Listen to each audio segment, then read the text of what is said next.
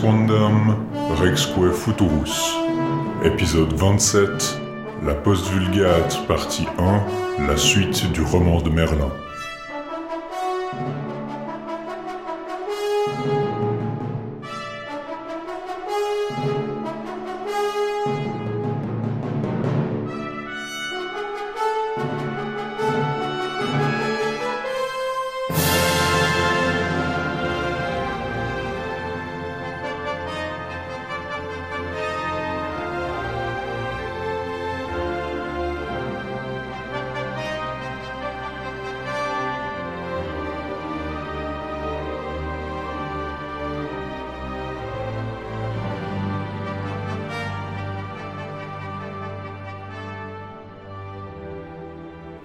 Bonjour à tous et bienvenue dans Rex Quandam Rex Futurus. Bonjour Antoine. Bonjour Laïs. Et on est heureux de vous retrouver avec certes un peu de retard. Euh, on a eu quelques imprévus, imprévus qui nous ont empêché de sortir l'épisode à temps. C'est la, la, fin d'année. C'est le thème cette année, n'empêche, ça fait plusieurs fois qu'on le fait. Effectivement. Et puis on a aussi beaucoup fait cette année d'épisodes hors série qui du coup euh, parfois parasitent un peu le programme. Récemment, on a fait un épisode en direct en anglais avec l'émission euh, arthurienne Arthurian Mythia. Euh, où on discute un peu de, de, de, nos textes favoris arthuriens. Donc bien sûr, c'est en anglais. Si vous ne parlez pas l'anglais, c'est un peu dommage pour vous. Mais si vous parlez l'anglais, ça fait un autre podcast que vous pouvez aller voir. Il regarde beaucoup plus la, la, la, la pop culture récente, beaucoup plus des films, des séries télé euh, récents. Et du coup, on est de retour aujourd'hui pour vous parler d'un des derniers grands cycles. Euh, En français. En un, des français. Grands, un des derniers grands cycles en français. Bon, en français, on va, on, va, on va un peu étendre la définition euh, dans le prochain épisode. exactement. Pour plusieurs raisons qu'on va vous exposer. Mais effectivement, on va vous parler du dernier grand cycle en prose français avant euh, sa postérité, disons, celui qui a le plus de postérité, assez clairement, puisque c'est celui qui va inspirer Thomas Mallory euh, dans sa rédaction du Morte d'Arthur, euh, la traduction donc en moyen anglais tardif de toutes les aventures arthuriennes, qui va être en fait la canonisation, du moins dans le monde anglophone, de la matière de Bretagne, et surtout à travers sa publication, son impression et son, édition euh, imprimée euh, et le succès qu'elle va avoir notamment au 19e siècle va représenter pendant longtemps une espèce de, canon arthurien euh, de base à l'aune duquel en fait toutes les versions un peu anglophones et même les versions francophones d'une certaine façon sont mesurées. Donc le texte qu'on va vous aborder aujourd'hui est un peu l'un des graines qui va mener à Mallory. Et en cela, il est, il est particulièrement intéressant malgré une histoire, disons, compliquée. Euh, et alors, le cycle dont il s'agit, je ne sais pas si je vous l'ai mentionné déjà, c'est le cycle qu'on appelle de la post-vulgate. Alors, on vous avait dit quand on parlait du Lancelot Graal que le terme de vulgate était un peu déprécié. Pour post-vulgate, en fait, c'est un peu difficile parce qu'il n'y a pas vraiment d'autres termes Ouais. euh, assez pratiques. C'est c'est un cas un peu marrant, c'est une espèce de reliquat où le mot composé survit plus longtemps que le mot de base. C'est un peu comme en français, on dit, on ne dit pas disait, on dit dite, mais par contre on dit médisé ou contredisé. Et là c'est un peu pareil où vulgate, on a arrêté de le dire, mais Bon, ça, post-vulgate, ça dépend où, hein, parce que les anglophones n'ont pas tellement de scrupules à parler Non. de vulgate. C'est ça. Mais en français, c'est vrai que c'est un truc, et c'est encore pire parce que bah, Fanny Bogdanov, qui est celle qui a un peu à main nue exhumé et porté ce cycle à bout de bras pour dire regardez, c'est un cycle. Et puis elle l'a fait pendant si longtemps et si bien qu'au final tout le monde a fini par accepter que effectivement c'était un, cycle. Elle a choisi de lui donner le terme de roman du Graal parce qu'effectivement c'est comme ça que parfois il se présente lui-même. Bah, c'est ça, c'est intéressant parce qu'on c'est un cycle euh, très différent du Lancelot Graal justement, alors que le Lancelot Graal a grandi semi-organiquement à partir à la fois du Merlin de Robert de Boron et du Lancelot en prose qui était né au début du, XIIIe siècle et qui a fini par accaparer une, histoire du Graal un peu inspirée du Joseph, une mort d'Arthur euh, et une quête du Saint Graal, disons eux-mêmes euh, dérivés de, en partie pour ce qui est de la, mort d'Arthur, d'éléments préexistants, euh, notamment canoniques, disons des chroniques. Mhm. Cette, euh, cette phase de la matière de Bretagne qu'on a explorée euh, en plus de détails en- en- dans la première année du podcast. Euh, le Lancelot Graal a ce, ce- ce côté vraiment très patchwork, alors que bah, la post-vulgate, justement, au contraire, semble avoir été conçue de A à Z comme un projet unique par un auteur, ou en tout cas un, un compilateur dédié qui a voulu donner un roman plus compact, plus dense, plus centré sur Arthur aussi, alors que Lancelot Graal finalement allait vraiment beaucoup vers Lancelot comme personnage central. Euh, L'auteur de la Post-Vulgate semble avoir voulu recentrer tout ça sur Arthur, et surtout bah, il lui a donné vraiment une structure nette. Euh, on le verra dans les textes qu'il euh, a écrits. il se réfère à une structure tripartite Mm. dont le texte qu'on va étudier aujourd'hui euh, forme une partie des premiers et deuxième chapitres. Et il lui donne justement ce titre de livre ou de roman du Graal. Mais c'est un peu le titre ou le, le titre, disons, que donnent à peu près tous les auteurs de livres qui parlent du Graal, euh, que ce soit une histoire, que ce soit une quête. Donc c'est un peu difficile de, de savoir euh, si c'est vraiment très utile de s'en référer comme le, le roman du Graal. On a parlé du cycle du pseudo Robert de Boron parce que l'auteur dit être Robert de Boron. Euh, ce qui semble pas être le cas. Qui semble vraiment hors de question, on va dire, en termes de chronologie. Mais si vous vous souvenez, ça a une postérité médiévale, puisque le Tristan, euh, en tout cas pour une partie, euh, pour certaines parties, se réfère à un Élie de Boron, Mhm. qui dit être parent de Robert de Boron, qui a écrit le livre du Graal, et il semble effectivement qu'il y a un rapport assez net avec ce, euh, cette post-vulgate. Mhm. L'autre, euh, ouais, on parle cycle du pseudo Robert de Boron, ou de, de- autrement on pourrait parler de, ouais, je sais pas, livre du Graal, cycle ultérieur. Le terme de post-vulgate est bien pratique parce qu'il est euh, finalement assez clair sur ce qu'il est Mhm. et il est assez. euh, du coup, il est resté en, en emploi. L'auteur de la post-vulgate a- semble avoir voulu en faire justement un texte plus centré sur Arthur et pour ça, il s'est basé en partie sur une des, un des premiers grands romans à avoir compilé un seul récit à partir de, de- de sources tirées de la Vulgate. Il s'est basé sur une première version du Tristan en prose. Pour vous rappeler, euh, si vous vous rappelez de notre épisode d'août, le Tristan en prose a connu plusieurs rédactions et alors il y a différents consensus, on en parle un petit peu, mais il semble clair qu'il y avait une version en tout cas primitive, basique du, Tristan en prose qui a servi d'inspiration et qui a euh, fourni quelques, quelques matières à l'auteur du cycle de la post-vulgate. Et en, en retour, il a influencé les versions ultérieures de ce Tristan. Ce qui fait qu'aujourd'hui, ben, on a une bonne partie de ces récits de la post-vulgate qui se retrouvent dans le Tristan, et c'est comme ça qu'ils sont connus. Quant au reste, elle n'a pas très bien survécu, cette post-vulgate. On lui connaît un texte principal dont on vous vous parlé aujourd'hui, c'est cette suite du roman de Merlin, et des versions, euh, disons, ultérieures de la caisse d'El Saint Graal, du, de la mort d'Arthur, et également en partie de l'histoire d'El Saint Graal, qui sont, euh, eux, connus surtout par leur traduction essentiellement en portugais puis en castillan, euh, qui sont connus par des éditions imprimées, et puis évidemment par l'adaptation plus libre qu'en a faite Mallory.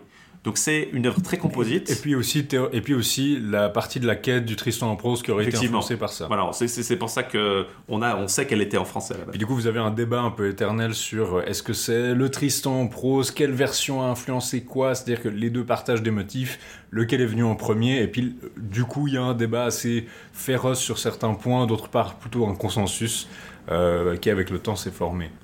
Aujourd'hui, ce qui semble à peu près sûr, en tout cas, c'est que ce- cette post-vulgate s'ouvrait avec une version de l'histoire d'El Saint très semblable à celle dont on vous a parlé. On va pas revenir dessus. Il y a quelques altérations qui ont été faites pour la mettre en conformité avec le reste. Ça, on le sait par les versions ultérieures. On en reviendra peut-être un peu dessus, mais pas en détail puisqu'elles sont très mineures. C'était suivi par le Merlin tel en prose, le grand texte tel qu'on le connaît, qui était lui-même suivi d'une suite composée à partir d'un bout de la suite Vulgate du euh, roman de Merlin, puis à partir d'une suite inédite qui nous est conservée essentiellement, qui a été connue d'abord avant même la suite Vulgate du Merlin, parce qu'elle se trouvait dans un manuscrit du roman de Merlin qui s'appelle le manuscrit Hutt, qui a servi notamment à l'édition du roman de Merlin par Micha, et qui est conservé à la British Library aujourd'hui, euh, et qui est nommé d'après son donateur, hein, Henry Hutt. Cette suite un peu particulière est incomplète, elle s'arrête à la f- au milieu d'aventure euh, du Morolt de Gauvin et Divin, et on sait qu'il existe une version euh, qui continue ces aventures-là, qui se trouve dans un manuscrit parisien. C'est ce texte-là aujourd'hui, cette suite du roman de Merlin dont on va vous parler, puisque c'est un peu elle qui a, la- qui a permis en fait de découvrir qu'il existait ce cycle. Il était suivi par euh, alors une- de la matière qui a été un peu perdue, dont il existe seul un fragment aujourd'hui qu'on appelle la folie Lancelot, qui servait de lien entre cette, euh, qui servait à fournir cette partie centrale en fait du roman de, de la post-vulgate, ce que l'auteur appelle la deuxième partie, euh, entre le début de la période, le temps aventureux en fait, et le début de la quête, qui s'inspirait beaucoup de parties du Lancelot, du Tristan, et qui se terminait avec le début de justement la quête proprement dite, qui elle ressemble un petit peu à la quête vulgate dont on vous a déjà parlé, mais s'en distingue quand même assez nettement par son propos, par son contexte et par son, euh, son disons ses thèmes qui sont un peu différents. Mhm. Elle est même suivie d'une d'une mort d'Arthur en partie inspirée de la, Vulgate également, mais avec d'autres thèmes de nouveau insérés. Et ces deux parties-là, qui sont connues à partir donc, des fragments qu'on trouve dans les versions disons, ultérieures du Tristan en prose et dans les versions, bien sûr, portugaises et, cassillanes, on les traitera le mois prochain puisque c'est l'autre grand bout en fait qui diffère avec, euh, d'avec le, cycle tel qu'on le connaît. Donc de ce cycle fragmentaire, on va vous parler uniquement aujourd'hui de la partie originelle vraiment euh, qui, a, servi à, le, conjecturer puis à le découvrir, c'est cette suite du roman de Merlin. Qu'est-ce que tu as pensé de la suite du roman de Merlin, Laïs bah, Honnêtement, j'ai beaucoup aimé la lire. Euh, j'ai lu pour, ma part la traduction de Stéphane Marcotte qui a été publiée chez Honoré Champion en 2006, qui est un peu devenu une espèce de... qui est un peu un, classique de ce que de, de, comment dire de ce qu'on va étudier en littérature médiévale. J'ai l'impression c'est un peu un, des incontournables euh, qu'on va donner. Je, crois qu'elle a été au CAPES ou à l'agrégation, je sais plus. Euh, oui, elle a en, lettres à un moment donné. De ce qui a peut-être motivé, qui a été motivé peut-être par la traduction justement. Il existe en tout cas une, espèce de, de, trouvé chez un, éditeur français, on a fait une, version clé euh, qui est euh, pratique si vous voulez en, savoir plus dessus.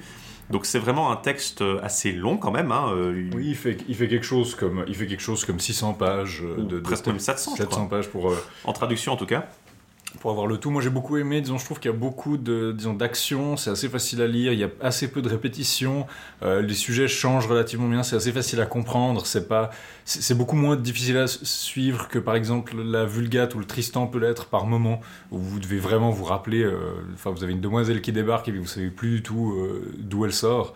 Là, c'est l'intrigue est beaucoup plus concentrée et personnellement, j'ai trouvé que c'était une lecture assez agréable et aussi, euh, je trouve assez intéressant de voir le début de beaucoup de motifs qui vont devenir absolument essentiels par la suite. Typiquement, on a déjà dit que Morgane avait déjà commencé sa transformation en méchante sorcière enchanteresse mais dans le Lancelot et dans le Tristan, euh, Morgane, c'est surtout l'ennemi des amants parfaits. C'est-à-dire qu'elle avait une histoire d'amour qui a capoté, et puis maintenant elle est l'ennemi de Lancelot, elle est l'ennemi de Tristan surtout, puis elle veut faire exposer leur relation adultère. Là par contre, Morgane, ça devient vraiment l'ennemi d'Arthur qui veut même le détrôner en fait, ce qui va devenir en fait son, ce qui est, ce qui est basiquement le canon de son personnage maintenant. Ouais, elle a ce rôle beaucoup plus noir dès le début. On nous dit très vite qu'elle détestait Arthur, en fait, qu'elle faisait genre d'être une bonne amie à lui, de bien s'entretenir avec elle, avec lui, euh, de le protéger. Puis dès le début, elle va commencer à lui voler Excalibur. Elle va commencer vraiment à lui euh, à lui, faire des coups fourrés. Euh, moi, j'ai beaucoup aimé également. J'ai lu essentiellement la même version que toi. Je l'ai supplémenté par la version, euh, la traduction massive de l'intégrale euh, de la post-vulgate et de la vulgate dirigée par Norris Gillespie en 5 volumes en anglais. Alors, c'est une traduction extrêmement complète, qui n'a pas tout, mais qui est très complète parce qu'elle ajoute notamment des. elle n'hésite pas à recourir à des fragments s'il faut vraiment avoir plus de texte. Et elle est probablement une des meilleures façons d'appréhender l'entier de la post-vulgate, qui est difficile mm. à appréhender dans son entier parce qu'il n'y a pas beaucoup de traductions françaises, il me semble, notamment des parties ultérieures. Pour ce qui est du Merlin, alors là, on a l'avantage d'avoir pas mal, d'avoir comme une version française assez accessible, mais euh, elle offre une, alternative intéressante si vous l'avez en bibliothèque. Je n'irai pas jusqu'à dire aller la chercher avant tout parce que pour le Merlin, c'est pas très très utile, mm. mais elle offre un, disons, un, outil bien pratique et surtout, elle est la seule à offrir une traduction, on en reparlera, mais des fragments euh, qui se situent entre la fin des manuscrits, enfin, disons plus ou moins complets de la suite euh, du roman de Merlin et euh, le début de la caisse. Donc elle offre un aperçu de cette partie intermédiaire qui n'a été pour l'heure qu'édité euh, édité que par Fanny Bogdanov dans un volume qui s'intitule La folie Lancelot et qui est donc été seulement traduite je crois par cette édition de, de totale du tout. Donc c'est difficile à trouver une version de cette partie-là. Je crois pas que tu l'as lu du coup. Euh, enfin, tu as peut-être parcouru euh, la version. Euh. J'ai parcouru un peu la Folie Lancelot. Je, je, connais, disons, le, le, déroulement des intrigues. J'ai lu en tout cas plusieurs résumés. Puis après, les, certains de ces éléments sont connus à travers le, Tristan. Donc, on vous a parlé notamment de des aventures autour de la bah, un des éléments qui m'a frappé justement, c'est euh, dans cette histoire, c'est l'histoire de Gaëriette justement qui euh, tue sa mère. Donc c'est le personnage de Morgause, même si elle n'est pas nommée, qui euh, qui le retrouve au lit avec la mort. Un truc que j'avais pas compris, c'est pourquoi Lot n'intervient pas là-dedans. C'est qu'en fait Lot est mort et la mort de Lot assez tôt dans le récit, c'est aussi quelque chose qui m'a assez frappé dans la, la version de la de la suite euh, post-Vulgate, donc la suite du roman de Merlin, parce qu'on l'a, vu que c'est la première suite connue, on l'appelle pas la suite post-Vulgate en général. Mm Lot meurt aussi, il me semble, dans, le, dans les premiers faits du roi Arthur. Il se fait tuer par Pellinor. Voilà, mais il meurt aussi dans la version Vulgate, mais il meurt plus tard, il me semble. Mhm. C'est Euh, moins, moins central. Alors que là, c'est vraiment un, un fait très marquant et qui fait que Gauvin jure, qui a 11 ans à l'époque, jure de le venger. Ce qu'il fera évidemment en, en tuant Pélinore, puis après en causant la mort d'une bonne partie des, des frères de, de, de- de Perceval, euh, qui est le fils de Pélinore dans cette version. Ça, ça déclenche un cycle de vengeance qui est clairement un des thèmes, euh, un des fils rouges en tout cas de, ce, cycle de la post-vulgate, c'est-à-dire cette espèce de cycle de vendetta là entre les lignages de Lot et de Pélinore. Ce qui est intéressant, c'est qu'effectivement, euh, la post-vulgate est à la fois plus mondaine, c'est-à-dire qu'il y a moins de. co- le- le- les côtés très religieux de la vulgate qu'on a, mentionné, notamment quand on étudiait la Queste, puis un peu l'histoire, qui était très lié à- au message particulier de la Queste d'El Saint Graal, qui n'était pas très cohérent avec le reste, n'y s'y retrouve pas directement. Par contre, l'auteur de la post-vulgate semble être quand même beaucoup plus sceptique, à surtout le phénomène courtois. Mm. Euh, L'inceste de, de, Mordred, de naissance à Mordred est mis, par exemple, en position centrale dans la suite. C'est ce qui ouvre le manuscrit Hutt. Et il était quand même une position centrale aussi dans le manuscrit de Cambridge, qui ne s'ouvre pas directement par cet incident-là, mais qui insère cette version euh, originale, on l'a vu avec l'histoire des barons. Euh, il est donné une importance centrale dans le fait que ce sera ça qui va causer la chute du royaume d'Arthur. Euh, le péché, l'erreur sont vraiment des trucs très marqués. L'adultère, on est beaucoup plus négatif par rapport à tout ça. Et du coup, le résultat, c'est que même si le texte est moins ouvertement religieux, il est quand même plus sombre et plus, disons, euh, ouais, il offre un message moins positif que, par exemple, pouvait le faire le, le Lancelot, je trouve. Euh, Dans le Lancelot, on a Galeo, Lancelot qui n'ont pas de problème à, à être des chevaliers très honorables alors qu'ils sont vraiment, euh, for- pas forcément extrêmement. ils ne suivent pas exactement les règles de la bonne conduite en société. Mhm. Là, on est quand même, il y a plus de conséquences, disons. C'est plus sombre, c'est plus, c'est plus triste, il y a plus de morts un peu tragiques. Les chevaliers des tables rondes ont tendance justement à s'entretuer euh, pour un oui, pour un non. Ce qui est assez intéressant aussi parce que d'un autre côté, les bons chevaliers par opposition comme Perceval par exemple rappellent toujours que non, ils ne devraient pas le faire. Mhm. Et il y a une vision beaucoup plus effectivement sceptique de tout le projet arthurien là-dedans. J'ai l'impression. Oui, il y a même des motifs, c'est-à-dire que le motif du don contraignant qu'on a déjà vu plusieurs fois, c'est-à-dire euh, quelqu'un Mhm. promettez-moi de me Le, donner le quelque chose. pseudo-arthurien. Et, voilà. Et- et- et- donnez, donnez-moi quelque chose, et bien sûr on accepte, parce que généralement, des fois il y a un facteur encore plus, genre vous venez d'être adoubé, ça vous porterait malheur de ne pas donner la première chose qu'on vous demande, alors donnez-la moi. Et puis en général, on demande, généralement on a dit dans le Tristan, c'est on se barre avec, on, vole, on kidnappe la femme de quelqu'un, puis du coup ah non je peux rien faire parce que j'ai promis. Là on a un passage où, euh, c'est dans la folie Lancelot, je crois, Eric se retrouve à devoir tuer sa propre sœur parce qu'il l'a promis. C'est mentionné dans la folie Lancelot, mais c'est un incident qui arrive plus tard dans la, la quest ou dans le Ah, dans la quest. Alors il est annoncé avant, il arrive dans la quest dans la mort. Mais il est effectivement mentionné comme euh, se déroulant dans la, dans la caisse. C'est un- exactement, c'est un des et puis justement il y a une la demoiselle qui l'a amené à faire ça dit bah vous êtes enfin vous m'avez donné une promesse à moi que vous connaissez pas et puis vous avez tué votre propre sœur pourquoi enfin vraiment elle met en question le fait qu'il soit laissé enfin Ouais. prendre à cette espèce de d'obéissance aveugle finalement alors que d'habitude c'est un motif qu'on mettrait pas en question à ce point C'est donc un texte plus sceptique sur la chevalerie en général, je trouve. Euh, c'est aussi un texte de façon intéressante, beaucoup plus entrelacé. Euh, Il y a beaucoup d'allusions qui vont dans l'un sens et dans l'autre. On dit, ah, Mm. comme euh, ça interviendra plus tard, comme le fait référence tel autre livre. Et beaucoup à l'interne, ce qui facilite la tâche de le reconstruire, en fait, ce qui permet à Bogdanov en fait, de vraiment dire, ah bah voilà, ça, cet incident qui est mentionné comme qui va se dérouler, on le trouve pas dans la Vulgate, mais on trouve dans cette version portugaise qui nous permet de dire que voilà. Donc il y a vraiment euh, un entrelacement plus fort et qui est moins pénible à suivre que celui de la Vulgate, euh, que celui du, du Lancelot Graal, ça c'est clair. c'est peut-être justement une trace que c'est un remaniement de la Vulgate, donc justement toutes les pièces avaient été posées par la Vulgate de manière un peu brouillonne peut-être comme on l'avait vu, et puis là par contre comme c'est un projet peut-être plus unifié, on a peut-être quelque chose de plus manufacturé pour euh, avoir moins d'incohérence. Régulièrement, il dit d'ailleurs, bah, ça n'empêche pas qu'il y en a quand même Il beaucoup. y en a quand même. Euh, même si c'est peut-être aussi imputable aux copistes et aux- à des problèmes liés aux manuscrits eux-mêmes. Euh, mais la traduction de Marcotte, effectivement, euh, régulièrement mentionne. Alors là, cet événement-là, ce ne sera pas repris après. Il dit qu'il va faire ça, mais c'est en contradiction avec. Donc il y a quand même des contradictions. hein. Mais je trouve effectivement que le projet de l'auteur est assez net. Il le dit d'ailleurs.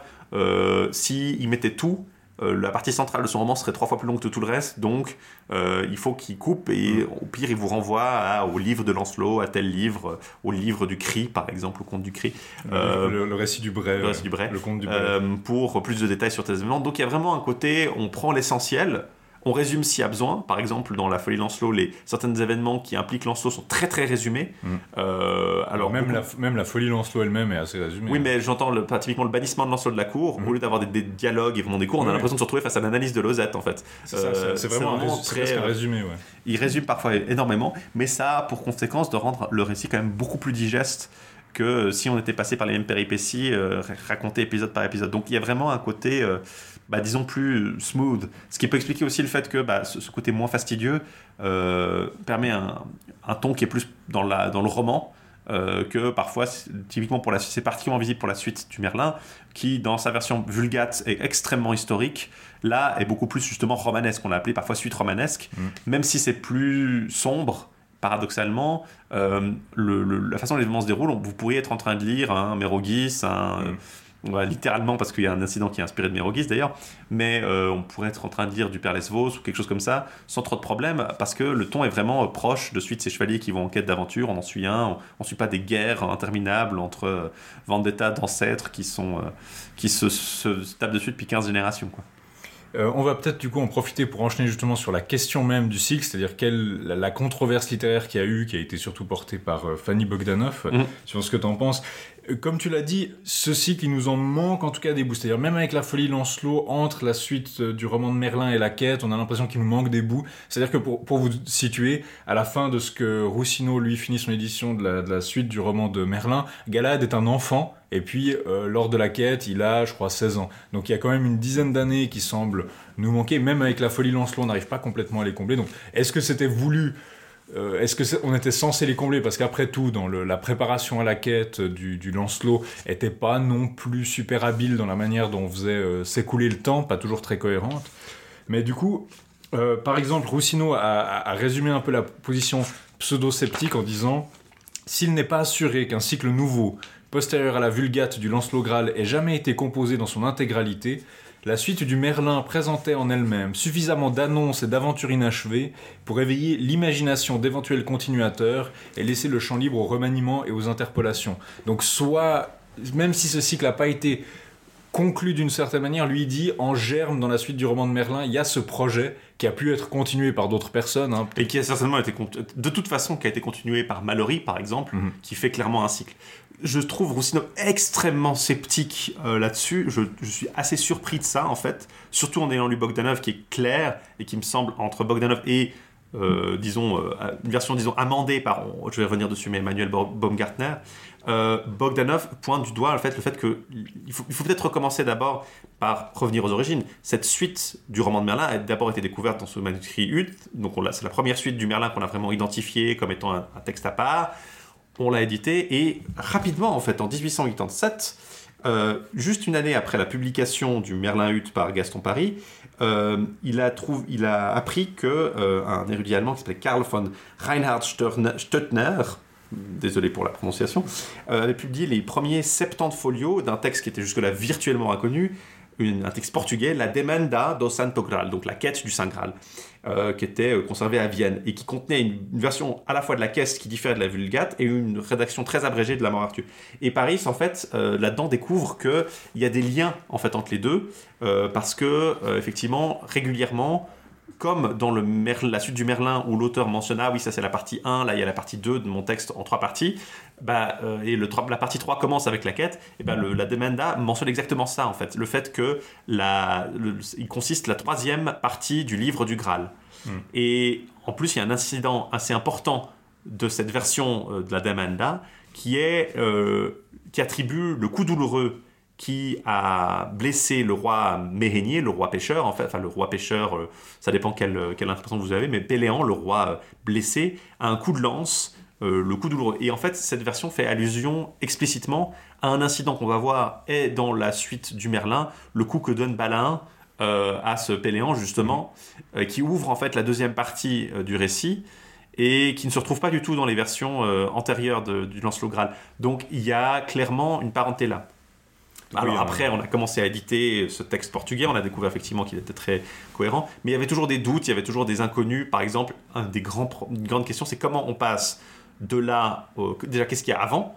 Euh, Est-ce que l'histoire était, il y avait une histoire, une histoire du Saint Graal qui en faisait partie Bogdanov euh, dans, dans les années 60 a prouvé que oui, en trouvant des, Des des versions portugaises qui comprennent les variantes compatibles avec les deux, euh, notamment sur des histoires de, de- de qui, est, qui fait quoi dans l'histoire. C'est très mineur parce que dans l'ensemble ça reste très similaire. Et puis elle a en fait réussi à combler le trou, surtout essentiel, parce que là où la suite euh, du Merlin dans le Merlin Hutt euh, et dans le manus- d'autres manuscrits qu'on connaît, comme le manuscrit de Cambridge, euh, se termine avec, au, milieu des aventures d'Yvain, Gauvin et, Morold, qui sont un peu continuées par une autre version qui les voit délivrer finalement de la Roche aux Pucelles, il y a un trou assez important puisqu'on se termine, on ter- ce texte se termine abruptement à un moment où le, en fait, il se termine à la fin des manuscrits. Donc c'est pas comme s'il y avait quelque chose qui enchaînait direct après, puis on peut dire ah, voilà ils ont essayé de faire l'enchaînement comme ça. Non, ça termine à la fin des manuscrits. Et surtout à ce moment-là, Lancelot est un petit bébé, un petit garçon, et euh, Galad et Perceval ne sont pas encore nés ni engendrés. Alors que quand après on découvre la caisse, bah, ça s'ouvre avec le, le- l'adoubement de Galad Mm. dans la version portugaise et dans les versions qu'on va retrouver plus tard dans le Tristan en fait qui ont émergé aussi. Du coup, le consensus est devenu de dire bah voilà il doit y avoir quelque chose entre les deux, mais quoi? Et alors pendant longtemps on s'est dit ah, est-ce qu'il y avait peut-être un Lancelot? Est-ce qu'il y avait une, équivalent de Lancelot? Bogdanov est, est de l'avis que non, elle a trouvé un- cette folie Lancelot justement entre les deux qui semble euh, bah, concentrer certains éléments du Lancelot, notamment dans la Gravin, et évidemment une partie de Lancelot lui-même pour relater l'histoire de la- l'amour entre, entre Gauvin, euh, entre Lancelot pardon, et Guenièvre.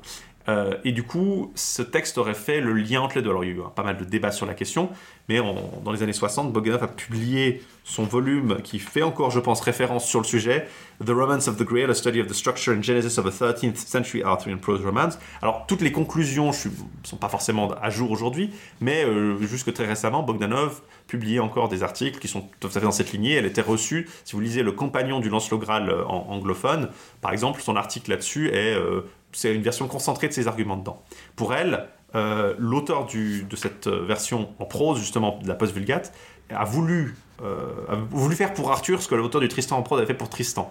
Faire un cycle centré sur Arthur. Et pour ça, eh ben, il a pris du matériel, notamment sur les questions, euh, tout- toute l'aventure de, toutes les aventures de Lamorac et des fils de Pélinor. Il les a pris du Tristan en prose, qui était lui-même, voilà, qui a lui-même, dans sa première version, qui est plus ancien effectivement que cette post-vulgate. Puis, euh, tous ces éléments-là ont été repris dans la deuxième version du Tristan en prose. Alors, si vous vous souvenez de notre épisode sur le Tristan en prose, vous savez que le consensus aujourd'hui, selon Emmanuel Baumgartner, c'est qu'en fait, les deux versions, ce qu'on appelle les deux versions du Tristan en prose, sont pas nécessairement antérieures. Il n'y a pas une version une plus courte, plus ancienne et une version 2 plus récente, mais que les deux dérivent d'une même version qui a effectivement sans doute inspiré cette post-vulgate, qui ensuite, dans les deux cas, euh, a servi d'inspiration à des éléments différents.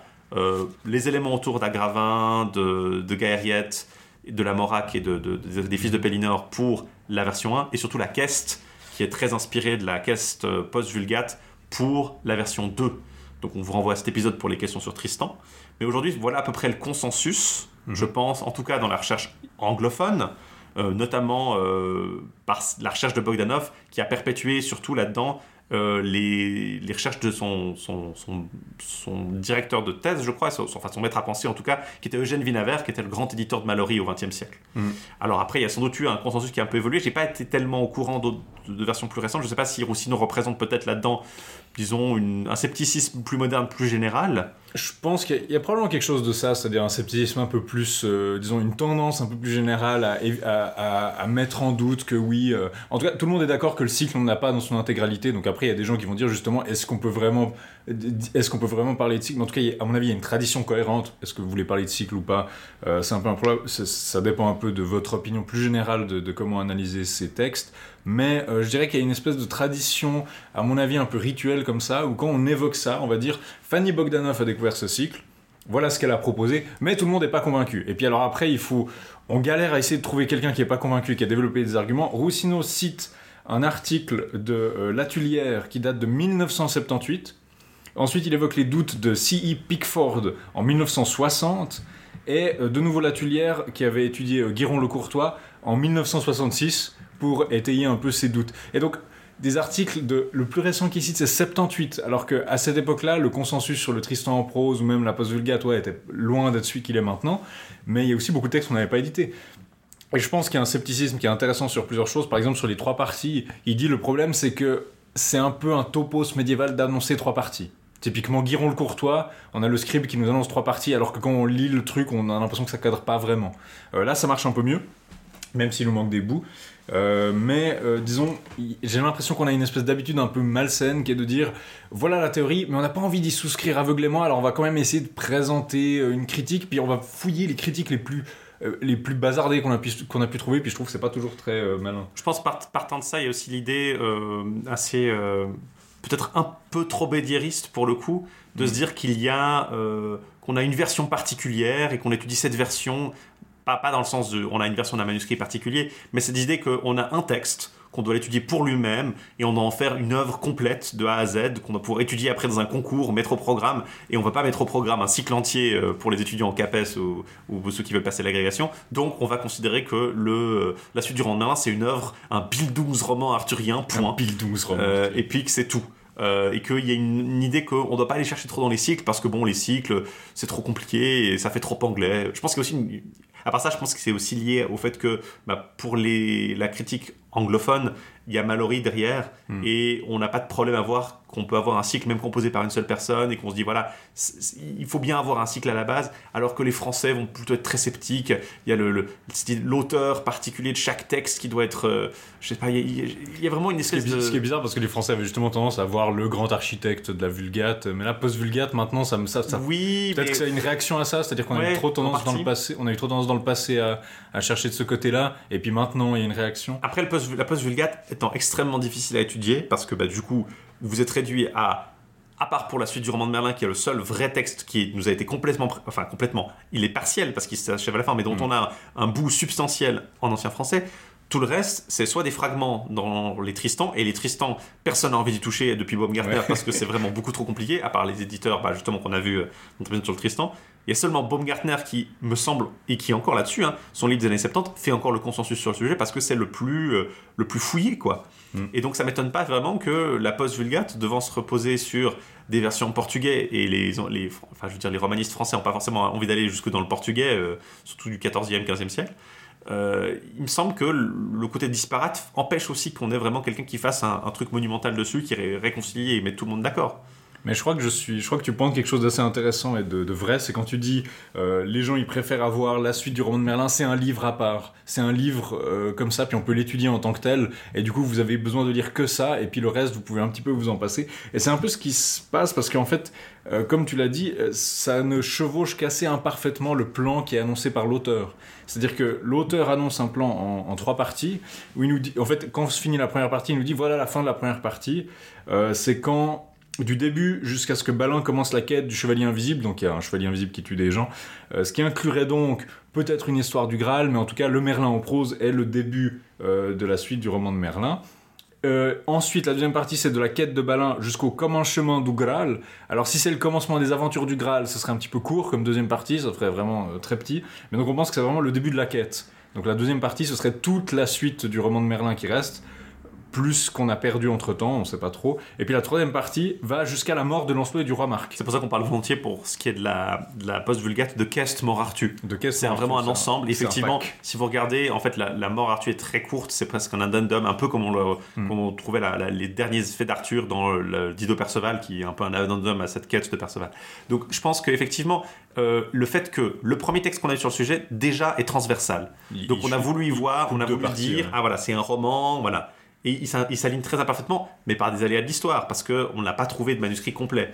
Du coup, on a peu tendance à considérer comme transversal, puis à se dire oui, mais bon, de toute façon, les divisions n'avaient pas grand-chose à voir. Mais c'est sûr que si on avait re- retrouvé l'équivalent pour la post-vulgate de ce qu'est le Dido manuscrit pour ce cycle cet autre cycle de Robert de Boron en prose, eh ben, on aurait peut-être plus facilement tendance à se dire ah voilà, il y a bien une première partie qui ne se chevauche pas exactement et une deuxième partie différente. Et surtout parce qu'on on réchigne à voir dans cette partie un ensemble qui va, je pense, du début de l'histoire de, de- du Graal jusqu'à le truc de Balin, parce qu'on a déjà le Merlin, et le Merlin, on le connaît autrement. On connaît cette autre version du Merlin qui est dans notre tête, c'est celle qui est éditée par Micha, c'est celle qui va jusqu'à la, ce qui va avant la suite. Et du coup, on n'a pas envie de se dire, euh, ah, ça représente un texte euh, différent, parce qu'on est dit non, non, c'est juste une suite du texte qui est déjà existant, donc on peut pas le considérer comme étant. euh, je pense que cette, image de Robert de Boron écrivant le Merlin, puis après tout le reste étant des addendums, ça empêche de considérer qu'on pourrait considérer ce texte-là comme un roman à part.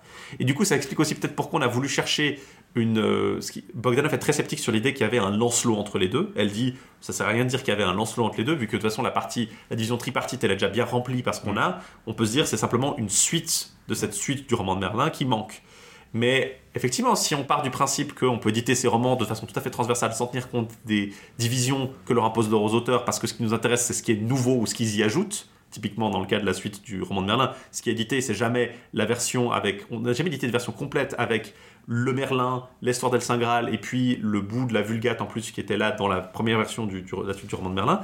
On édite toujours seulement le texte original parce qu'on veut, on veut vraiment se rapporter à cet auteur magique hmm. qui a innové et je pense que c'est ça aussi qui dessert un peu la tradition, euh, en tout cas francophone, qui dit qu'on veut éditer que le truc particulier qu'on peut attribuer à un auteur parce qu'on a envie de lui mettre dessus ce truc, même s'il est anonyme, on a envie de lui mettre dessus un, impétus assez fort. Et c'est marrant que ce soit les Français pour moi qui, euh, qui se concentrent sur cette théorie de l'auteur à tout prix parce que bah, c'est à la fois étonnant et pas étonnant, mais ça me semble un peu contre-productif sur certains aspects. Avant qu'on fasse une pause musicale, j'aimerais peut-être qu'on présente quelques-uns des renvois, c'est-à-dire des allusions ou des prophéties qui sont annoncées par la suite du Merlin, mais qui vont être accomplies que dans ces fameux textes portugais mhm. ou dans Tristan en prose. Un exemple assez clair, c'est par exemple que Baudemagus sera tué par Gauvin. Alors c'est quelque chose qu'on trouve déjà dans la quest d'El Saint Graal. On trouve ça, il y a quelqu'un qui trouve sa tombe et qui voit la tombe de Baudemagis, qui voit Baudemagis tué par Gauvin. Mais euh, là en l'occurrence, c'est quelque chose qui n'est pas raconté, qui est plus vieux que ça clairement, mais qui n'est pas raconté par la suite du roman de Merlin, juste annoncé et qui s'accomplit ensuite dans la Demanda do Santo Graal. Donc ça c'est un renvoi qui est un peu faible parce qu'on pourrait l'expliquer autrement vu que le motif existait avant. Euh, il y en a un autre qui est beaucoup plus central, c'est cette vendetta dont on a parlé. Euh, Pellinor tue Lot, le père de Gauvin, donc c'est pendant la bataille justement, il le chope au milieu du champ de bataille, il il l'explose. Et on insiste bien sur le fait que Gauvin, même si c'est un enfant, je crois qu'il a 10 ans à ce moment-là. 11 ans, je crois. 11 ans, il, jure déjà, alors les manuscrits sont pas tous d'accord d'ailleurs, mais il jure déjà qu'il se vengera un jour et qu'il finira par le tuer. Il y a Merlin qui écrit la prophétie sur une tombe et il dit Ici un jour Gauvin euh, tuera euh, Pellinor.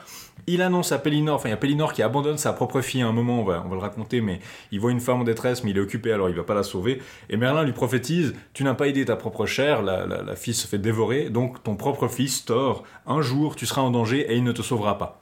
Et donc il y a cette idée-là. Donc il annonce que euh, Thor ne le sauvera pas lorsqu'il sera tué par Gauvin.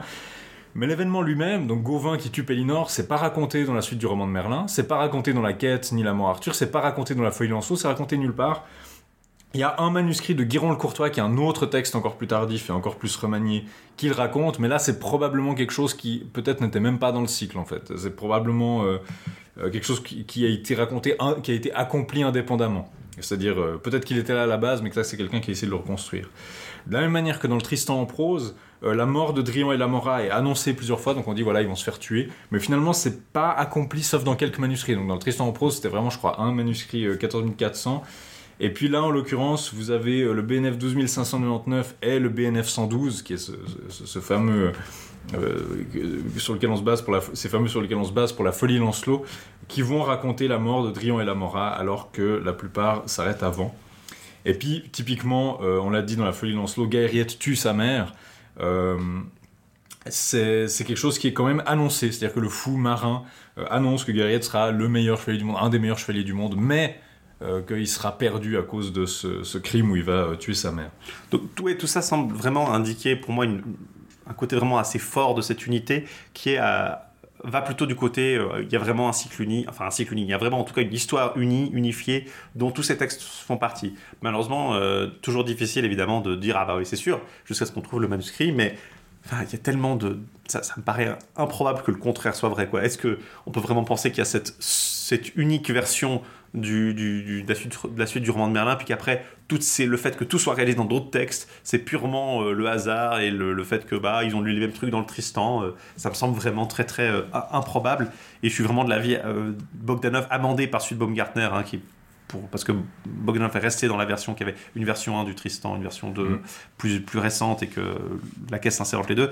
Mais je, pense vraiment que cette, ces renvois, tout ça, même s'ils ne sont pas toujours expliqués, peut vraiment nous, donner le portrait d'un cycle cohérent et voulu comme, euh, comme euh, complet. Après tout, si, si, on a tellement de ces renvois qui sont confirmés par des éléments pour les, les versions perdues, soit dans la Folie de Lancelot, soit dans les, les- les versions portugaises, pourquoi est-ce qu'effectivement ceux qui ne sont, dont on n'a pas retrouvé la trace, n'auraient pas existé non plus? Enfin, ça fait Mm. pas sens, moi, de faire référence pour une moitié à des renvois qui vont se passer, puis à moitié pour des renvois qui vont pas se passer. Peut-être juste un mot sur la datation euh, de la post-vulgate, parce que pour le coup, l'avantage c'est qu'on peut la dater assez précisément. Vous vous souvenez, euh, grâce au Palamède, dont vous avez mentionné dans l'épisode sur Tristan, euh, le, le Palamède, euh, qui est la version ultérieure, donc euh, ce qu'on appelle maintenant le Guiron le Courtois, Guiron le Courtois. mentionné dans une lettre de l'empereur Frédéric. c'est Frédéric. C'est une lettre de Frédéric II qui mentionne qu'il a quelques qu'il a des cartes quaternions de Guiron le Courtois dans une lettre du 5 février 1240, donc il fait un peu un inventaire de, ces- de cette partie de sa bibliothèque. Donc le Palamède a dû être commencé avant, et comme le Palamède c'est un peu le Guiron le Courtois, c'est un de ses derniers cycles qui inclut tout. Euh, ça veut dire que la suite du roman de Merlin a dû être rédigée avant, et elle a probablement été rédigée après 1235, ce qui est un peu la datation pour la suite Vulgate. Donc on est dans ce mouchoir de poche, et tout le monde s'accorde à dire, en l'occurrence là il y a un consensus, ce texte a été rédigé entre 1235 et 1240. Ce qui est effectivement très pratique et surtout ce qui pour moi exclut vraiment une rédaction euh, euh, avant la version actuelle qu'on a de la version 757, disons, de ce, ce, Mhm. ce Tristan. Quoi. Donc je suis plutôt d'accord avec Baumgartner. Deux mots peut-être quand même sur les éditions et les traductions. Alors là, on va seulement vous parler de celle de la euh, suite du roman de Merlin.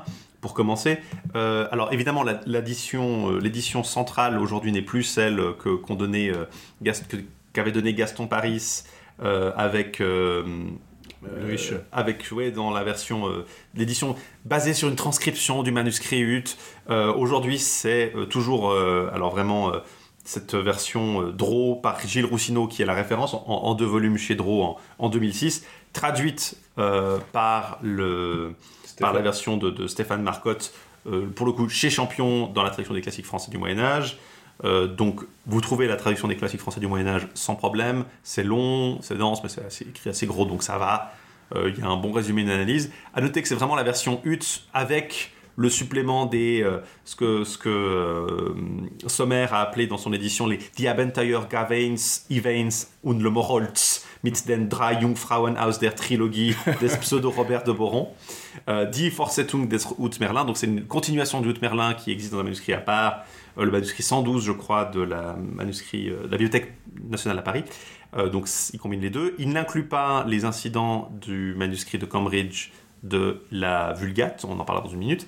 Euh, si vous voulez avoir un plan d'ensemble de tout ça, la meilleure, euh, la meilleure traduction complète, si vous voulez, de tout le cycle, donc qui inclut à la fois ça, euh, cette version du- de la suite, et le, La Folie Lancelot, qui avait été édité, on l'a dit, par Bogdanov dans son, euh, dans son La Folie Lancelot, euh, en anglais c'est euh, uh, Hither though an identified portion of the suite du Merlin contained in MSS BN FR, donc la Bibliothèque nationale 112 et 1250, euh, et 12599. Euh, la seule traduction de cette boue euh, se trouve dans la seule traduction anglaise de la suite, qui est la- l'édition assez massive que de la, euh, du Lancelot Graal, The Old French Arthurian Vulgate and Post-Vulgate in Translation, donc dirigé par Norris J. Lacey. Euh, C'est donc basiquement un format A4 avec deux colonnes de texte assez serrées. Donc euh, quand vous avez une page dessus, ça vous fait basiquement 4 quatre bonnes pages de texte d'un format Voilà. poche standard. Donc ça a été traduit par euh, toute la post-vulgate a été traduite en fait euh, par Martha Asher et elle inclut aussi alors c'est les volumes 4 et 5 qui contiennent la post-vulgate et le, le- donc les deux parties du, du, du Merlin euh, enfin de la suite du Merlin. Le, les volumes 1 2 3 incluent aussi bien sûr tout le reste de la, de la de la Vulgate, enfin du Lancelot Graal, donc vous avez le Merlin, vous avez le truc. C'est en 5 volumes, alors vous les trouverez, je pense pas que vous les trouverez, vous aurez de la peine à les trouver à l'achat, je crois qu'il y a des versions paperback qui se trouvent euh, en ligne, mais sinon vous les trouvez, ça date des années 90, 96, donc vous les trouvez sans problème dans une bibliothèque académique, euh, disons, raisonnable. Je pense que c'est pratique, disons, parce que ça offre aussi un résumé complet de tout le Lancelot Graal. On vous avait mentionné ça un peu dans, le, dans nos épisodes de l'année dernière sur le Lancelot Graal. Euh, et surtout, c'est la seule manière d'avoir cette folie Lancelot en traduction qui autrement n'a pas été traduite. Ce qui me surprend un peu d'ailleurs, pourquoi euh, est-ce que Rossino dit dans son édition, j'ai pas lu son introduction, mais est-ce qu'il dit pourquoi il n'a pas euh, inclus ça dans sa version euh, de chez Draw Pas exactement, je crois qu'il pense, lui, justement parce qu'il est un peu sceptique sur le fait que peut-être c'est un remaniement plus tardif ou que c'est juste une un truc de continuateur et donc il a voulu se limiter à, à cette, euh, cette tradition-là. Je pense que ça dépend un peu de son choix de manuscrit. Euh, mais euh, j'ajouterais aussi que si vous voulez juste un résumé de la suite du roman de Merlin, donc là qui inclut pas la folie Lancelot, euh, l'analyse qui est faite par Roussino sur 24 pages est aussi extrêmement pratique. Donc vous avez un très bon résumé Voilà. pour suivre le texte. Euh, puis, euh, bien sûr, euh, le, la, la référence, si vous voulez, à un bon point d'ensemble, si vous arrivez à mettre la main dessus, Romance of the Grail, The Romance of the Grail, donc la, le, le bouquin où Bogdanov expose toute sa thèse Oui. sur le... Co- Comme vous l'avez compris, Fanny Bogdanov, c'est la personne qui a vraiment exhumé, euh, ce, qui a vraiment avancé cette théorie. Elle est vraiment associée à son nom. Le, le cycle entier est vraiment. C'est un de ces cas où il y a une personne qui est vraiment euh, la théoréticienne, qui a vraiment avancé. En fait, tu sais à quoi ça me fait penser? Ça me fait penser au, au Lancelot non cyclique de Elspeth Kennedy, Mhm. où c'est un peu pareil, où tout le monde a fini par l'accepter parce qu'effectivement c'est une bonne théorie, mais où tout le monde se sent obligé de dire ah oui, mais c'est pas complètement sûr. Oui, ça, m'amuse un peu parce que pour moi, ça rentre un peu dans le même. Alors, j'ai pas envie de, de toujours. Voilà, euh, de, de- de- de dire toujours qu'il y, y a toujours ça, mais Elspeth Kennedy, euh, ça, me, fait penser aussi à René Curtis avec le début du Tristan, ça me fait penser aussi, bah, justement, avec Fanny Bogdanov. Il y a une espèce de, phénomène dans la deuxième moitié du XXe siècle, j'ai l'impression que euh, dans le monde de la recherche anglophone, où il y avait plus de femmes qui travaillaient dans le monde anglophone euh, par rapport. Enfin, il n'y avait pas beaucoup de, de, de Françaises, moins de Françaises travaillaient sur ces, ces choses-là dans la dans l'immédiat après-guerre. ouais, immédiat après-guerre, peut-être pas, mais t'as quand même eu des. Oui, il y a eu des chercheuses importantes, euh, Baumgartner effectivement, mais c'est plutôt après. Elle, elle, elle travaille beaucoup basé sur ce que Bogdanov, Curtis. euh, C'est c'est juste que t'as les, les Micha et compagnie qui ont vécu jusqu'à 110 ans. voilà, il y, a- il y a le terrain qui été pas mal occupé entre temps, donc j'ai l'impression qu'il y a peut-être aussi une forme de scepticisme, disons, euh, qui est pas seulement pour des raisons purement académiques euh, Ouais. autour de ces certaines théoriciennes, disons. Donc euh, voilà, tout ça pour vous dire que euh, ça vaut la peine de lire, je pense, la, la suite du roman de Merlin, et je pense qu'on va vous donner la preuve après une petite pause musicale. Laïs, qu'est-ce que tu nous as choisi pour cette Euh, pause Je voulais vous musicale? passer une chanson de The Jetsons euh, qui s'appelle Hard Times. On écoute ça.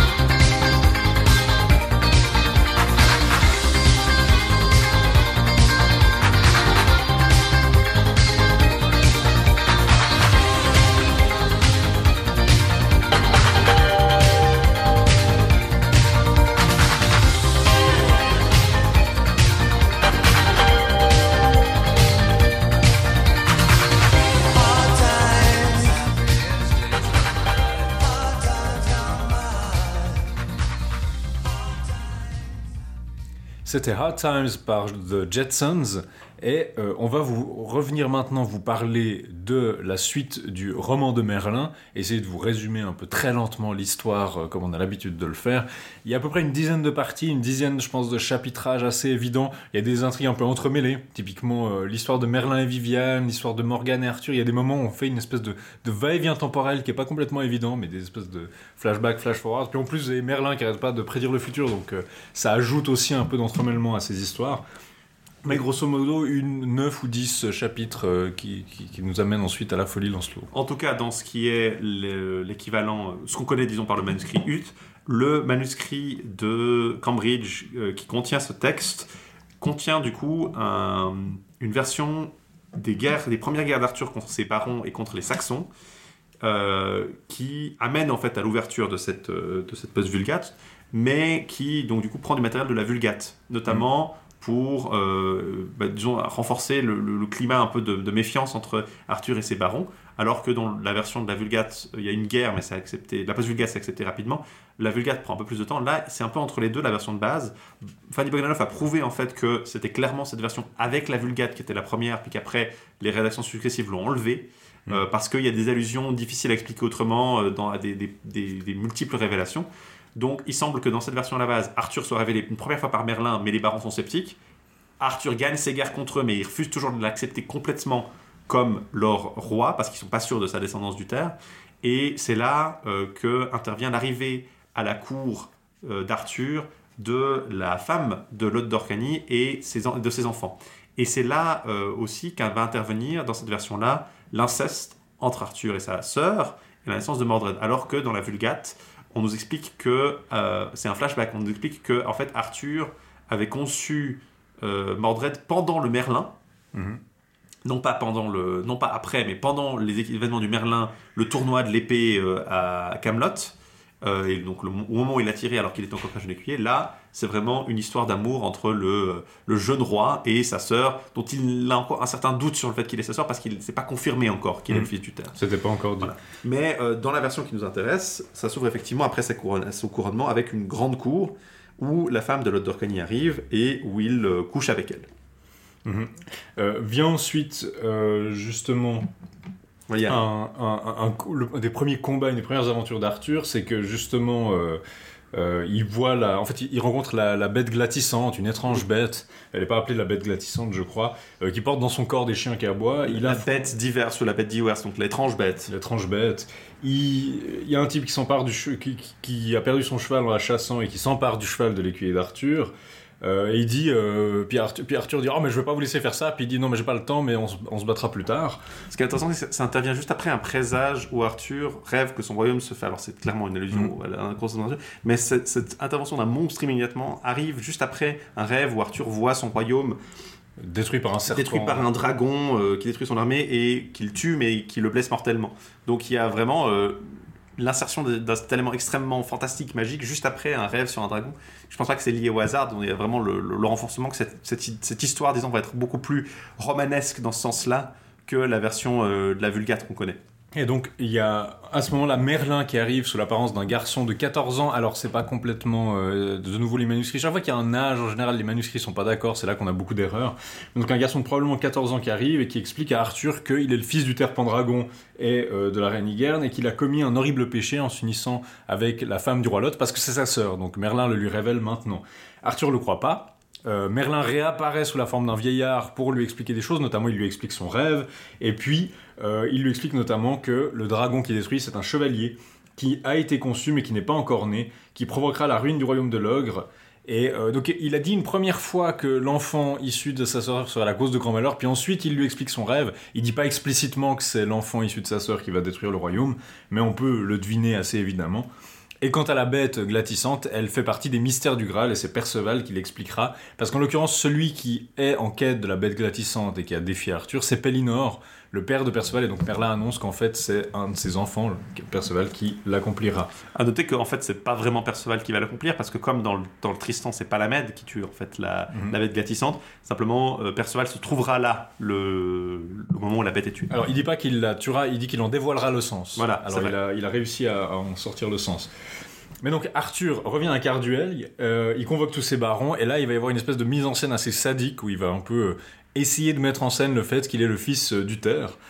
Euh, et donc, il y a euh, un des anciens barons d'Uther qui, qui s'exclame, Ulflin, qui accuse publiquement Igerne d'avoir fait disparaître le fils qu'elle a eu d'Uther. Donc il dit T'avais eu un enfant lui et tu l'as fait disparaître. Puis il dit Non, mais je, l'ai donné à Merlin, c'est la faute à Merlin. Puis Merlin qui dit Bah, je l'ai donné à, à Octor, euh, et c'est lui qui l'a. il a- Je sais pas ce qu'il en a fait. Puis il y a Octor qui dit Mais je l'ai bien élevé et je vois qu'il est. Et aujourd'hui, c'est un grand garçon. Puis il met la main sur Arthur. Puis il dit Voilà, c'est Arthur. Donc tout le monde dit Ah, bah en fait, Arthur est le fils d'Uther.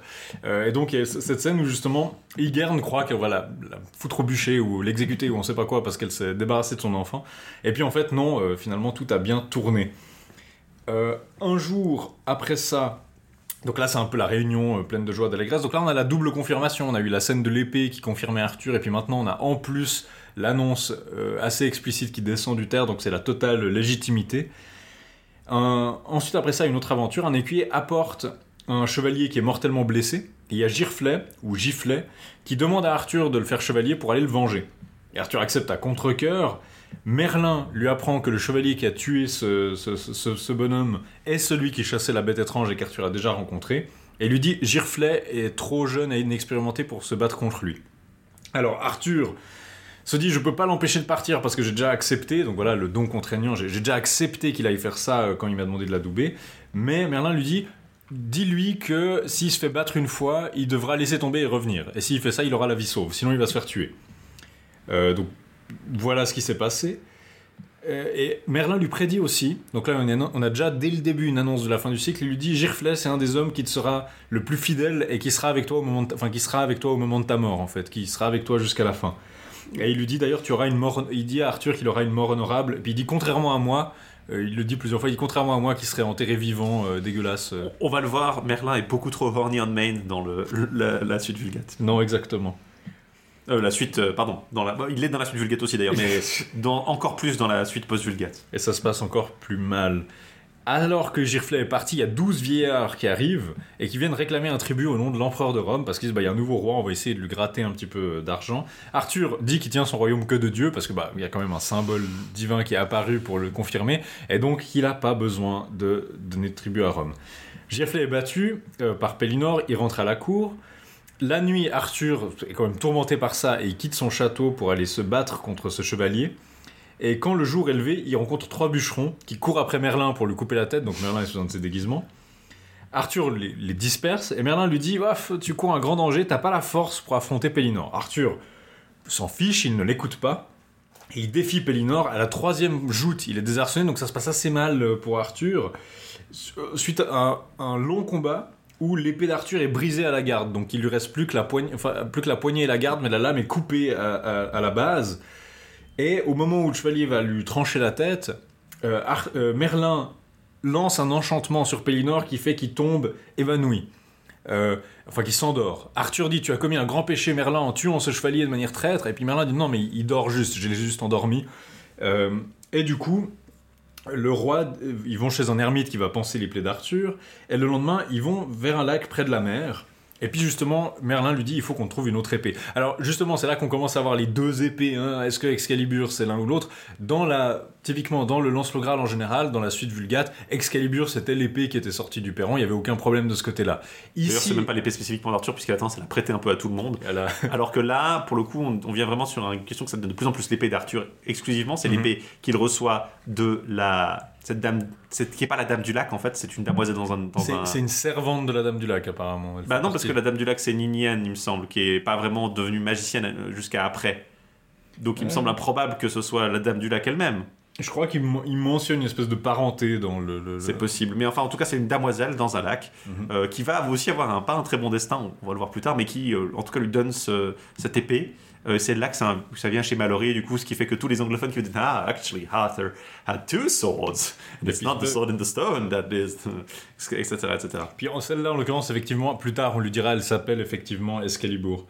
Euh, mais ce qui est assez intéressant, j'ai trouvé, c'est que quand il, il doit aller il- au milieu du lac, il voit une main qui tient le, le- qui tient l'épée, et puis euh, la, enfin, la demoiselle lui dit, je vais vous donner une épée, vous devez me promettre euh, quelque chose, que vous me donnez quelque chose, de nouveau un don contraignant. Il accepte, et puis là, elle marche au milieu du lac, et elle prend l'épée d'un bras qui l'attendait, puis elle la ramène à Arthur. Et Donc quand- c'est pas la même dame qui tend l'épée depuis l'eau Ouais. et qui donne à, donne à Arthur. hein, on est Et puis quand euh, Mer- il demande à Merlin comment c'est possible, Merlin dit il y a un enchantement, mais en fait il y a un pont de bois, mais on le voit pas. Donc c'est un peu. Ça, ça- ça me fait penser un au, truc. au- tu sais, au, fluide non newtonien. Tu sais, c'est rempli de la, de la maïzena dans le lac, puis du coup elle peut courir Comme dans la- aller chercher. Comme dans cette BD de Boulet. Exactement, on a pensé à la même chose. Euh, et du coup, le, la, la dame euh, lui donne l'épée, et du coup Arthur euh, retourne à Carduel. Euh, il faut préciser qu'elle lui donne l'épée avec un, un fourreau. Un fourreau qui que- vaut 10 fois la valeur de l'épée parce que le fourreau permet à son porteur en fait de euh, pense, il pense automatiquement en fait le- toutes les plaies du, que le porteur euh, reçoit. C'est un peu compliqué. Alors, Roussino pointe que c'est un... Marcotte et Roussino pointent que c'est un peu incohérent. On va en parler quand, quand ces effets sont discutés. Mais basiquement, ça fait que vous ne saignez pas. Vous ne saignez pas. Alors, est-ce que ça referme les plaies ou bien est-ce que simplement c'est que vous avez une plaie ouverte, mais elle est. Parce qu'à un moment, elle, quand- elle quand- saigne pas parce qu'il y a un moment où justement il il y, a un moment où justement il y a un- quelqu'un qui a ce fourreau puis on lui enlève et puis toutes ses plaies se remettent à saigner c'est quelqu'un qui dit C'est- c'est mais du coup c'est débile parce que vous pouvez jamais enfin Marcotte et Rossino disent mais du coup ça veut dire que vous pouvez jamais enlever le fourreau parce que bah, du coup vous- après tu peux soigner la plaie. après, tu peux soigner la plaie. Mais du coup, ça veut dire que. Mais il y a des moments où c'est incohérent parce que des fois, on a l'impression que ça soigne immédiatement, puis d'autres fois, on a l'impression que. J'ai l'impression que ça c'était surtout pour l'effet parce que c'est super cool. C'est que dans Ouais. dans le méchant, euh, finalement on lui retrouve le truc, puis toutes les blessures qu'on lui avait faites, ah, il se très très. sang. C'est super métal comme truc, je trouve, j'adore. Mais il y a Merlin qui se paye un peu la tête d'Arthur, il fait Est-ce que tu préfères l'épée ou le fourreau? Puis Arthur qui a l'épée, bien sûr, il fait espèce de crétin, bien sûr que non. C'est. Genre, sur la tête. non, c'est très très drôle, effectivement, ce bout-là. Euh, mais du coup, il s'en retourne à, à Carduel. Euh, tout le monde est très content parce qu'Arthur est revenu sain et sauf. Et là, c'est là que le roi Urien demande à Arthur la permission de marier euh, Morgane, qui est sa sœur en fait. Hein. Enfin, sa Alors, ici, petite mise à jour justement euh, généalogique, Morgane est donc la mère d'Yvain, puisque Urien est le père d'Yvain, ça c'est standard, mais donc là c'est Morgane qui est la mère d'Yvain, et donc Yvain est aussi un neveu d'Arthur. Et euh, étant donné que, ouais, enfin, on, peut se demander un peu, le, le- ça fait qu'Yvain et Gauvin sont cousins du coup, euh, mais bon, tout le monde est cousin d'habitude, donc c'est pas... Oui, exactement. Bah, quand, on y repense, c'est pas en lisant ça que j'ai réalisé. C'est juste que quand j'ai réalisé ça, qu'en fait, Galad est le cousin euh, germain. non, attends, le petit cousin de. Il est le petit cousin de. Euh, petit cousin, une génération de différence, disons, de Perceval, tandis que euh, de, du- de l'autre côté, Bor, euh, techniquement, est son oncle, donc tout le monde Ouais. est, tout- tout- enfin son cousin, le cousin de son père, donc tout le monde est à peu près parent dans le Lance Graal et dans la post vulgate.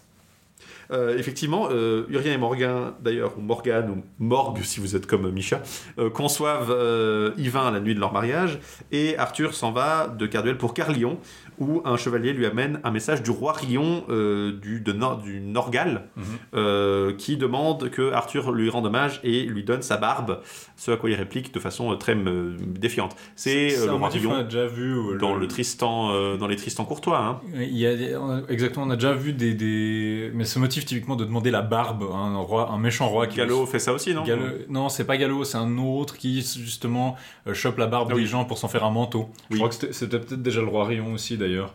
Euh, ça arrivait aussi, euh, Lancelot, dans le Lancelot en prose, il rencontrait des, des gens qui, volaient les barbes des chevaliers pour en faire des, des airs pour ermites en fait. Oui, c'est ça.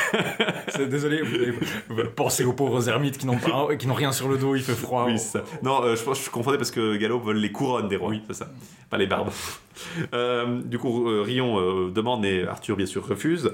Et c'est là que euh, il décide finalement à agir sur le présage de la destruction de son royaume. Il se dit bon, vu que c'est le, un- il sait quand l'enfant euh, va être, va naître, mais il sait pas qui ce sera parce qu'on lui a pas dit que c'était son propre fils du coup. Ouais, il, a, il, a, il a pas vraiment connecté les deux bouts. euh. Voilà. Mais euh, parce qu'il va plus se dire tiens j'ai conçu un enfant et on m'a dit qu'un enfant me détruirait. Hmm.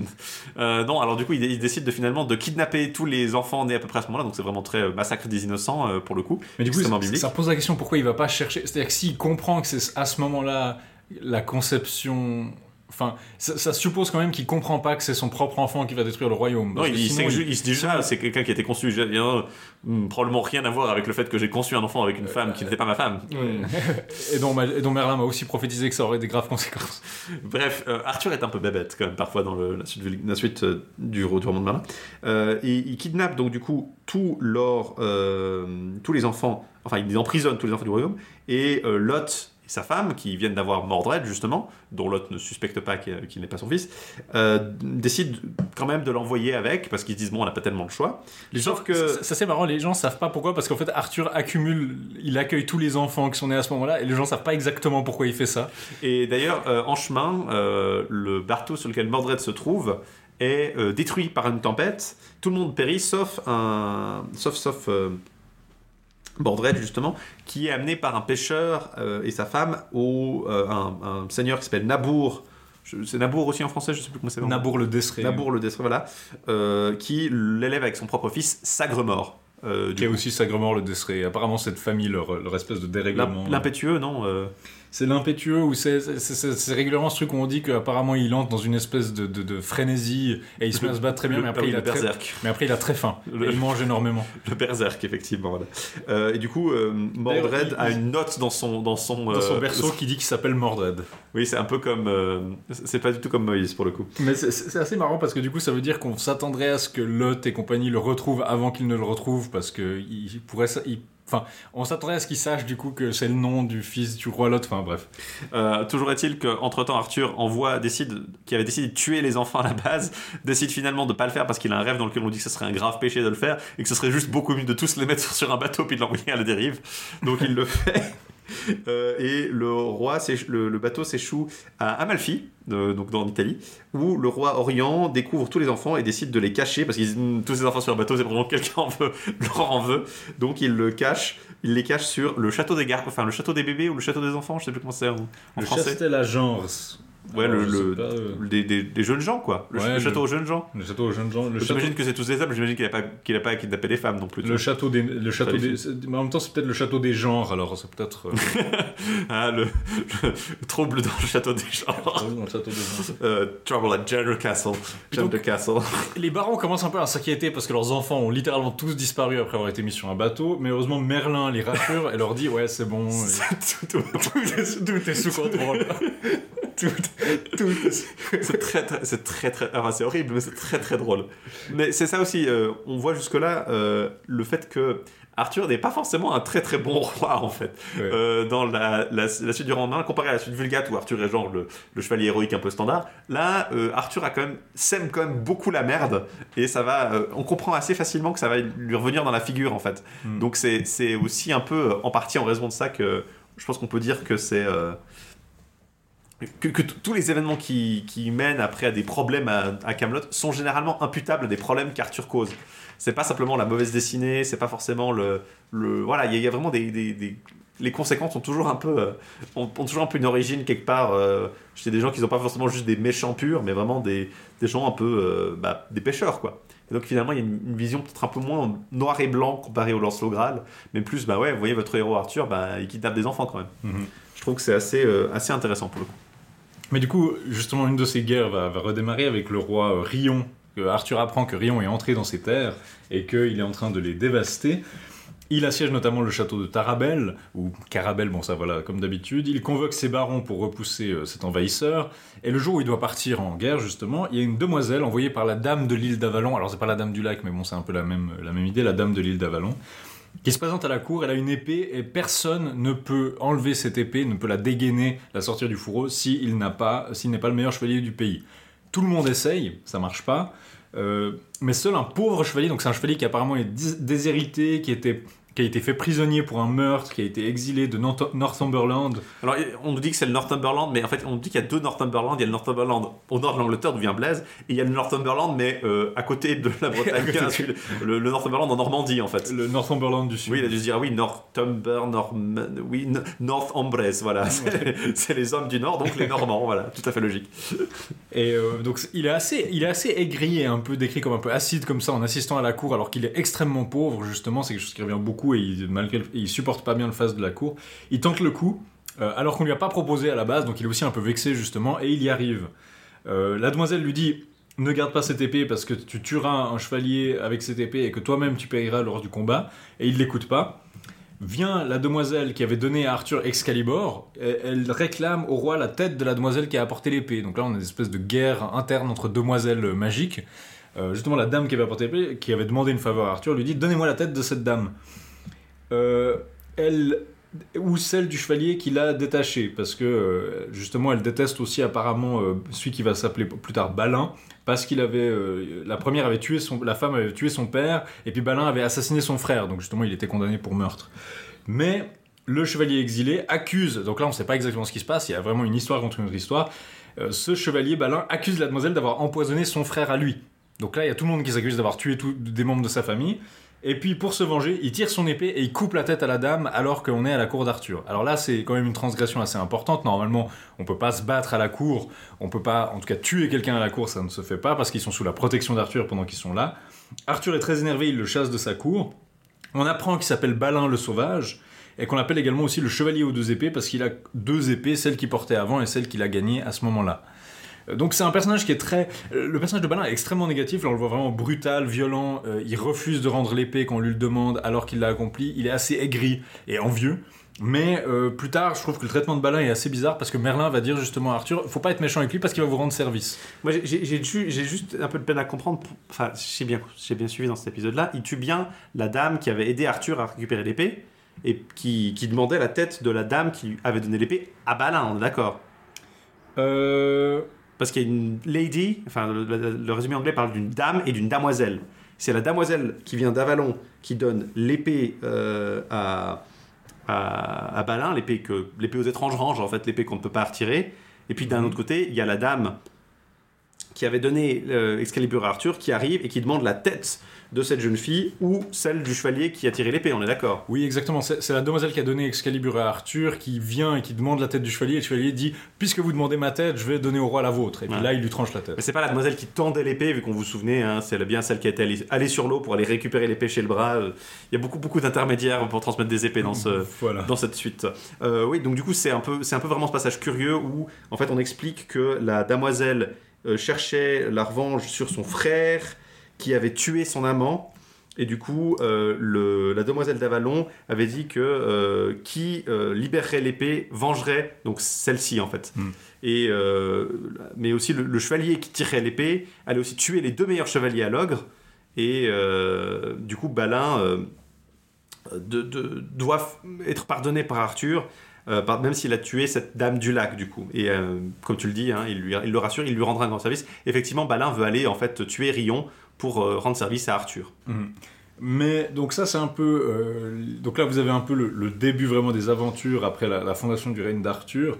Il faut noter justement que là le motif d'Excalibur, l'épée du lac, c'est assez symétrique de ce qu'on avait vu à la fin de la mort de la mort de, de la, de la mort le roi Arthur où il y a une main qui rattrape euh, l'épée et là ça devient un peu plus impliqué que oui c'est une demoiselle alors que dans la mort le roi Arthur on avait cette main qui l'attrapait, mais on n'était pas sûr de la main de qui c'était. Est-ce que c'était juste une représentation de la Providence? Est-ce que c'était juste la main de... de- On n'est pas vraiment sûr de qui c'est la main. Là, par contre, ça devient cette espèce de société de demoiselles magiques. Enfin là, il y a une collaboration parce qu'entre la, la main tendue de soie qui tend l'épée et puis la Mm. main, la demoiselle qui va la récupérer sur le lac, il y, a tout un, il y a tout un écosystème en fait. Mais ce qui est intéressant, c'est que c'est pas nécessairement des demoiselles qui n'ont rien à voir avec ce monde-là et qui vivent dans un autre monde un peu pur. euh, Non, elles ont aussi des frères et des sœurs et des, des familles qui se sont fait tuer. Voilà, il y a vraiment, elles sont vraiment, elles font partie du monde et de la même façon qu'on on va le voir euh, avec Ninienne ou Viviane euh, juste après.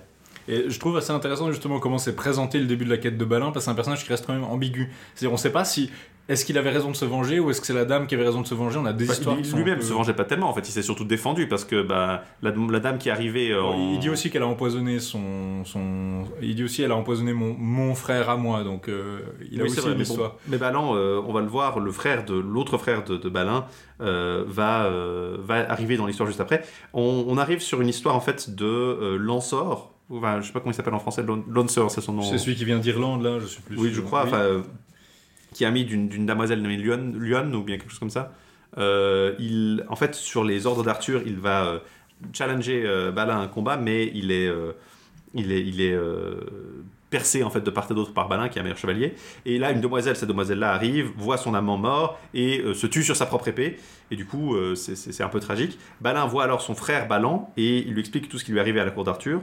Et un nain explique là à Balin que en fait, il lui euh, viendra des problèmes parce qu'il a tué le fils d'un roi en faisant son acte. Et là, le roi Marc, qui est en chemin vers la cour d'Arthur, c'est la première apparition de Marc dans ce récit, euh, arrive euh, sur place et voit l'histoire de- de- du chevalier de sa dame et euh, demande à ce qu'on mette une riche pierre tombale sur leur tombe. Et c'est là que Merlin écrit en fait que Lancelot et Tristan se rencontreront en bataille ici, mais aucun d'entre eux ne mourra.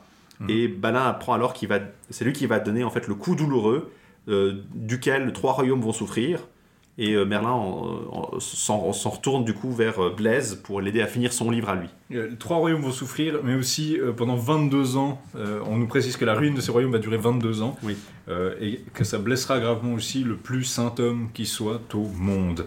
Et effectivement, le- la pierre tombale, ce sera en fait le Perron Merlin, le fameux Perron Merlin, Le Perron dont on Merlin. a parlé dans la, le Lancelot, euh, le Tristan en prose, pardon. Donc ça, c'est une annonce du, c'est justement une annonce du Tristan euh, en prose. Donc c'est probable que l'équivalent, euh, l'épisode du Tristan en prose du, du Merlin a été intégré. je sais pas s'il est dans la caste ou s'il est seulement dans la, il, il aurait été dans la version intermédiaire. Mais enfin, il existe le Tristan en prose, ça c'est sûr. Mhm.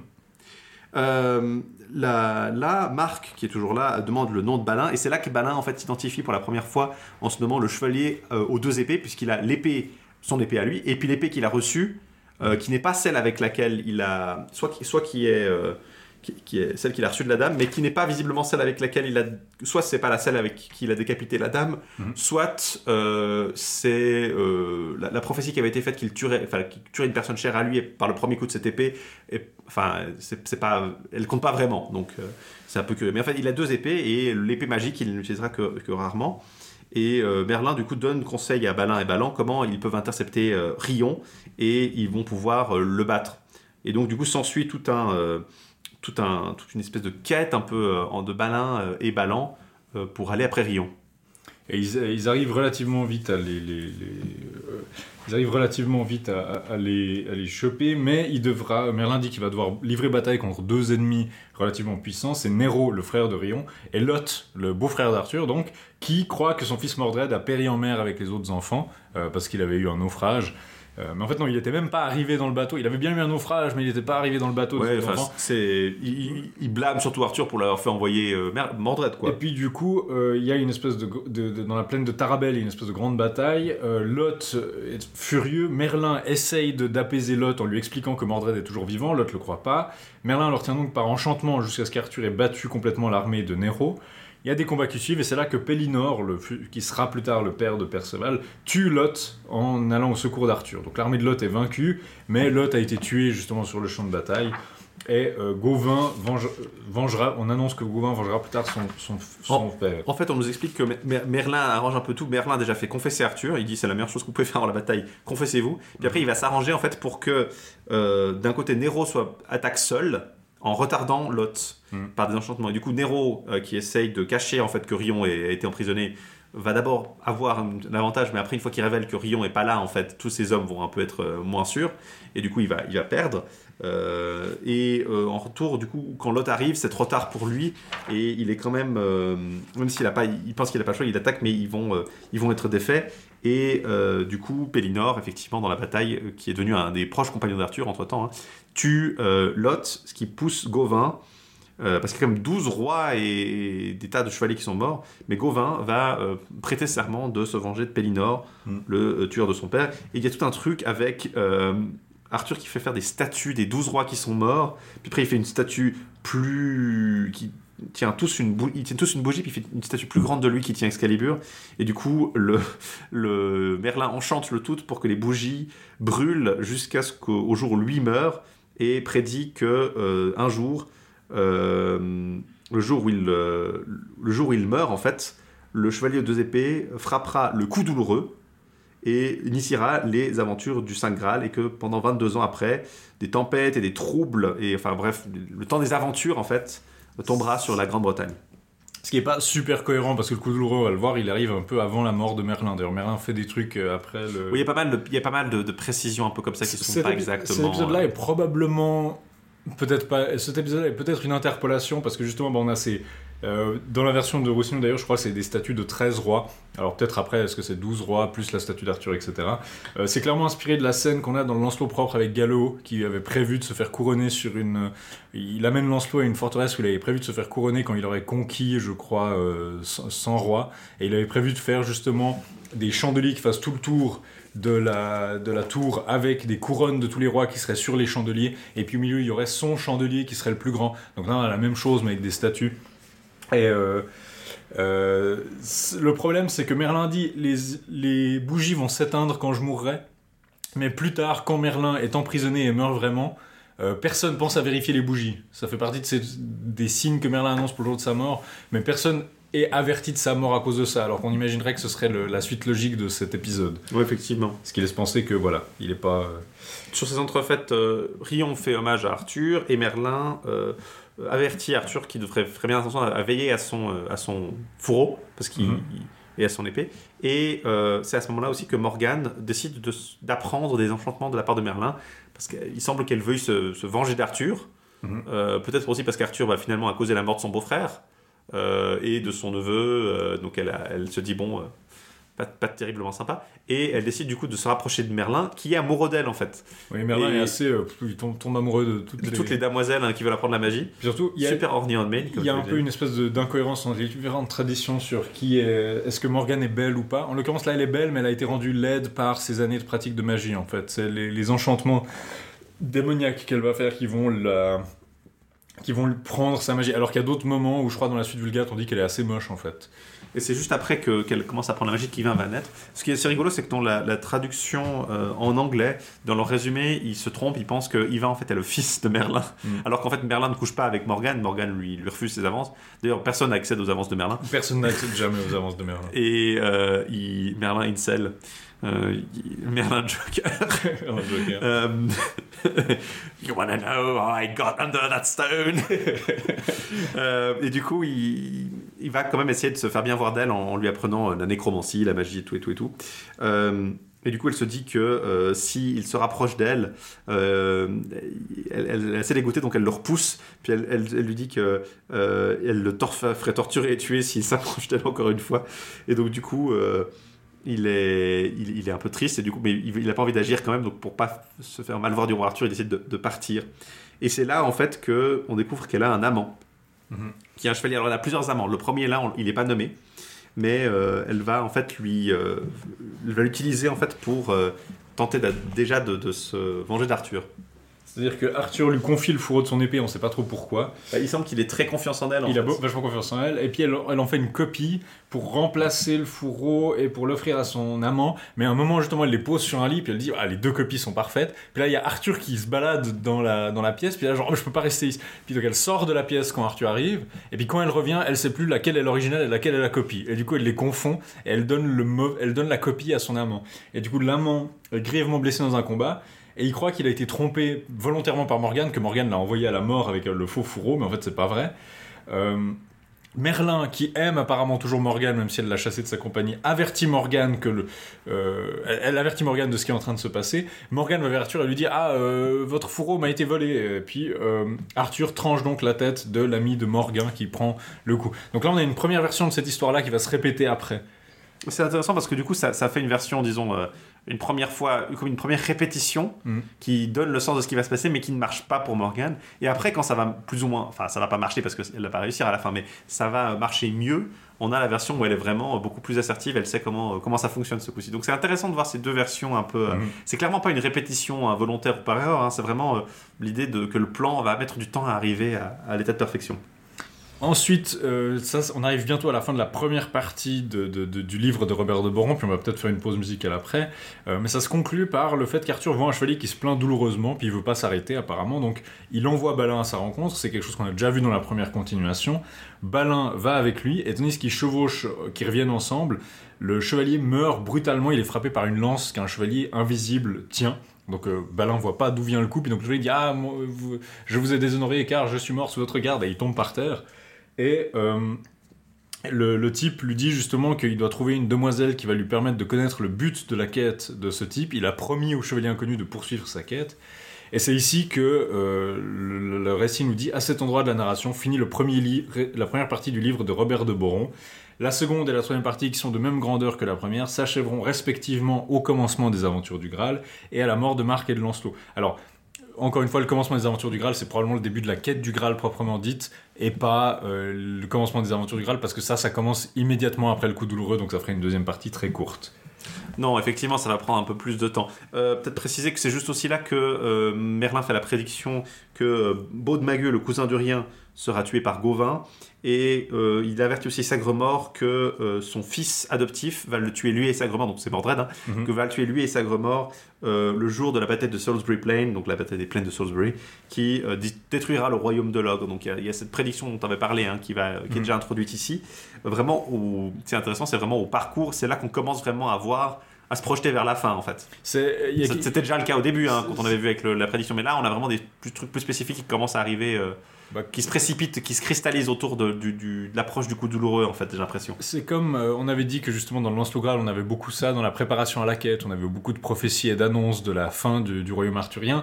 Il y a des gens qui ont dit par exemple que la post-vulgate c'était un remaniement du cycle qui avait un peu le ton toujours de la mort le roi Arthur. Donc on avait vraiment cette espèce d'idée de fatalité, euh, cette idée vraiment de fatalité en fait, de destin auquel on peut pas échapper. Typiquement Arthur, le coup des, le massacre des nouveau-nés qui est un motif très biblique, mais c'est on va Arthur essaie d'échapper à son destin et à la prophétie qu'il a, qu'il a mise en branle. Il a couché avec sa sœur sans le savoir. Il a donc causé, il a causé cette chaîne de conséquences qui va aboutir à sa fin. Il essaie de l'éviter en tuant tous les bébés euh, qui sont nés à ce moment-là. Mais ça marche pas. Euh, ça marche pas. Le Mordred échoue. Il est récupéré par quelqu'un d'autre. Les bébés, finalement, ils sont élevés dans, dans- un coin pendant le temps qu'Arthur se calme. On les cache dans un château.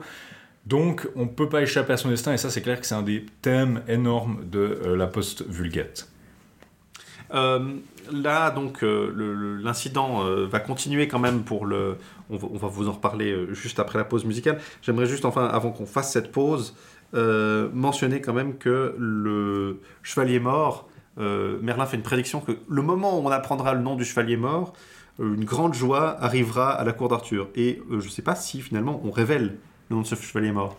Alors je suis plus sûr honnêtement que ça se... Je crois que c'est une de ces annonces un peu... Une de ces annonces un peu amputées. Ouais, c'est- un peu le, le- un des problèmes récurrents avec le, la suite du, du roman de Merlin.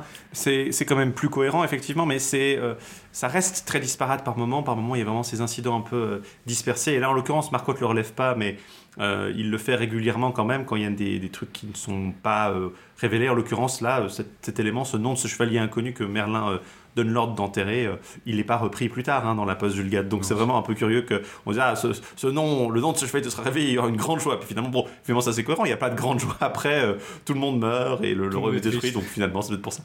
Euh, toujours est-il que voilà, c'est là en fait sur la, la mort de ce chevalier, l'enterrement de ce chevalier inconnu, que va s'ouvrir le temps aventureux qu'on va commencer à vous relater après encore une, une- une autre petite pause musicale. Cette fois-ci, j'avais envie de vous passer euh, un, morceau, euh, oh, un morceau pour mettre le, pour mettre dans l'entrain euh, le deuxième mouvement euh, Vivace Anthropo de la symphonie écossaise de Mendelssohn par l'orchestre de chambre d'Écosse avec la direction de Raimi Laredo.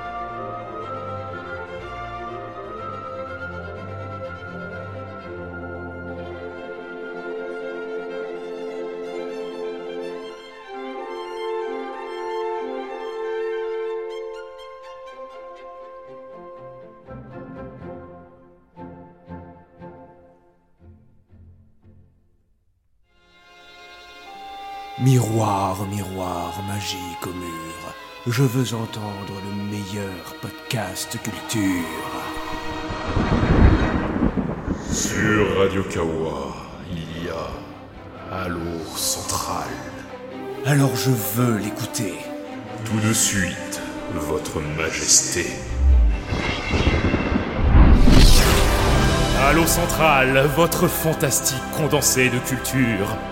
Présenté par Morgane et ses fabuleux ménestrels. Une fois par mois sur Radio Kawa.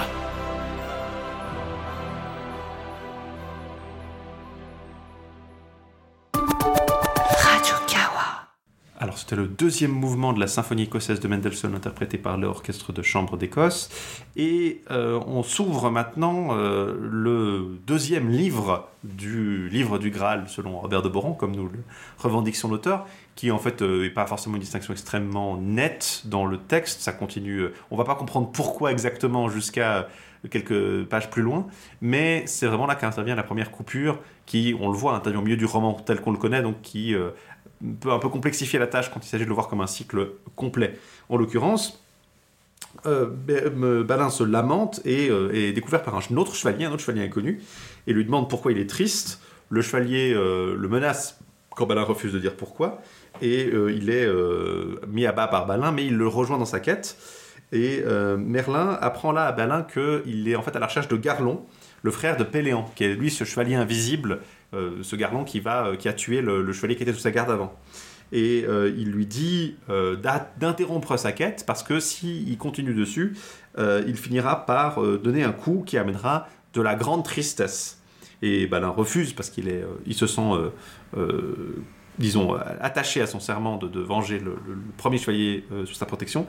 Et à nouveau, euh, le, le chevalier qui l'accompagne est euh, percé par le chevalier invisible. De nouveau, il perd quelqu'un sous sa garde. Et euh, là où, quand on l'enterre, on voit que la, la pierre tombale, pour une raison curieuse, ça n'a rien à voir avec l'affaire.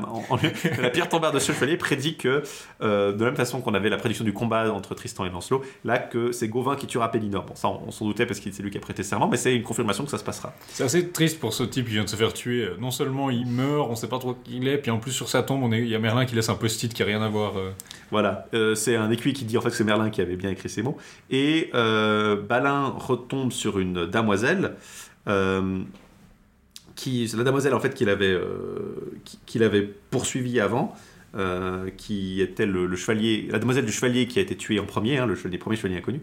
Il la suit, en fait, ils, vont ensemble vers un château, mais quand Balin entre dans le château, devant la demoiselle, il y a un- une herse qui tombe, et du coup, le Balin euh, est, est piégé dedans, alors que derrière, la, la demoiselle est dehors. Et elle est menacée par deux chevaliers, euh, et ils lui promettent en fait de, de- ils lui font promettre de suivre la coutume du château. Et la coutume du château en fait c'est que euh, elle doit remplir un, bassin d'argent avec son sang Mhm. pour soigner la lèpre de la dame du château. Tu, tu sais, quand j'ai lu ça, je trouve que c'est vraiment un bon remaniement pour les gens qui connaissent ce genre d'histoire. Parce qu'ils disent, vous devez suivre la coutume du château. Puis je là, oh, je me demande ce que ça va être. Et ils amènent une équelle et j'étais là, oh non, c'est le, c'est le château que. Oui. C'est le château, la sœur de Perceval va aussi mourir dans la quête du Graal. Euh, en l'occurrence, euh, Balin dit mais vous pouvez pas faire ça, euh, vous allez mourir si vous donnez tant de sang. Il y, a- il y a que les 12 précédentes qui sont mortes, vous inquiétez pas, tout le monde le fait. Euh, et en fait finalement ça, il y, a- il y a toute un- il y a toute une affaire. En fait ils arrivent à s'en sortir. euh, Finalement, elle, c'est- non, ça, ça va, elle, elle- elle réussit à, à- à se vider de son sang sans mourir, mais. Mais ça ne marche pas en fait, ça, Ça ne la guérit pas. pas. Et on nous dit que ce sera pas, ce sera la sœur de Perceval en fait qui, qui guérira le- la dame.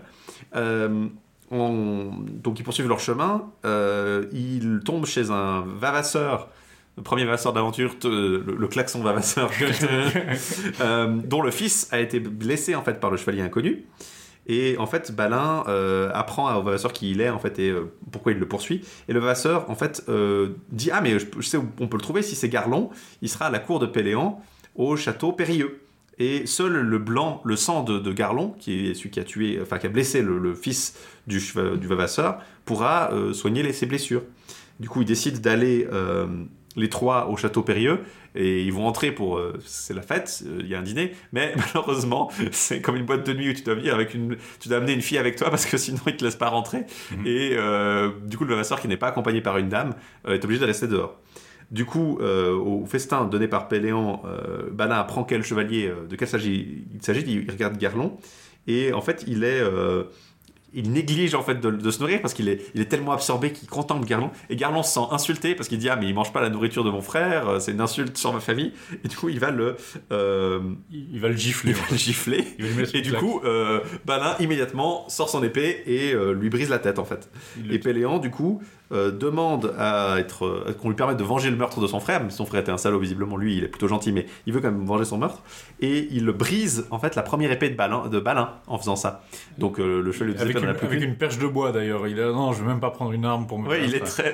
Mais en fait, il y a l'idée. En fait, là, il y a quelque chose d'assez intéressant qui est pas explicitement dit dans le texte, c'est qu'on lui demande de se désarmer en entrant en Balin. Et en fait, c'est probablement l'idée que le qu'on trouve dans la quête du Graal, que le service du Graal, ne, on doit pas, on, doit, on peut pas porter d'épée quand on va faire le service du Graal. Et, Et, donc, et donc, euh, le château, il n'y a pas d'armes. Et c'est pour ça que Péléan prend une perche en bois pour se battre contre euh, Balin, parce qu'il n'y a pas d'armes. Et ça va expliquer aussi l'épisode qui se passe juste ensuite.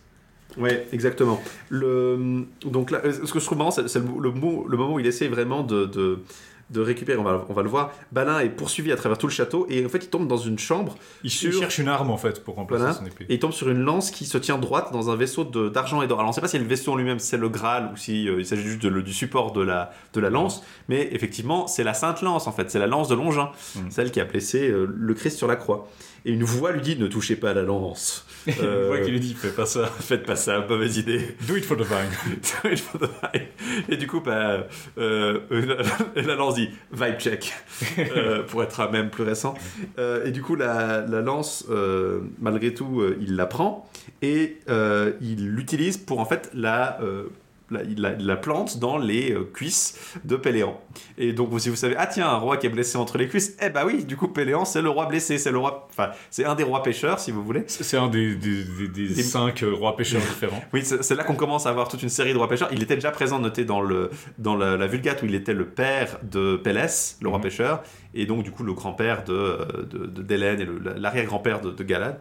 Et là, en l'occurrence, c'est un peu plus ambigu parce qu'on ne sait pas exactement quelle est sa relation à Pélès. C'est sans- sans- sous-entendu que Pélès et Pélinor sont ses frères dans cette Mhm. version-là. Euh, oui, parce que je vous, je vous spoil, mais enfin, on révélera que Pélès et Pélinor sont ses frères, euh, puisqu'on est au royaume de l'Istenoise. hein.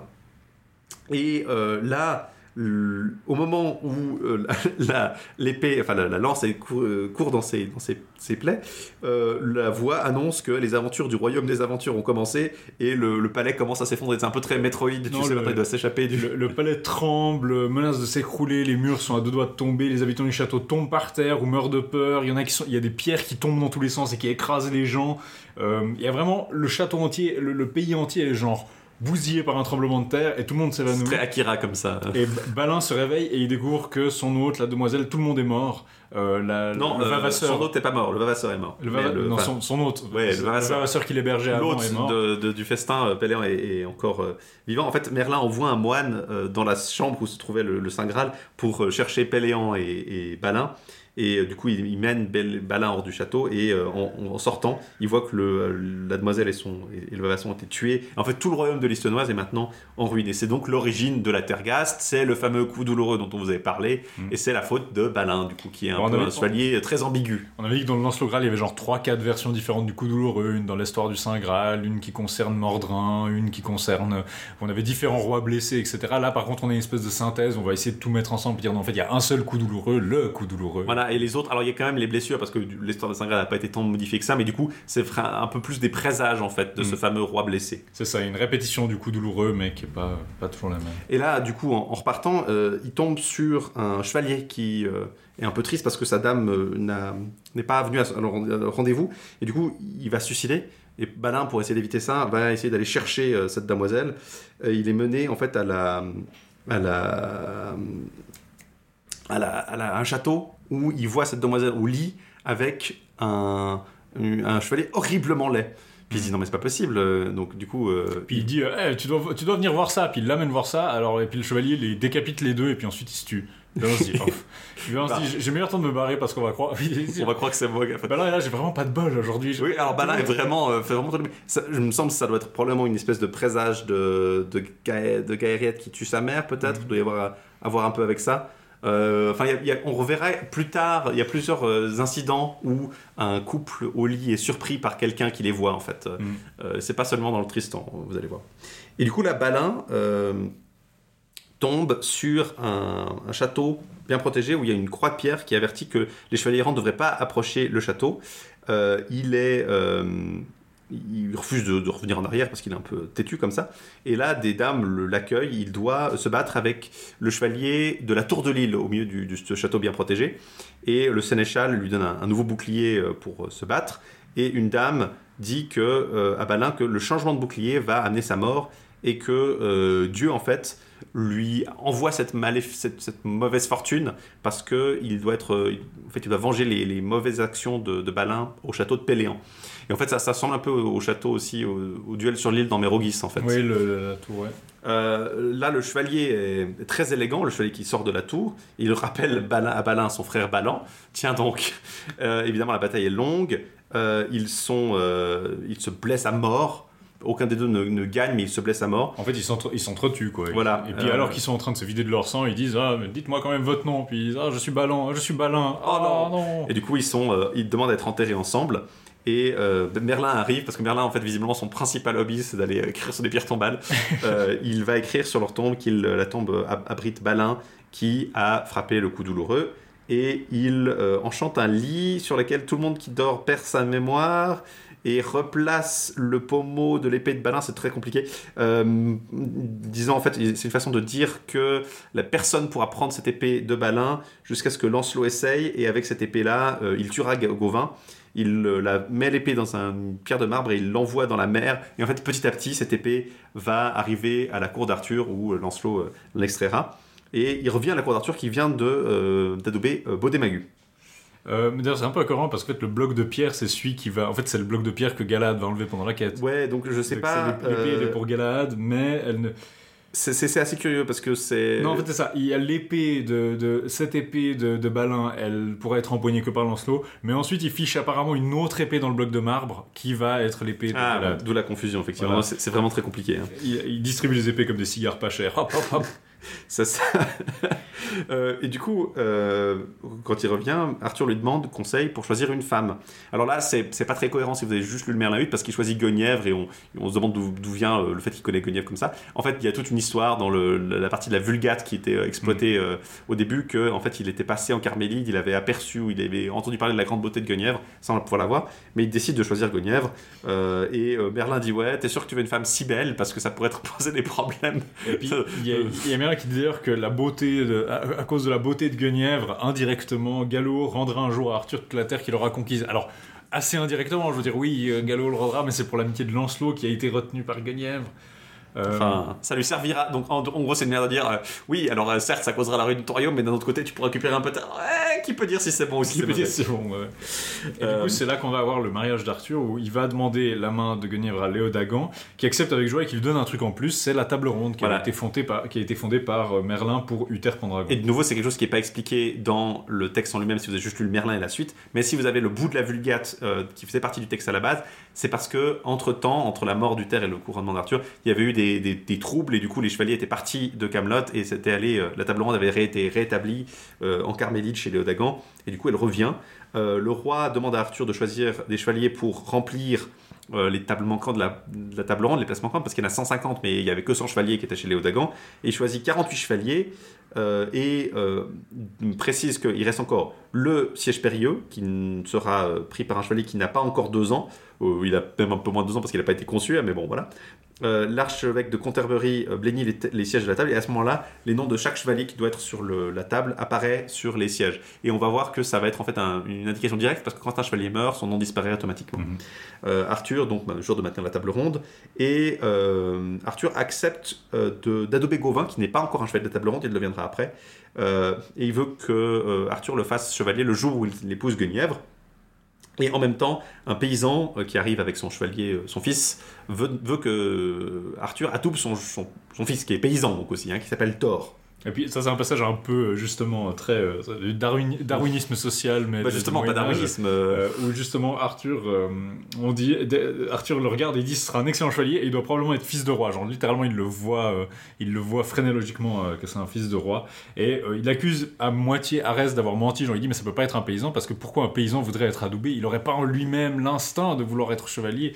Donc ça doit être un fils de roi. Et évidemment il a raison en fait c'est un fils de Pélinor. J'ai le gène du chevalier. Et euh, donc c'est Pélinor qui va aussi être élu à la table ronde Parce que d'ailleurs. vous savez, il y avait, il y avait 48 chevaliers qui ont été nommés. Il restait le deux places en 41e. plus. Enfin, c'était une place, le siège périlleux. Le dernier, c'est Pélinor, évidemment. Et c'est là que Gauvin et Gariette, euh, qui est son écuyer maintenant, maintenant que Gauvin a été fait chevalier, euh, vont commencer à, à mettre leur plan à exécution. Mais ça va pas être avant un moment que euh, Pélinor sera tué. Là, il y, a une- Et- il y a une section qu'on pourrait appeler euh, la- la- la- la- la- les aventures de Gauvin, Thor et Pellinor, justement, genre les, les trois qui viennent d'être adoubés. Enfin, Euh, Deux qui viennent d'être adoubés, plus un qui euh, vient d'être reçu à la table reçus à la table ronde, qui vont justement. à- ce, qui- ce que Merlin décrit comme étant la première aventure qui s'abat à la table ronde, c'est un cerf blanc. Euh, qui débarque dans la, dans la salle, qui court dans toute la salle, euh, tous les gens se demandent ce que c'est. Il y a un chien qui vient ensuite, puis après il y a une demoiselle avec euh, 30 meutes de chiens. Et un Enfin, des- une meute de 30 chiens. Une meute de 30 chiens, pardon. Qui, un des, 30 meutes de chiens, un des chevaliers assis à table euh, s'empare du chien, le premier, le braque, il monte à cheval et il s'enfuit. Donc il y a un chevalier qui vole le chien de la dame. Merlin demande à Gauvin de poursuivre le cerf blanc, à tort de rattraper le chevalier, et puis ensuite il y a un autre chevalier à cheval qui arrive et qui emporte la demoiselle, et Merlin dit Bon bah Pellinor, vous, vous allez chercher la demoiselle. Donc il y a, euh, comme, je, comme je l'ai dit, Gauvin va devoir trouver le cerf blanc, Thor va trouver le chevalier qui a volé le chien, et Merlin. euh, euh, devra, euh, et Pellinor devra trouver euh, la demoiselle elle-même. La demoiselle, en fait, c'est Vivienne ou Ninienne ou Nivienne, la, la, la dame du lac, en fait, la demoiselle chasseresse. Qui est habillé comme une chasseresse, Qui est effectivement. habillée comme une chasseresse. Alors là, je peux peut-être parler un peu. Bon, on va, son personnage sera introduit un peu plus en détail après. La- L'aventure est assez marrante.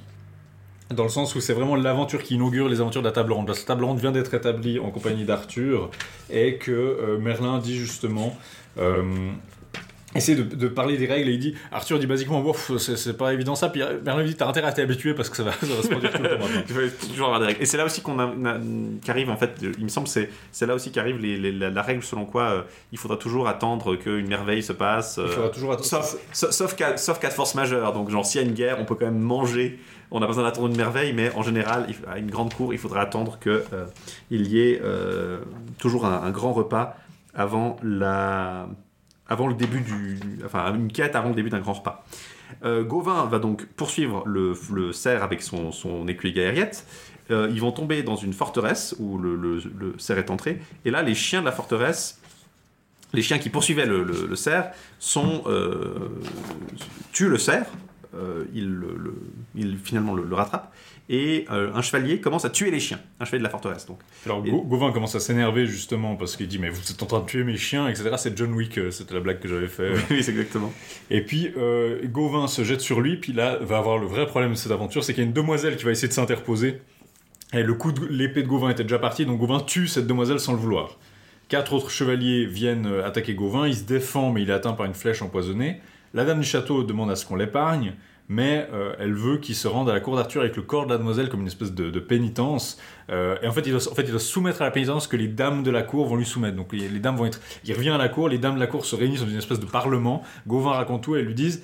À partir de maintenant, tu dois promettre de ne plus jamais faire de mal aux demoiselles et de leur porter secours toutes les fois qu'elles te le demanderont. Et c'est pour ça, euh, Gauvin tint si bien sa, de, sa promesse qu'il fut surnommé le chevalier aux demoiselles. Et il devra aussi euh, te donner toujours la merci à ceux qui le demandent. Mhm. Euh, et euh, il devra aussi. tout- c'est là aussi qu'on établit la coutume de, de- de décrire toutes les aventures de tous les chevaliers, avec toute une meute de scribes qui est euh, prescrite pour, euh, pour ça. C'est intéressant parce que Gauvin est présenté sous un angle très négatif au début, puis après, bon, on, on le, ré- on le- le- disons, on le, on le présente sous un angle un peu bon. Ok, on fait, on met une sous-règle pour comme quoi maintenant, maintenant il est bon. Mais Gauvin va garder un caractère vraiment très euh, pas, pas très positif en fait. C'est vraiment, je, trou- je trouve vraiment que c'est là qu'on commence à voir Gauvin sous un angle plus négatif qu'avant. Et puis, Euh, En l'occurrence, la, la dame qui tue, c'était aussi. bah là, c'était accidentel. C'était pas une dame qui l'avait voulu tuer ou à qui il avait voulu faire du mal. Elle s'était interposée. Euh, donc c'est un peu. Il y a aussi quelque chose d'ironique ou que ce soit même pas. Enfin, c'est un méfait un peu. euh, Oui, il va faire pire après, disons. euh, on verra, mais euh, disons, en tout cas par rapport aux demoiselles, il, il est plus ou moins, euh, il va être plus ou moins innocent euh, jusque là. Euh, de son côté, Thor poursuit le brachet, le braque, en fait, euh, qui, qui a été enlevé par un chevalier qui qui s'appelle qui Abelin apparemment. Euh, Abelin est vaincu donc ça va assez vite. Il refuse de demander grâce et de demander la pitié. Il y a une demoiselle qui survient et qui demande la tête à d'Abelin. Abelin commence à supplier Thor de ne pas écouter la demoiselle et il finit par admettre, de- il finit par décider de se rendre à ce moment-là. Euh, mais c'est trop tard et Thor lui tranche la tête. Alors on comprend on comprend pas très bien ce qu'il voulait parce qu'il a vas-y tue-moi. Puis il y a la demoiselle qui vient qui dit oui tue-le, donne-moi sa tête. Puis a, non ne me tue pas. Enfin Thor rentre à la cour avec le chien, il raconte, on lui demande de prêter serment de dire la vérité, il raconte son aventure, Oui, ça, ils doivent jurer euh, de dire, euh, je vais te dire la vérité, rien que la vérité, toute la vérité. et puis justement Merlin révèle à Arthur que Thor est le fils de Pélinor et il l'envoie chercher sa mère. Il va y avoir un petit ré- révélation après, et il reste plus que les aventures justement de Pélinor, qui est le père de Thor. Et euh, là, une, dame, en fait, euh, arrive, euh, en, chemin, Pelennor va, chercher la, demoiselle, il tombe sur une dame qui est auprès de son, amant blessé, et lui demande son assistante, et elle lui reproche de ne pas l'avoir aidé, et, parce qu'il part sans l'écouter, et elle se tue du coup sur le corps de son ami. Le chevalier qui a, disons, kidnappé la demoiselle, la dame du lac, donc, euh, Ninienne, est en train de se battre avec son, cousin Germain de, au-dessus- enfin, pour l'avoir. Pellinor demande à reprendre la dame pour l'amener à Camelot. Les chevaliers refusent et décident de s'allier temporairement pour euh, se battre contre Pellinor. C'est un motif très récurrent. C'est deux Ouais. chevaliers qui s'aiment s'aiment pas ou qui se battent pour quelque chose. Un chevalier de table rond arrive pour le reprendre, puis du coup ils décident bon, bon, on va s'allier contre lui. Euh, Pellinor euh, tue un des deux chevaliers, puis l'autre finalement accepte de lui rendre euh, la demoiselle. Là, Dame et Pellinor, en, re- en revenant vers Camelot, entendent deux chevaliers parler de- d'empoisonner Arthur. Et, Et- c'est très drôle, ils disent voilà, c'est bon, Merlin a le don de. Merlin sait tout et voit tout, donc euh, il va probablement l'en empêcher. Et on voit, on n'a pas confirmation de ça, donc probablement que ça s'est effectivement passé, mais. Euh, il tombe sur en fait le, euh, la dame qui avait s'était tuée au-dessus du cadavre de son ami et que Pellinor avait ignoré. Et dit- il voit que des bêtes sauvages ont mangé l'essentiel de son corps et qu'il reste plus du coup que ses Il os. reste, il reste plus que sa tête qui est posée sur. Ouais, c'est ça. Et du coup, Pellinor fait enterrer l'amant et il prend la, demoiselle, euh, la tête de la demoiselle pour l'amener à Camelot, où il raconte l'aventure. Pellinor demande euh, quelle est l'identité euh, de, cette demoiselle morte, si quelqu'un sait, et Merlin lui rappelle qu'un fou lui avait euh, une fois dit que le fils d'un roi qui, était tu- qui a été tué enlèverait sa couronne et que les lions mangeraient sa chair l'année où il deviendrait le vassal d'un autre homme. Et du coup, il avait dit que la dame qui avait, qu'il avait ignorée avait, disons, fait vœu que euh, son destin à elle, il le subirait aussi. Donc que les, les, les, bêtes mangeraient son corps à lui comme euh, il mangerait son corps à elle. Euh, Merlin fait, invoquer, fait appeler la, mort, la mère de Thor, donc la femme du paysan, et elle lui demande qui avait euh, conçu Thor, puis elle, elle finalement admet qu'elle avait été violée par un chevalier qui, qu'elle ne peut pas identifier, mais en adoptant des détails, il peut identifier Pellinor euh, comme celui qui avait, qui l'avait vraiment... Et là, tout le monde se réjouit, genre, ouais, elle a été violée. Ce qui est rigolo aussi, c'est que- Il y a une démonstration d'allégresse alors qu'elle est là, genre, ouais, ouais, il m'a, violé. c'est- Euh, ouais, peut-être pas. Du coup, ce qui est très rigolo, c'est que Thor, qui avait été, euh, on lui avait donné le nom en fait de Thor, fils d'Arès, parce que c'était son seul nom en fait euh, quand il a été euh, adoubé chevalier. Mais il, reste Thor, fils d'Arès en fait, Mhm. même si on sait que c'est Pellinor son, son, Son père, son père, et il garde le nom de son, son père adoptif. Donc ça, ça Euh, clôt la première aventure vraiment de, de, de la table ronde avec euh, la demoiselle chasseresse qui justement est, Niniane, ou qui va rester un peu, qui va accepter de rester quelque temps à la cour.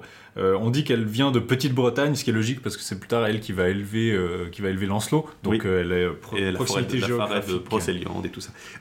On avertit aussi que Arthur, c'est là aussi que ah, Arthur apprend que la damoiselle, par Merlin évidemment, que la damoiselle morte, mangée par les bêtes, était en fait la fille de Pellinor, enfin une des filles de Pellinor, parce que visiblement il a encore une fille, euh, la sœur de Perceval.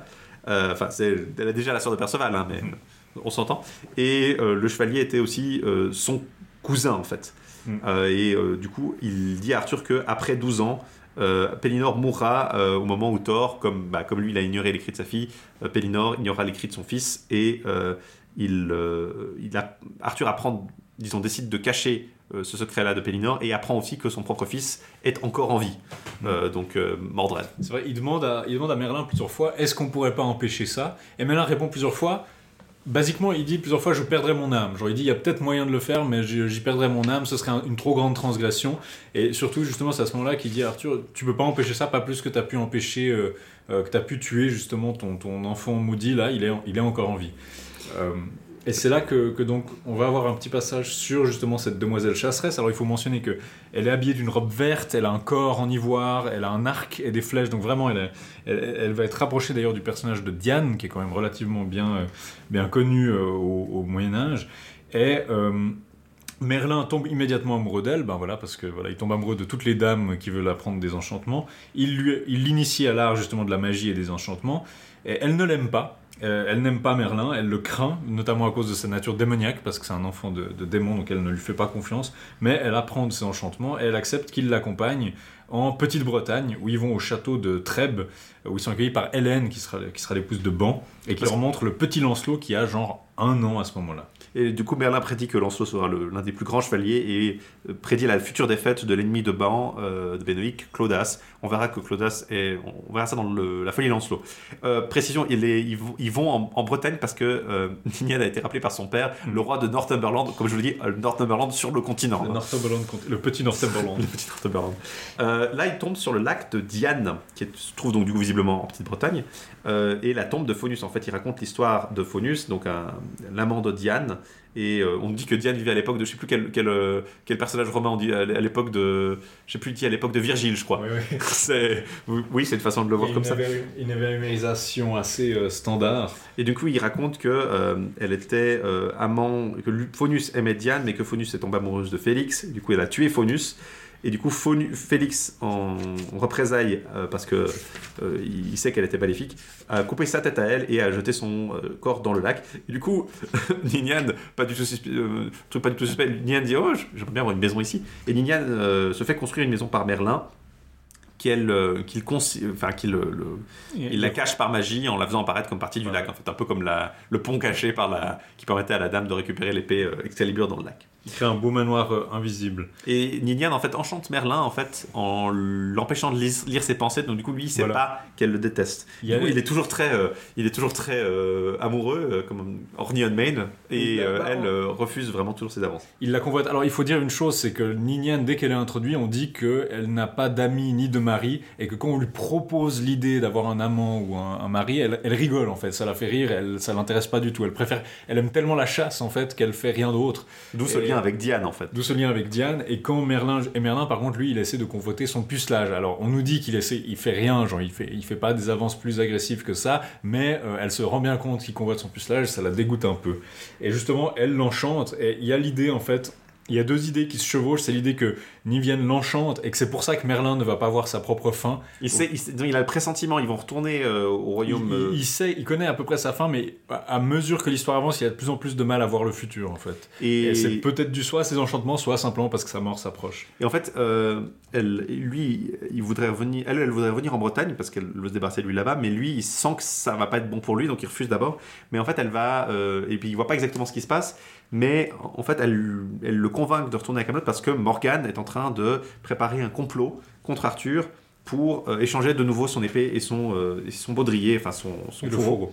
Et du coup, ils euh, vont à travers la forêt périlleuse vers la Bretagne. Alors Merlin brise un enchantement où il y avait deux, deux trônes avec des harpistes dessus qui essayaient de... des de- enchanteurs qui, qui arrivaient à hypnotiser, immobiliser les gens avec leur harpe en fait.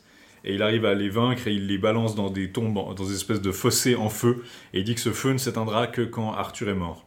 Euh, les Et rois du... Oui, il précise aussi justement que euh, il a fait ça parce qu'il se rend compte, il, il réalise que sa mort est prochaine, et donc il a fait ça pour que les gens se rappellent de lui et de sa puissance de Oui, magicien. un des enchantements. Toute cette partie-là avait été éditée hein, euh, sous le titre Les enchantements de la Bretagne en tant que fragment. Mhm. Il y, a, il y a une vision, disons que ça, ce bout-là est, est particulier. C'est là que les rois du Danemark, d'Irlande, de la vallée, du Val, de Sorelois et, du, et de l'île- des îles lointaines envahissent le- la terre d'Arthur, le prennent par surprise. Ils sont obligés d'aller se réfugier de l'autre côté de l'Imbert. Et euh, ils ont donc euh, toute une histoire de, de, où les, les- dont les ennemis essaient de traverser un gué, euh, car que Guenièvre leur montre.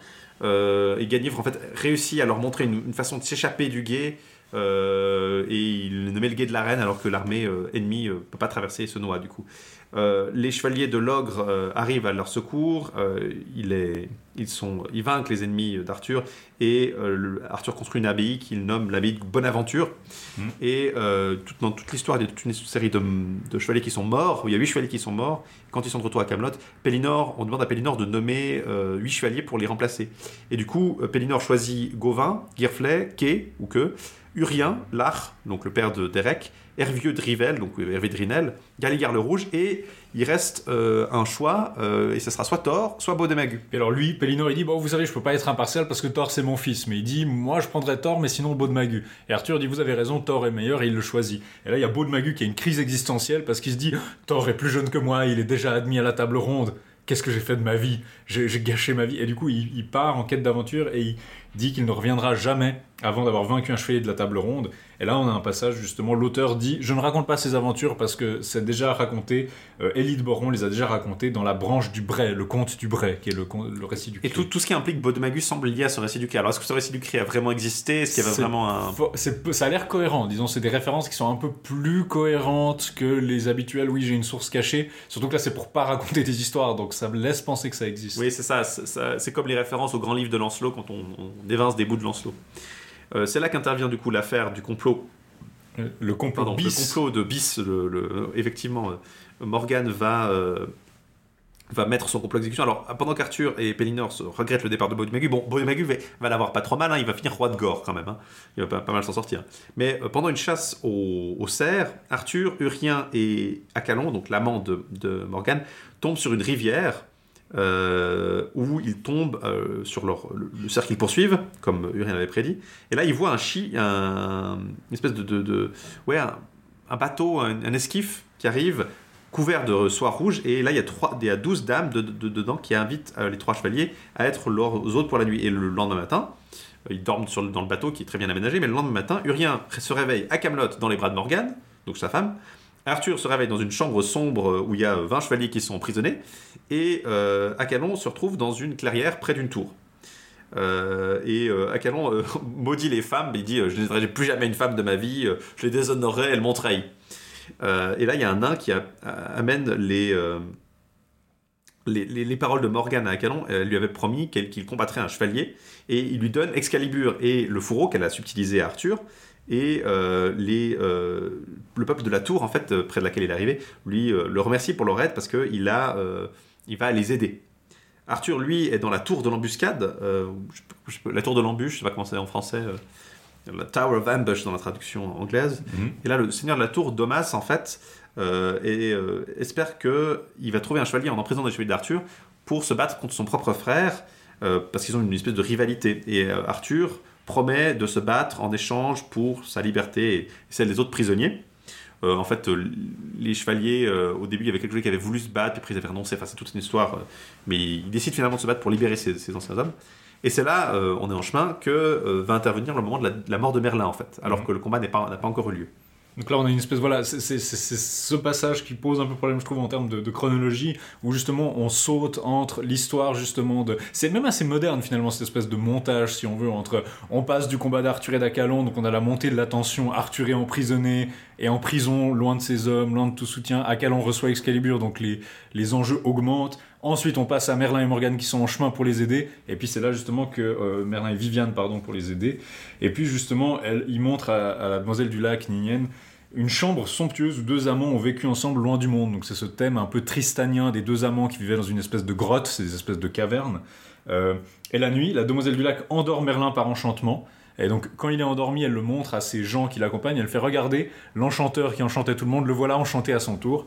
Elle le prend, elle soulève la dalle de la tombe qui est énorme, et, euh, où il y a les deux amants qui reposent. Elle l'envoie, elle jette Merlin dedans, et elle scelle ensuite la dalle par des paroles magiques, si bien que personne ne vit plus jamais Merlin, mort ou vif, jusqu'à ce qu'elle revint. Alors là, il y a une annonce qui est pas révélée où on dit qu'elle revient à la prière de Tristan. Donc Tristan apparemment aurait voulu faire ouvrir la tombe pour voir Merlin, peut-être.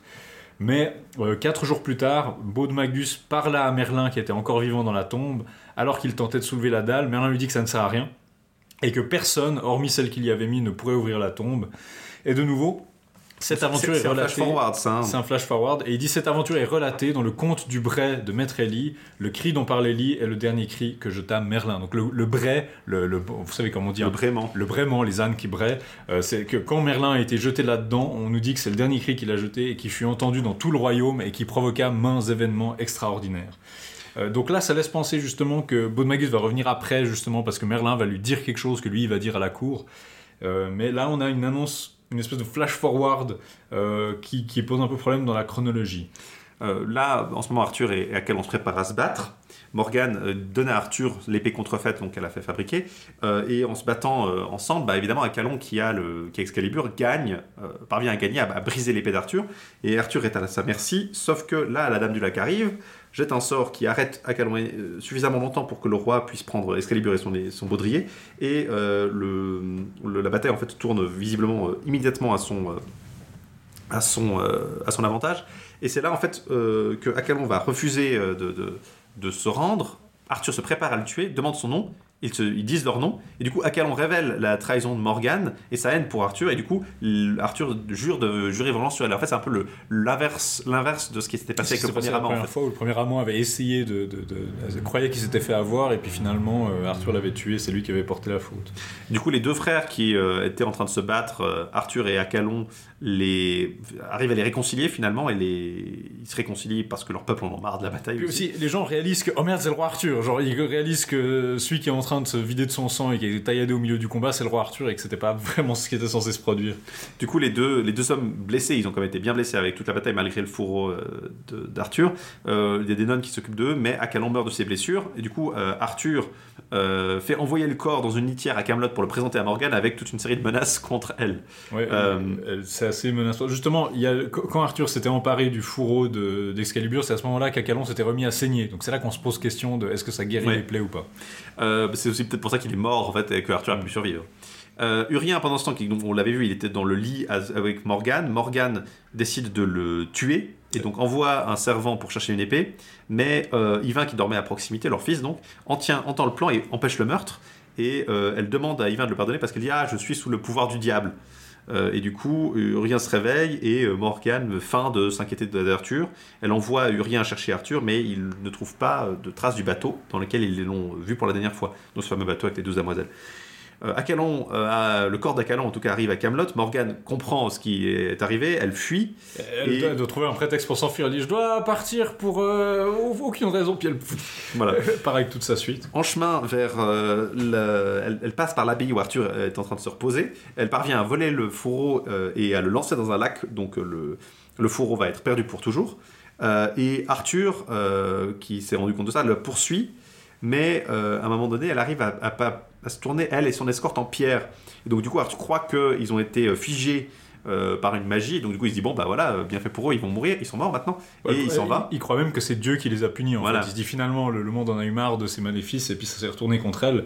Et puis du coup il s'en va et puis elle reprend, euh, elle se- se- se- reprend- ils reprennent leur forme normale. Morgane, du coup, parvient à, à fuir. Elle- Alors, elle sauve un homme nommé Manassès de Gaulle. Bon, il y a une petite aventure. Elle euh, parvient à avertir, elle, enfin, elle menace Arthur. Elle lui envoie une lettre très Ah, euh, you'll never get me alive, copper. Non c'est ça. Elle, elle- elle envoie le message à Manassès. Elle lui dit à Arthur que je suis toujours vivante et puis que en fait euh, j'ai pas été chantée. que grâce à Ninian que tu étais euh, protégé. Ça, c'est quelque chose qui est assez intéressant, c'est qu'elle pré- précise que justement ces enchantements n'ont pas, ces enchantements sont contrés par ceux de Ninienne. Donc c'est là qu'on commence à avoir l'idée d'une espèce d'opposition entre Viviane et Morgane, où il y a la bonne fée et la méchante fée, où Morgane dit qu'elle n'arrive pas à opérer de magie directement sur Arthur ou dans le royaume de l'ogre à cause de ce qu'il est protégé par euh, Vivienne. dit, elle dit ah cette, cette satanée chasseresse, euh, elle m'empêche d'agir mes pouvoirs. Et du coup, elle, elle s'en revient vers euh, Garlot, en fait, donc la terre dont, euh, dont elle est la, la dame, enfin c'est la terre du rien, quoi. Euh, et là, on dit qu'il y a une tombe dans laquelle euh, le, le récit de la mort d'A- d'Arthur et Gauvin est inscrite. Donc c'est méta, c'est la mort le roi Arthur qui est genre juste dans, Dans la tombe. tombe, oui. Il y, a- il y a des épisodes qui vont se passer là, notamment Gauvin et Hector euh, sont à presque tués par Lancelot quand ils s'en approchent. Et puis je crois que ça revient à cette idée aussi qu'il y avait, euh, il y avait le- la, la- la lance avec laquelle Mordred allait tuer Arthur, qui, était, qui est un épisode assez similaire du, du, du- du- de la préparation à la quête.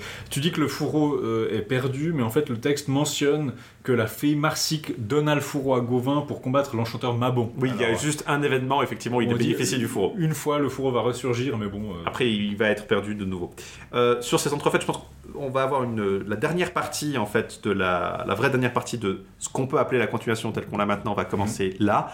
Euh, c'est dont la moitié, en fait, le texte du- des manuscrits, on vous l'a dit, s'interrompt à la moitié de ces aventures qui vont arriver et elles sont complétées par l'édition des aventures de Gauvin, de Divin et de- du Morolt. On vous, vous en parlera juste après une nouvelle petite pause musicale, je pense. Oui, tu veux nous faire écouter, Laïs. Je voulais vous faire écouter une chanson de Jason Weebly qui s'appelle Pyramid, euh, qui parle du fait d'être enfermé dans une tombe. Je trouve que ça colle bien avec l'histoire de Merlin. En fait, elle est inspirée parce que dans, sa ville natale, je crois qu'il y avait une espèce de famille de, patrons, un peu les, la grande famille de la ville. Ils avaient un mausolée en forme de pyramide et cette chanson lui a été inspirée par le fait qu'ils se demandaient qu'est-ce que ça ferait euh, en fait de, de- faire partie de cette grande famille ou quoi qu'il vous arrive dans la vie. Quand vous mourrez, on ramène vos cendres et on vous met dans la pyramide et on rajoute votre nom dessus. Euh, donc Jason Weebly, Pyramid.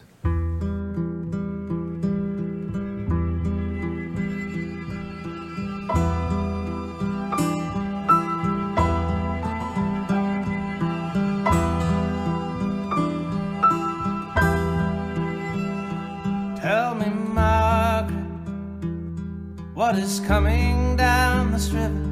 You've been watching so much longer now than I. Do you know, Margaret, just what will this day deliver? Does it work out tooth for tooth and eye for eye? Started stacking up the storms the very day that you were born. Matter how you grew, tower above you. You could change your name, move all the way to sunny California. But when you start your life anew,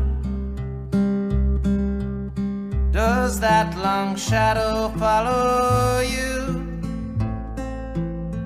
Who was it, Margaret, that chose to resurrect you here for me in scattered lines of poetry? This distant, wistful girl I see reflected in your eyes. Oh, Forgive me, Margaret, all the ways I am mistaken, all the liberties I've taken. I projected you in costumes I don't think were quite your size. Now here I'm climbing up these stones a hundred years from where you were born, a song that could take me to you. I have traced these roads, drove past your home in Burbank, California.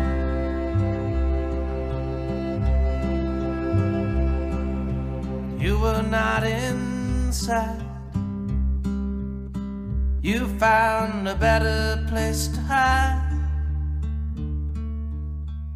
And tell me, Margaret, when I'm gone, what will I want? To be left at the bottom of a garbage bin, dusted off and pulled up onto stage. Will it please me when someone lights a candle and says my name? Will I say, Leave me in my pyramid, blow out the flame and close the lid? This story's done. Why can't we turn the page?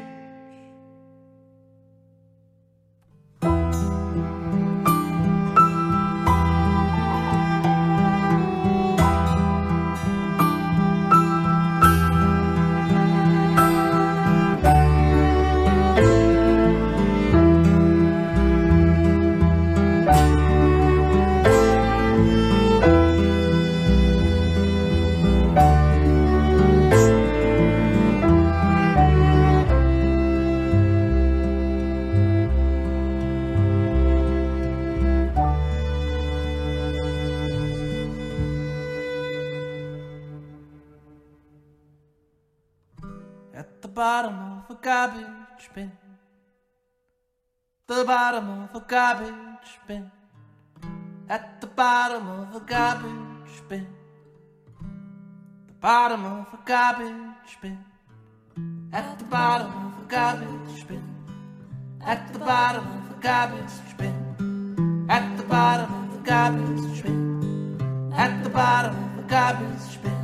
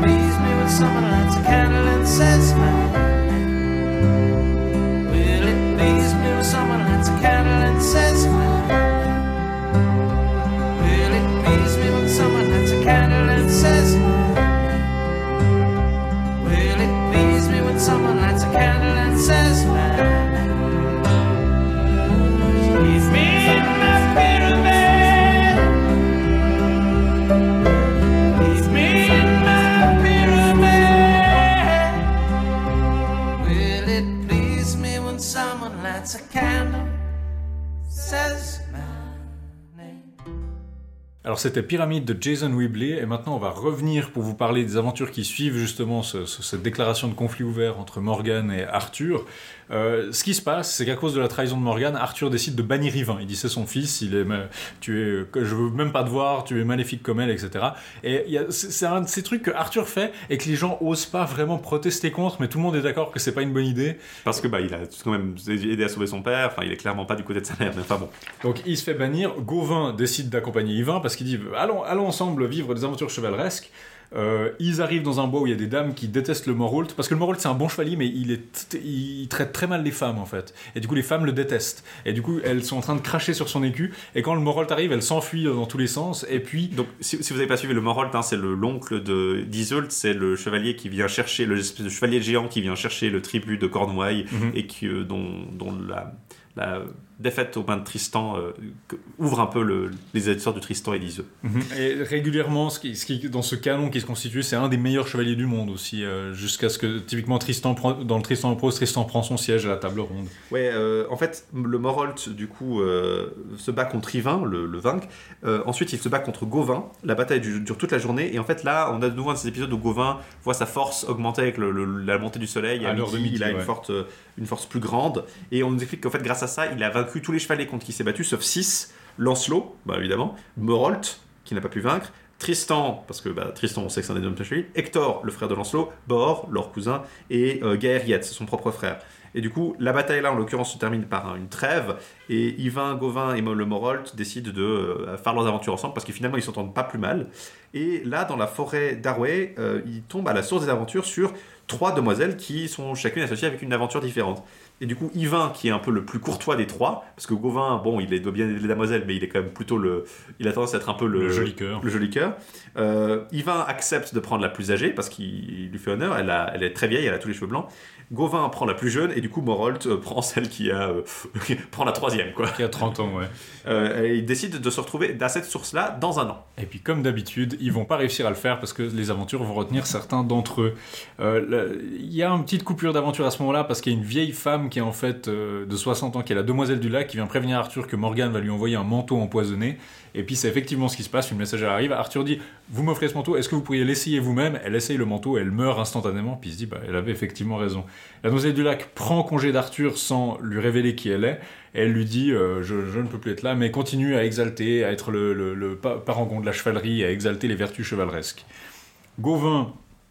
euh, les aventures de Gauvin, je vais vous les résumer un peu. L'épisode principal, c'est celui de, de- de- de- d'Arcade et Pélias, où il voit un chevalier euh, Qui bat. euh, qui est traîné à terre, en fait. Il voit des chevaliers qui chopent un autre chevalier, puis qui le traînent à terre derrière son cheval, puis il dit, mais c'est... Après qu'il les a battus les 10. Après qu'il les ait battus, puis il se dit, mais c'est vraiment infamant, pourquoi il se laisse faire comme ça Et en fait, il apprend que ce chevalier, c'est Pélias qui aime une femme qui s'appelle Arcade, et que cette femme, en fait, c'est le seul moyen pour lui de la voir. Elle ne veut pas le voir, elle le déteste, elle le honnie, mais justement, euh, il se fait traîner chez elle, et puis euh, comme ça, il peut la voir brièvement, et c'est le seul moyen de la voir. Ça continue comme ça en fait. Et en fait, euh, le... entre temps, entre le moment où il a, il a vu ça, puis il, il est allé appris la chose, il s'est fait en fait voler sa demoiselle, son écuyer et un, et l'autre qui, l'hébergeait par un, par un chevalier en fait qui euh, il y avait deux chevaliers qui sont arrivés il s'est battu contre un puis pendant qu'il se battait contre, lui l'autre a, dit ouais euh, votre chevalier il est pas terrible suivez-moi. Et donc du coup la, jolie dame qui était avec lui bah, a été euh, emportée ailleurs. C'est un peu le motif de la- du chevalier à l'épée, de la, la demoiselle qui abandonne le chevalier, la dame ingrate, et puis ah, les femmes, machin. Mais sauf que ce que la post-vulgate aime bien faire, c'est mettre un exemple positif et un exemple négatif. Donc là, vous avez une demoiselle et un nain qui sont infidèles, et puis Gauvin les retrouver après, puis ils vont dire ah, reprenez-nous. Puis il va dire non, pas du tout, vous m'avez trahi. Mais plus tard, on va voir euh, une demoiselle et un nain qui sont à deux doigts de se faire brûler injustement et sans raison. Donc on a, euh, c'est- pas forcément, on nuance pas beaucoup les clichés, mais on a un cliché positif puis un cliché négatif si on veut. Voilà, et là, euh, c'est vraiment toute une histoire. En fait, cette plaine d'aventure, il y a aussi l'histoire de. Bah, c'est une demoiselle avec, qui doit choisir entre un nain et, une, et un chevalier. Il y a ces, avant, ces chevaliers qui se battent contre Gauvin, il y a ce chevalier qui se fait pas. Il semble que la plaine des aventures, tout- là où tout ça se passe, soit une espèce de, de- de centre un peu nerveux où il y a des tas d'aventures qui se passent automatiquement. Puis donc Gauvin veut rendre service à Pélias et il lui dit je vais aller chez Arcade et lui faire croire que je t'ai tué comme ça on va voir si elle tient à toi. Euh, et il parle à la demoiselle mais ça marche, le plan ne marche pas parce qu'elle elle est super contente quand elle apprend la mort de Pélias et quand elle voit à quel point Gauvin est issu d'un noble lignage, il est le neveu du roi Arthur, elle, elle tombe immédiatement amoureuse euh, d'elle et puis Gauvin tombe immédiatement amoureux d'elle aussi et donc ils commencent à convoler ensemble. Pélias commence à attendre, Gauvin ne revient pas. Gauvin prend la virginité de la dame. Gauvin prend la visite à la dame et il décide d'aller lui-même parler à Arcade et il la découvre dans une tente toute nue endormie aux côtés de Gauvin. Il devient ah, extrêmement trahi. Il pense d'abord à les tuer puis il se dit bon c'est pas terrible et il dépose son épée au-dessus de la tête des deux amants pour dire qu'il est passé par là. Donc un peu ce que faisait le roi Marc euh, euh, dans le mythe tristanien. Arcade et Gauvin découvrent l'épée de Pélias, se disent tiens quelqu'un a, a posé ça ici. Gauvin se reproche sa déloyauté envers son ami, surtout que Pélias a fait, était, assez noble en ne les euh, fait preuve de noblesse en ne les tuant pas. Bon c'est très gentil mais en même temps c'est un peu le, le minimum Pélias. Et pour réconcilier sa faute, pour réparer sa faute, il arrive à les faire réconcilier. Et ils se marient, et euh, de leur union naquit Guivray le Petit, qui fut compagnon de la table ronde. Marcotte pense qu'ici il y a une allusion un peu comique, c'est-à-dire que étant donné que Gauvin a pris la virginité de la dame, on pourrait penser que Gauvin est le père de Guivray le Petit. Effectivement, on lui dit que Gauvin a une taille relativement petite pour un chevalier en fait. Oui, c'est vrai, Gauvin, est, ça- Gauvin est un short king dans le. Donc ça pourrait, ça pourrait être une blague justement que euh, elle engendre, ap- que ce mariage engendre Guivray le Petit, ça pourrait être un Mais- signe qu'en fait Guivray est le Oui, mais on nous dit quand même que on dit, le test nous dit quand même explicitement que quand Pélias et Arcade couchent pour la première fois together, euh, ensemble, ensemble pardon, ils engendrent euh, Guivray le Petit. En général, ils nous disent assez, ils nous dit assez fidèlement l'auteur euh, quand c'est un engendrement euh, que quelqu'un est. Mais ça pourrait être une espèce d'allusion comique cachée là-dessus. Effectivement. Ils sont ensuite. Alors de nouveau, ils retrouvent euh, le sur, les. Ils refusent de prendre les, les gens qu'il avait abandonnés. Et ensuite, il se bat. euh, en fait, enfin, il tombe sur la dame qui avait choisi de quitter le chevalier beau pour un nain. Et en fait, elle a été euh, maltraitée par le nain et six chevaliers. Et finalement, il a réussi à la sauver, puis à la récupérer et à la ramener à son château. Et là, le Morolt, du coup, c'est ses aventures à lui, tombe sur les célébrations d'anniversaire du règne de Pélinor. Euh, il est pas, euh, il refuse de participer. Il est, euh, Il continue son chemin. il continue son chemin et en fait il bat un chevalier et du coup Pélinor envoie Thor apprendre l'identité de son enfin apprendre l'identité du Morolt et avec son compagnon ses compagnons ils engendrent ils arrivent dans un bois où ils trouvent des chevaliers justement qui euh, comme tu l'as dit il y a une dame en fait qui est euh, qui va être brûlée sur le bûcher avec un nain parce qu'ils sont sont suspectés d'adultère en fait ensemble Ouais. Et là, il parvient à les ba- abattre les, chevaliers qui les retenaient prisonniers, à, les sauver. Et en fait, euh, le nain explique que le un chevalier qui aimait la dame a euh, fait croire au mari de la dame que euh, elle le trahissait avec le nain parce qu'il espérait que du coup il la répudie. Mais en fait, du coup, le roi a voulu les exécuter tous les deux. Et il est, il est parti, et Morolt repart avec, après avoir sauvé ces, ces gens et prouvé la vérité. Il tombe sur une pierre dans un, un bloc de marbre en fait à une croisée des chemins et euh, c'est la pierre du cerf. Le Perron Et- du cerf. Ouais, et sur la pierre, il y a des inscriptions qui annoncent des, des merveilles du Graal et qui menacent les chevaliers qui voudraient rester ici. Il voit deux chevaliers qui arrivent, se battre, qui s'embrassent puis qui partent. Puis après, il voit un, cerf tué par euh, quatre euh, chiens qui sont tour à tour mangés par un dragon. Puis après, le dragon ressuscite le cerf et vomit les chiens euh, vivants et tout le monde repart. Et du coup, pendant la nuit, après avoir témoigné, après avoir vu ces, ces merveilles, la, la demoiselle qui l'accompagne, donc la, la demoiselle euh, qui a 30 ans et le cheval, l'écuyer de, de- du Morolt sont tués et Morolt est blessé à travers les cuisses. Mhm. Donc c'est un peu une, une allusion au mystère du Graal. Le, un chevalier a- accepte de l'amener avec les corps à une abbaye. Et là, le chevalier apprend que euh, Morolt, bah, c'est le Morolt et qu'il a tué son père. Donc du coup, il attaque le Morolt euh, et le laisse pour mort. Gauvin arrive, prend le Morolt euh, vers une, bah, une abbaye où il peut être soigné, Avec, les- euh, les, corps des deux. en enterrant les corps des deux, euh, des deux euh, euh, enfin des- de la demoiselle et du Lécuy qui ont été tués par la pierre, et il impose, et dessus, dessus, sur la tombe on écrit l'histoire des, des, des hauts faits de Gaëriette, pour une raison euh, qui m'échappe. Enfin bref, le Morolt est soigné et Gauvin et lui euh, puissent- peuvent s'en aller. Ils tombent sur une tente dans laquelle euh, ils, tombent, euh, ils, tombent, enfin, ils, sont- ils tombent de sommeil, donc ils, ils dorment. Et là, une vieille dame arrive, les reconnaît et euh, leur demande d'être ses amants. Et ils refusent. Et Et il se moque d'elle ils aussi. se moquent d'elle, mais en partant, il semble qu'elle leur a lancé un sort parce qu'ils commencent à se battre, en fait, et à se détester. Comme s'ils avaient été ensorcelés, en fait. Et là, une dame arrive qui sert la dame du lac, elle les reconnaît, elle, leur, elle brise l'enchantement. Et en fait, la, la vieille dame était une belle, belle jeune femme qui avait changé de forme. Et je me suis demandé si on allait avoir droit à une, à une euh, lovely lady comme dans la tradition anglaise, mais visiblement pas, en fait. C'est juste. euh, ils sont pas tombés amoureux de la- d'elle, finalement. Et ils vont dans une abbaye cistercienne, on nous dit, hein, pour être soignés. Et c'est là qu'ils arrivent sur, euh, après être soign- avoir été guéris à l'abbaye cistercienne, vers la Roche des Pucelles. Alors la Roche des Pucelles, c'est en fait une espèce de version de l'Esprit du Merlin qu'on a vu dans Mérogis la- le mois dernier. Vous avez Euh, des, des- des dames qui sont très savantes en enchantement, surtout l'aînée, on nous dit, qui sont douze dames et qui parlent des choses à venir, en fait, qui prophétisent euh, sur l'avenir. Du coup, les gens parfois viennent leur parler pour connaître leur destin. Et en fait, Morolt euh, sait que la plus vieille d'entre elles, c'est ces douze, ces douze dames, la plus vieille d'entre elles avait essayé de tuer Merlin et du coup, comme, puni- comme punition, elle et ses sœurs avaient été bannies sur le rocher ou dans le rocher, c'est pas très clair. Elles sont sur une espèce de pla- c'est probablement comme l'Espérant Merlin, donc une espèce de plateau euh, qui est inaccessible, donc une espèce de rocher promontoire do- qui est complètement lisse et on peut pas grimper. Et visiblement, il y a un logement au sommet. Et euh, c'est euh, elles- notamment les deux chevaliers qui passent ici entendent prédire que Gauvin sera tué par l'homme qu'il aura le plus aimé et que le père de la table ronde périra par la main de son fils. Donc c'est évidemment Lancelot et Arthur, respectivement. Et quant au Morolt, il sera tué par le plus beau et le plus fidèle amant du monde. Tristan. Et donc, ils, ils veulent monter, ils demandent aux dames, laissez-nous monter, puis les dames disent, ok, pas de problème. Alors, ils s'endorment au pied de la roche, et puis le lendemain, ils se réveillent sur la roche, mais ils sont enchantés, et ils perdent, ils perdent toute notion du temps. Euh, ils savent plus combien de temps ils passent là-bas, et ils oublient complètement, ils perdent complètement la mémoire. Donc là, Gauvin et le Morolt sont coincés là, ils vont être là jusqu'à ce que, en fait, euh, Gaëriette va devoir venir les délivrer. Là commencent les aventures d'Yvain, qui vont un peu nous, conclure. Il arrive à- un mois avant le rendez-vous fixé à la fontaine, donc il a fait plein d'aventures. Il y a un moment où Gauvin et Morold sont à un château et ils mentionnent que a tué un géant. Puis ils disent, ah, il doit être dans le coin, on va probablement le croiser. Euh, mais du coup, on n'a pas vu Yvain jusqu'à maintenant, mais on a eu des, des, des vavasseurs qui ont fait allusion à ses exploits. Il va au perron du cerf aussi, avec une dame et un écuyer, et avant le lever du jour, euh, les deux sont tués aussi, mystérieusement. Il a l'épaule traversée par une lance, donc cette fois-ci c'est l'épaule. Euh, le matin, Girflet et Queue n'étaient pas restés avec lui, parce qu'ils voulaient justement pas risquer les aventures du Graal, et ils le retrouvent le lendemain, et ils essaient de le consoler parce qu'ils disent bah il a pas réussi à pro- protéger cette demoiselle non plus. Euh, les demoiselles finalement elles n'ont pas servi à grand chose parce que voilà elles n'ont pas été très très elles n'ont pas été jusqu'au bout des aventures. Il se soigne chez un vavasseur pour soigner ses plaies. Il va vers la fontaine. Le jour du rendez-vous, il y a ni Gauvin ni le Morolt. Le soir, il y a une demoiselle qui vient et qui lui apprend ils sont à la roche aux pucelles et ils ont d'aucun autre souci que de se divertir avec leurs nouvelles amies. Et elle dit c'est inutile de chercher à se venger de l'affront qu'il a subi au perron du cerf parce que justement il pouvait se dire ah c'est un chevalier invisible je dois me venger etc. Mais non on lui ça sert à rien parce que ces événements participent aux aventures du Graal et que c'est seulement le jour où le bon chevalier débarque qu'on pourra y mettre fin. Et ce chevalier n'est pas encore né, mais Yvain, elle lui dit, tu le verras chez Arthur lors d'une fête de la Pentecôte quand il s'asseyera sur le siège périlleux.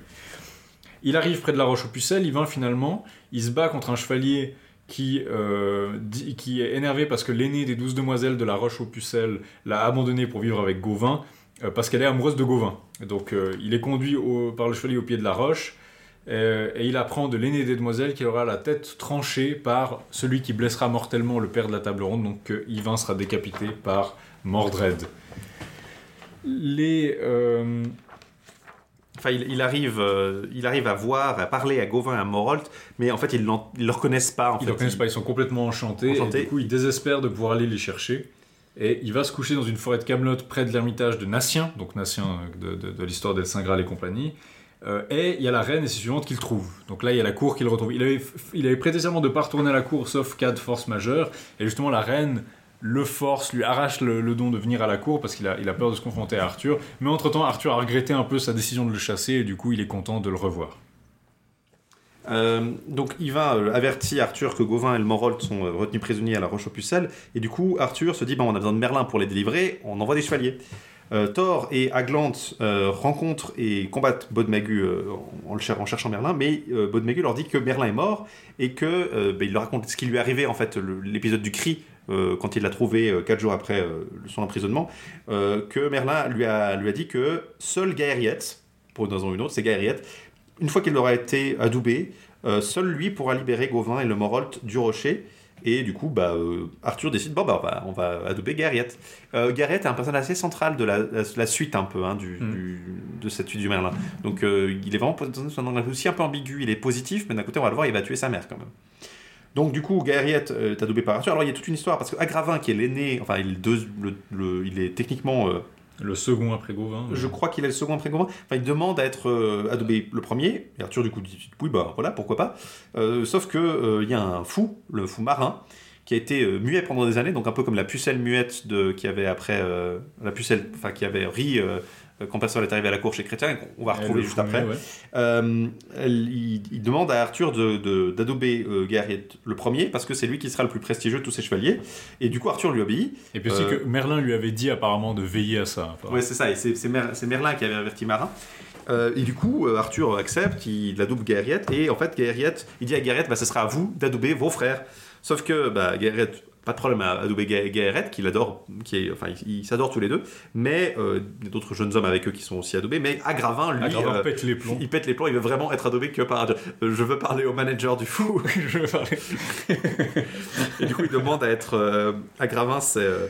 Euh, Agravin, c'est un peu. Agravin, t'as presque envie de lui dire Ok, boomer par moment. C'est vraiment cette, cette idée. euh, il, a, il a tous les droits, il veut absolument avoir tout. Quoi. Tu viens de dater notre épisode Ouais, absolument. absolument trop. Du coup, euh, Agravin est adoubé par Arthur finalement. Là, il y a une demoiselle qui, vient, qui est envoyée par la reine de l'île Fée, Fae, qui donne à Gaëriet une couronne de roses. Puis alors, on est à Noël, alors une couronne de roses en plein Noël, c'est impressionnant. Et du coup, euh, tout le monde est stupéfait par ça. Et puis Marin pré- prédit d'ailleurs que Gaëriet aura beaucoup de, de, de qualités, et, mais aussi qu'il aura un grand péché. On nous dit que- quel sera le péché, évidemment. Et euh, vous le savez, c'est le fait de tuer sa mère, donc quand il la trouvera au lit avec la Morac. Et il meurt. Marin meurt comme ça. Marin tombe mort. Alors il dit justement, à l'imitation de la rose, qui est la plus belle des fleurs, Gaëriet sera le meilleur des chevaliers, mais euh, il pourrait tous les surpasser, mais la mort de sa mère qu'il attrape par son péché l'en empêchera. Alors c'est pas complètement, on ne dit pas exactement qu'il va tuer sa mère, mais on dit quand même que la mort de sa mère va l'empêcher d'accomplir complètement son potentiel. Alors il y a un, un chevalier rouge qui, qui est là battu, euh, disons, euh, qui, est, qui insulte Arthur et ses qui est battu par Gaëriet, euh, qui euh, donc, euh, bat ce chevalier rouge Baudon, le fils du duc d'Avarlan. Alors toute une histoire, hein, il y avait toute une histoire de un chevalier qui devait le battre. Qui devait le battre, puis il veut s'interposer, puis il a pas le temps. le bat, Gaëriet le bat. Et puis Et, euh, Agravin lui court après pour se battre contre lui incognito en fait. Et d'ailleurs, on nous dit qu'en honneur de la- la- l'aventure de Gareth, qui a battu donc le Chevalier Rouge, les demoiselles de la cour ont écrit la balade de la rose, mais la musique de la balade de la rose n'était pas terrible. Donc du coup, quand Tristan est arrivé à la cour, il a entendu la balade et il a composé une meilleure balade, euh, Meilleure meilleure balade. musique. Donc euh, Tristan, c'est un peu le, le- c'est un peu le David un peu du, de la cour d'Arthur, euh, Secret Court et tout ça. Donc du coup, Agravin, lui, euh, effectivement, poursuit Gaëriet. Euh, il change d'armure, il veut pas être reconnu. Il attend Gaëriet. Quand Gaëriet arrive, il le bat, mais euh, donc Gaëriet bat Agravin euh, sans problème. Plusieurs fois d'ailleurs. D'ailleurs, il, le- il, il le fait. Et d'ailleurs, il, est- il est tellement, il déteste tellement euh, que ça choque son écuyer. Euh, L'écuyer d'Agravin décide non, mais c'est pas, c'est pas légitime de détester Et votre frère comme ça. Et il l'abandonne. Du coup, là, euh, Gareth tombe sur Bodemagu qui est euh, nu et attaché. Et en fait, bah, apparemment, Bodemagu a couché par erreur avec la femme de Pellinor. Et du coup, euh, il, euh, il a été puni comme ça. Alors, Pel- Pellinor, ça me semble être quelqu'un d'assez équilibré quand même, dans- en général. Il Ouais. Parce que quand il tombe, tant qu'il couche avec sa femme, il le lit, puis il l'attache. Il va pas le buter immédiatement, quoi. Il est un peu plus. euh, Disons, il est en peu meilleure forme. Il décide de euh, se retrouver au Rocher des Pucelles après euh, chacun une bataille. Donc il, va battre effectivement euh, Baudon. Il y a toute une histoire de, paix entre Baudon et Galinor. Bref, il, il tombe sur un- une dame qui, à qui il doit un vœu et elle lui demande la tête d'une dame qui a volé son amant. Et, euh, et du coup, Gareth n'aimerait pas tuer une femme, mais on lui dit si tu ne tiens pas cette promesse, euh, tu ne pourras jamais libérer Gauvin et le Morolt. Donc, euh, il va chez la femme et le chevalier en question et dit Je vais décapiter cette dame. Alors, l'amant en question veut la défendre Il parvient à battre l'amant, mais la dame qui a été rejetée arrive et dit finalement je renonce. Non, Euh, ce qui se passe, c'est que le chevalier. Gaëriette bat l'amant de la dame, C'est ce que je dis, ouais. et puis ensuite le chevalier qui a été battu Oui, c'est ça. prend la dame de base en otage et dit renonce à ta demande, et puis. Oui, littéralement, la, la solution du problème, c'est littéralement. de- toute la solution de la fin de cette histoire, c'est de prendre des gens en otage. Genre, littéralement, il dit. euh, Oui, parce que, parce que comme, non, mais quand même, la dame, euh, il, a, il, il a décidé d'épargner le, le chevalier. Mhm. Et c'est parce qu'il a épargné le chevalier et qu'il s'apprête à décapiter l'autre dame que le chevalier peut se jeter sur la première dame qui avait demandé la tête de l'autre dame, et puis lui dire d'ab- d'abandonner ça. Parce que la première dame avait demandé à Gauvin de ne pas tuer le chevalier avant de tuer la dame, parce que c'est son amant. Euh, et du coup, ben, il y a une prise d'otage, et finalement, bon, la damoiselle qui a été rejetée dit Bon, finalement, j'aimerais pas avoir un type qui est prêt à me tuer comme ça euh, pour avoir une autre dame, donc euh, je te libère de sa promesse, ta promesse, et tu pourras aller au rocher des pucelles. Et donc, alors, c'est une histoire de nouveau avec un, un vieux chevalier et un nain. Il est prisonnier, mais il, a, il doit prêter un serment euh, pour, euh, enfin, disons, pour euh, se libérer des gens d'une aventure où il doit donner 12 demoiselles à un géant. Mhm. Et il bat le géant euh, Ouais, Opatrice, le père de Caradoc le Large. Mhm. Euh, Le large. euh, enfin Caradoc le Grand, ou je sais pas comment Mhm. il s'appelle en français, euh, le Gros, et euh, il bat le géant, et du coup les, les, les gens de la, du château font une statue de cuivre de lui qui est en train de tuer le géant, euh, une statue qui sera détruite après la fin du royaume par les fils de Mordred, nous un présage de la il, fin. il voulait abattre le monument qui glorifiait le lignage d'Arthur, logiquement. Même si ils font partie du même lignage, mais bon, voilà, c'est c'est leur oncle après tout. Euh, Gaëriette donc se rend à la roche aux pucelles, il demande aux dames de lui dire comment il va mourir, on lui apprend que le chevalier étranger qu'il aime le mieux le tuera, mais sans le savoir. Euh, je sais plus à quel chevalier ça se réfère. Est-ce que c'est Lancelot du coup ou est-ce que c'est un... C'est Lan- c'est Lancelot qui tue Gaëriette quand il va sauver Guenièvre. Oui, c'est Guenièvre ça. va être. euh, Mais il sait pas qu'il l'a tué parce que Il sait c'est pas dans qu'il l'a la, tué. la- la confusion. Parce que dans la confusion, il l'a tué, puis il le regrette immédiatement. Voilà, Gaëriette ne peut pas monter, mais en fait, la demoiselle qui est avec lui euh, lui, lui conseille de se battre contre la- le frère des demoiselles. Et en fait, du coup, euh, de, le prendre en otage C'est- ça, c'est pour ça libérer Gauvin tous les problèmes. et Morolt. Alors les deux sont libérés, évidemment, ils retournent, ils n'ont pas de mémoire de leur temps euh, sur le château, sur le rocher, ils leur expliquent le temps. Gaëriette, Gauvin euh, retournent à la cour et euh, Gauvin décide d'aller euh, visiter le Morolt en Irlande qui est retourné là-bas. Sur son chemin, Morolt bat Agravin, Gaërette, Mador de la Porte et Dodinel le Sauvage, qui sont des chevaliers qu'on voit depuis longtemps, hein, et ainsi que Sagremort, évidemment. Et ils arrivent en Irlande où il reçoit euh, Gaëriette. Et là, on nous dit que un jour, il reviendra en Cornouailles où il battra Tristan et il sera tué. Et c'est là que se termine le récit le plus long. Donc le, le récit du, du manuscrit Hult et du manuscrit de Cambridge est terminé avant. Là, c'est vraiment la fin du dernier fragment qu'on a euh, continu, disons qui va du, du Mhm. Merlin jusqu'à du début du Merlin jusque là. Et là, euh, il y a un trou. Il y a ce fameux trou qui a posé problème à beaucoup de gens jusqu'à ce que Fanny Bogdanov édite ce fragment, cette folie de Lancelot qui euh, se retrouve dans, donc, dans- qui existe dans plusieurs manuscrits, dont certains très liés au Tristan. Euh, une folie Lancelot qui, euh, pour elle, signale que ben, le récit se continuait et qu'il y avait pas vraiment un Lancelot, mais vraiment un bloc de texte un peu plus long qui couvrait ce que couvrait traditionnellement le Lancelot, l'Agravin, enfin, bref, toute cette partie intermédiaire en synthétisant beaucoup. Et on va le voir effectivement, tout ce qui est, concerne Lancelot est extrêmement synthétisé, mais on y ajoute toute une série d'aventures développées de la, de la Vulgate. Alors elle, elle pense que les aventures qu'on va voir là sont dérivées de la première version du Tristan. Baumgartner pense plutôt que c'est là qu'elles ont été inventées et que la première version du Tristan qu'on a maintenant les a insérées a posteriori. Euh, Ce qui ferait plus de sens selon Baumgartner parce que c'est plus en, ça, ça- ça conserve plus les termes de entre Pellinor et, et, et Gauvin, euh, semble plus cette, cette espèce de revanche entre les deux familles semble plutôt être là. Toujours est-il qu'on n'a pas le texte direct, donc on n'a pas les aventures qui interviennent à partir de maintenant, donc la l'arrivée de Lancelot, la- les enfances de Lancelot, la défaite du, des- de, de- tout- toutes les histoires des guerres en Bénoïque par exemple ne sont pas du tout relatées, la mort de Pellinor aux mains de Gauvin n'est pas relatée, Bah, ce sera dans la, La folie Lancelot. La- c'est dans la folie de Lancelot mais c'est pas relaté directement. Oui, Il nous manque en fait, on, dans Folie de Lancelot on nous dit bah voilà Pellinor est mort, mais on n'a pas le, récit exact de ça, on n'a pas non plus le récit par exemple de, toutes les aventures de Lancelot, son arrivée à la cour, Euh, on ne sait pas, je crois pas qu'il y a de, traces de notre, euh, de notre euh, de la conception de, de Galade par exemple non plus. Mm. Je, je penserais juste une chose, c'est que sur cette fin, je trouve qu'il y a un truc qui est très discordant, comme tu l'as dit, c'est que ces demoiselles magiques sont quand même connectées au monde. Genre la solution de la roche aux pucelles qu'apparemment seule Guerriette pouvait trouver, c'est en fait il y a le frère de cette, euh, il y a le frère de la dame euh, qui est sur la, la roche. Euh, il habite à 2 km d'ici, on va le prendre en otage, puis après libérons de nos potes. Littéralement.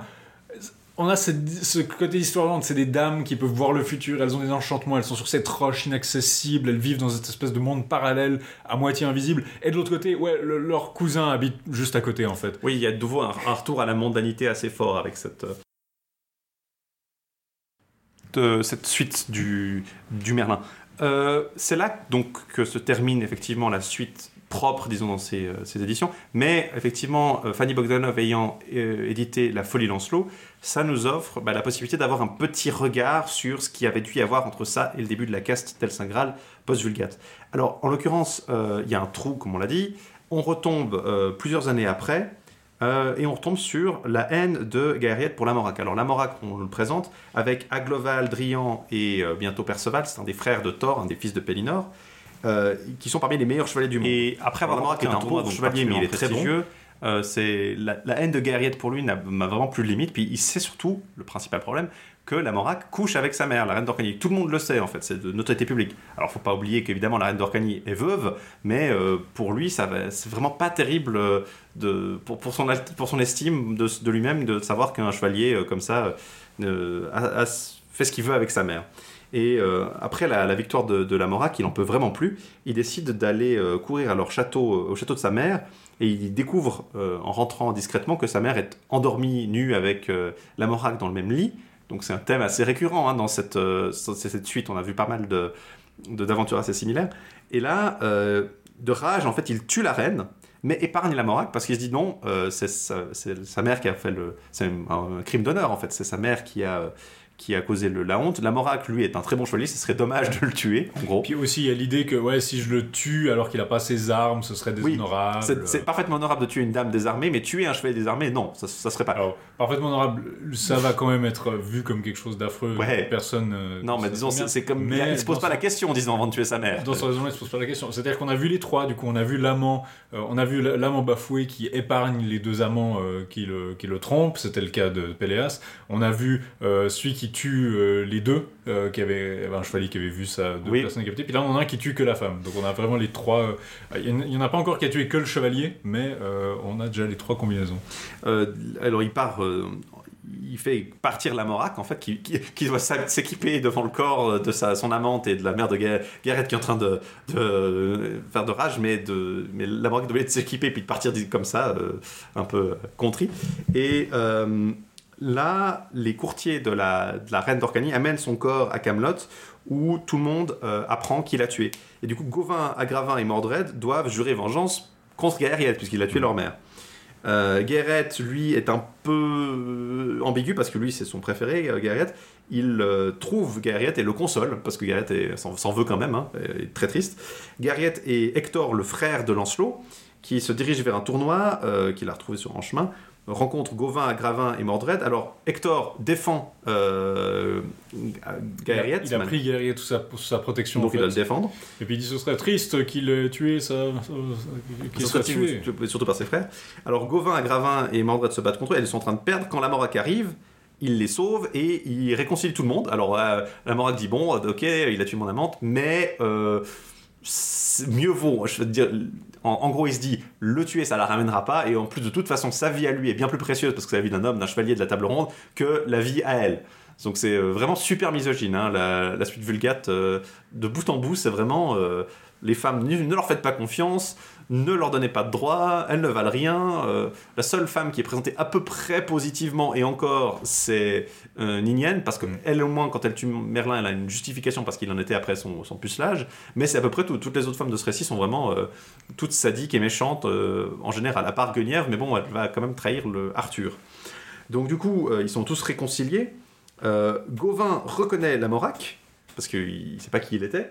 Mais du coup, Gauvin est fâché contre la Morac parce que vous vous souvenez, Pellinor, le père de la Morac, avait tué euh, le père de Gauvin. En fait, il- il je crois qu'il s'en tire dans une espèce de pirouette où justement il se dit merde, j'ai tué Pellinor et il faut pas qu'il le sache. Alors il, il, il riposte en faisant euh, en fait, euh, votre père a tué mon père. Enfin, Alors qu'en fait, déjà, en plus, il a la vengeance, s'il y avait une vengeance à avoir, elle est terminée parce qu'il a, il a bel et bien tué euh, Pellinor, mais on se dirait qu'à ce moment-là, la vengeance devrait être euh, quitte et il ne devrait pas en vouloir plus à la Morac. Mais Gauvin est très très rancunier pour la mort de Lot. je crois qu'en fait dans le texte, ce qui m'a- semblé, c'est qu'il servait de ça pour pas. En fait, il voulait pas être dans la compagnie de la Morac de peur qu'il découvre qu'il avait tué Pellinor. Oui, Et du coup, il sert de ça comme une raison pour refuser sa compagnie en disant ah vrai. mais vous avez tué, vous avez tué l'autre. Ah. mais même après, euh, ça va être un motif récurrent des fils de Gauvin qui détestent la Morac, non seulement parce qu'il a couché avec leur Ouais. mère, mais aussi parce qu'il a tué leur père.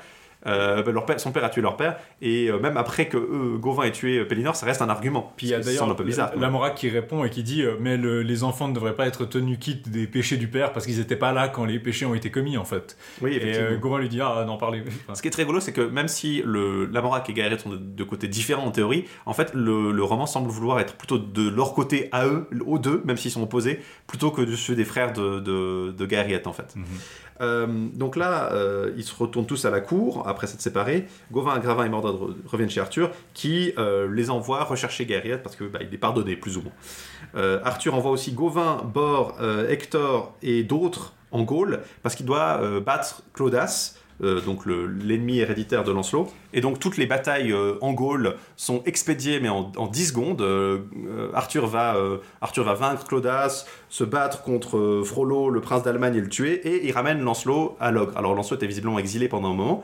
C'est là qu'il est introduit en fait. On a- on l'a pas vu avant. On n'a pas eu toute cette aventure avec Guenièvre, mais elles se sont clairement bien passées parce que quand il revient à la Pentecôte, la fille de Pélès, donc l'un des rois pêcheurs, le frère de Péléan, Hélène, euh, amène euh, Galad à la cour, qui est donc le fils de Lancelot, donc toute leur aventure s'est déjà déroulée. Guenièvre découvre euh, Lancelot qui a été enchanté. En fait, il croyait qu'il était en train de coucher avec Guenièvre, mais il était en lit- dans le lit d'Hélène. Et vu qu'elle découvre qu'il couchait avec Hélène, elle le chasse, elle le bannit de la cour, et donc il part devenu fou, en fait. c'est un épisode qu'on avait déjà dans le Lancelot, euh, dans le Lancelot d'ailleurs deux fois. Voilà. Alors là, ce qui est intéressant, c'est qu'il est extrêmement résumé. Autant toute l'aventure de Gaëriette, c'est dans le détail, autant tout ce qui est par rapport à Lancelot, c'est vraiment 10 secondes. Et on nous renvoie volontiers au Lancelot propre, en fait, pour en savoir plus. Donc effectivement, c'est possible que, euh, sans même avoir besoin d'adapter beaucoup le Lancelot, euh, dans les grandes lignes, l'auteur se dit, bon, voilà, c'est plus ou moins la même chose, je résume, mais euh, de toute façon, il existe un Lancelot non cyclique, donc si mes, mes lecteurs veulent s'y s'y référer, ils peuvent y aller, quoi. Euh, dans l'ensemble, euh, c'est assez similaire effectivement. Alors là, il va y avoir une quête assez similaire aux quêtes de Tristan d'ailleurs dans, le, le- le- dans les Tristan en prose. Les chevaliers de la famille de, de Lancelot, donc Bor, Hector, Lionel, vont aller le chercher. Ils vont être aussi euh, suivis par Gauvin et ses frères, ainsi qu'Eric. Alors Eric est appelé Eric par ma traduction d'anglais, donc j'ai l'impression de dire un, pr- un prince viking. Donc c'est tout à fait dans la ligne de J.L. le, le danois, tu sais, Ouais, ouais. t'as t'as Eric le viking. Mais c'est bien Eric. hein. Dans, en tout, 32 chevaliers s'en vont sur la quête, mais ensuite Gauvin doit sélectionner une partie parce qu'ils ne vont pas tous aller. Donc seuls les 20 plus prestigieux euh, vont continuer la quête, mais euh, Eric fait partie de ceux qui doivent retourner à Camelot. Sauf que lui, il refuse de euh, renoncer à la quête et il va continuer seul. Il va tomber sur la mer parce qu'il est un jeune chevalier, en fait, il est considéré comme trop faible. Il va tomber sur le château des, sur le château des dix chevaliers. Alors en fait, Où il apprend qu'il va devoir combattre 10 chevaliers. Alors il aurait pu s'y attendre. Ouais. Il va combattre 10 chevaliers. Une fois qu'il a battu les 10 chevaliers à la suite, donc sans avoir de pause, il doit aussi se battre contre le seigneur du château, qu'il le seigneur du château le, le bat. Euh, évidemment, après avoir battu 10 chevaliers, il est un peu faible. Mais euh, le, chevalier, le 11e château, le 11e chevalier, le seigneur du château, qui est en fait Hector, qui a été pris euh, par l'aventure du château, renonce au château, au seigneur du château, et lui dit maintenant c'est toi le seigneur du château. Et il, s- Du coup, il part vient- en l'abandonnant. Il, il vient de quitter le, il vient de quitter genre Camelot pour partir en quête de Lancelot et déjà il s'était fait happer par le château des dix chevaliers donc il a été quand même vachement rapide. Voyez, un, un petit temps. Alors, on explique en fait l'origine de la coutume. C'était un roi qui avait promis à sa fille, euh, un, quelqu'un, un prince qui avait été malheureusement tué. Et puis donc, du coup, en fait, la fille du roi qui est depuis mort, la fille est dame du château. Euh, le seigneur du château sera toujours un, homme qui, a qui est parvenu à battre les dix chevaliers. Et ensuite, si le seigneur du château bat le chevalier qui a battu les dix chevaliers, il peut choisir soit de rester, soit de partir. Et le chevalier qui est battu, si on lui donne le château, doit euh, posséder le, le château. Et en fait, aucun chevalier ne peut épouser la fille, sauf s'il a gagné contre le seigneur du château. Si le seigneur du, bateau, du château a battu le chevalier qui a battu les dix autres chevaliers, il doit rester comme seigneur, mais il peut pas épouser la fille. Mm. Donc euh, Hector n'a pas épousé la fille du, du château. Euh, par contre, euh, Hector et Eric non plus d'ailleurs. Et on va voir après, un des chevaliers va parvenir à battre le seigneur du château et du coup va recevoir la femme euh, comme femme cette damoiselle. Pendant ce temps, Lancelot rencontre, qui est donc complètement fou, hein, on, décrit, on le décrit comme quasiment nu, il est les cheveux longs, la barbe en, en, en bourrique, en, en pagaille et tout. Il rencontre un chevalier qui s'appelle Bliant, euh, qui va essayer de le soigner. Alors il l'emprisonne, enfin il l'attache pour pas qu'il se, se blesse, mais il parvient à, extraire à s'extraire de ses chaînes au prix de, beaucoup de sang. Alors il va rester à la cour de Bliant pendant deux ans, mais un jour, en poursuivant un sanglier sauvage, il s'en va dans les bois, il est blessé, il est soigné par un ermite qu'il reconnaît. Il reste pendant euh, trois mois dans la forêt, puis après six mois à une source. Et là, il y a des, euh, on apprend qu'il est nourri par des, bergers qui viennent lui donner du pain, et il dort sur le perron d'un ermite.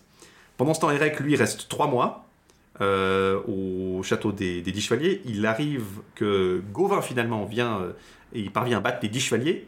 Il est défié par Eric, euh, qui le laisse, du coup, seigneur du château.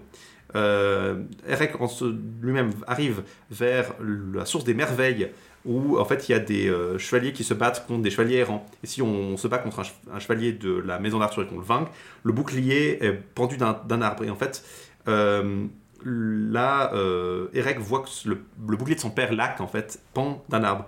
Et il se bat contre Mordred parce qu'il pense que euh, Mordred a été euh, est celui qui a battu son père, en fait. Alors, une damoiselle lui dit qu'elle va lui donner des informations contre, sur son père contre un, don. Euh, il jurera qu'il ne, ne rompra jamais une promesse ou mentir, ce qui mènera, comme tu l'as dit dans l'introduction, à, à son, au meurtre de sa propre sœur, en fait. Et là, elle lui dit que Lancelot est à proximité et que euh, son père est, à- est blessé pas loin et qu'en fait c'est Hector qui a vengé son père déjà. Donc on ne voit pas son père du tout, il me semble. Euh, mais euh, par contre, euh, Lancelot est, en- est à proximité, mais quand Hector et, et Eric arrivent près de lui, Lancelot ne les reconnaît pas et fuit. Et du coup, Hector fait promettre à Eric et à la demoiselle qu'ils ne diront jamais euh, ce qui est la tenue de Lancelot parce qu'il ne veut pas qu'il ait honte en fait. Euh, il, cherche, il continue à chercher Lancelot et Hector est malade et tente de. de- bah, il est en deuil parce qu'il il n'arrive pas à trouver Lancelot. Et pendant 4 ans, euh, Eric reste auprès de lui pour le soigner, pour lui tenir compagnie. Et pendant ce temps, Arthur euh, désespère de voir retourner euh, Lancelot et Hector parce qu'il sait qu'ils sont encore en vie, leurs noms sont toujours sur leur siège à la table ronde, mais euh, ils ne reviennent pas. Lancelot finalement est guéri parce qu'il revient euh, par hasard après 5 ans à Corbenic, donc le château du roi pêcheur. Euh, il est incapable de rester en présence du Graal parce qu'il y a un démon dans sa tête en fait. Euh, et finalement, Lamorac qui est là, parce qu'il est chez sa, chez sa famille en fait, Lamorac, on se rappelle, hein, le fils de Pélinor, est le neveu de Pélès et de Péléan. Euh, il apprend à Pélès qui est, qui est Lancelot en fait, parce qu'il le reconnaît. Euh, Lancelot parvient à le laisser dans le palais des aventures avec le, Graal, où en fait le démon qui l'habite va être euh, libéré. Et du coup, euh, Lancelot veut se retirer par honte d'avoir été fou. Et Pélès lui donne une tour en fait sur l'île de la Joie, où il va vivre pendant 10 ans et s'appeler le mauvais chevalier et jouter contre tous les chevaliers qui viendront se battre contre lui. Pendant ce temps, Gauvin lui reste 6 ans au château des 10 chevaliers. Il y a vraiment des durées extrêmement longues dans la folie Lancelot. Il arrive à battre euh, tous les chevaliers en fait qui. Enfin, il n'a pas l'occasion de se battre contre aucun chevalier en fait euh, parce que les 10 chevaliers parviennent à battre tout le monde.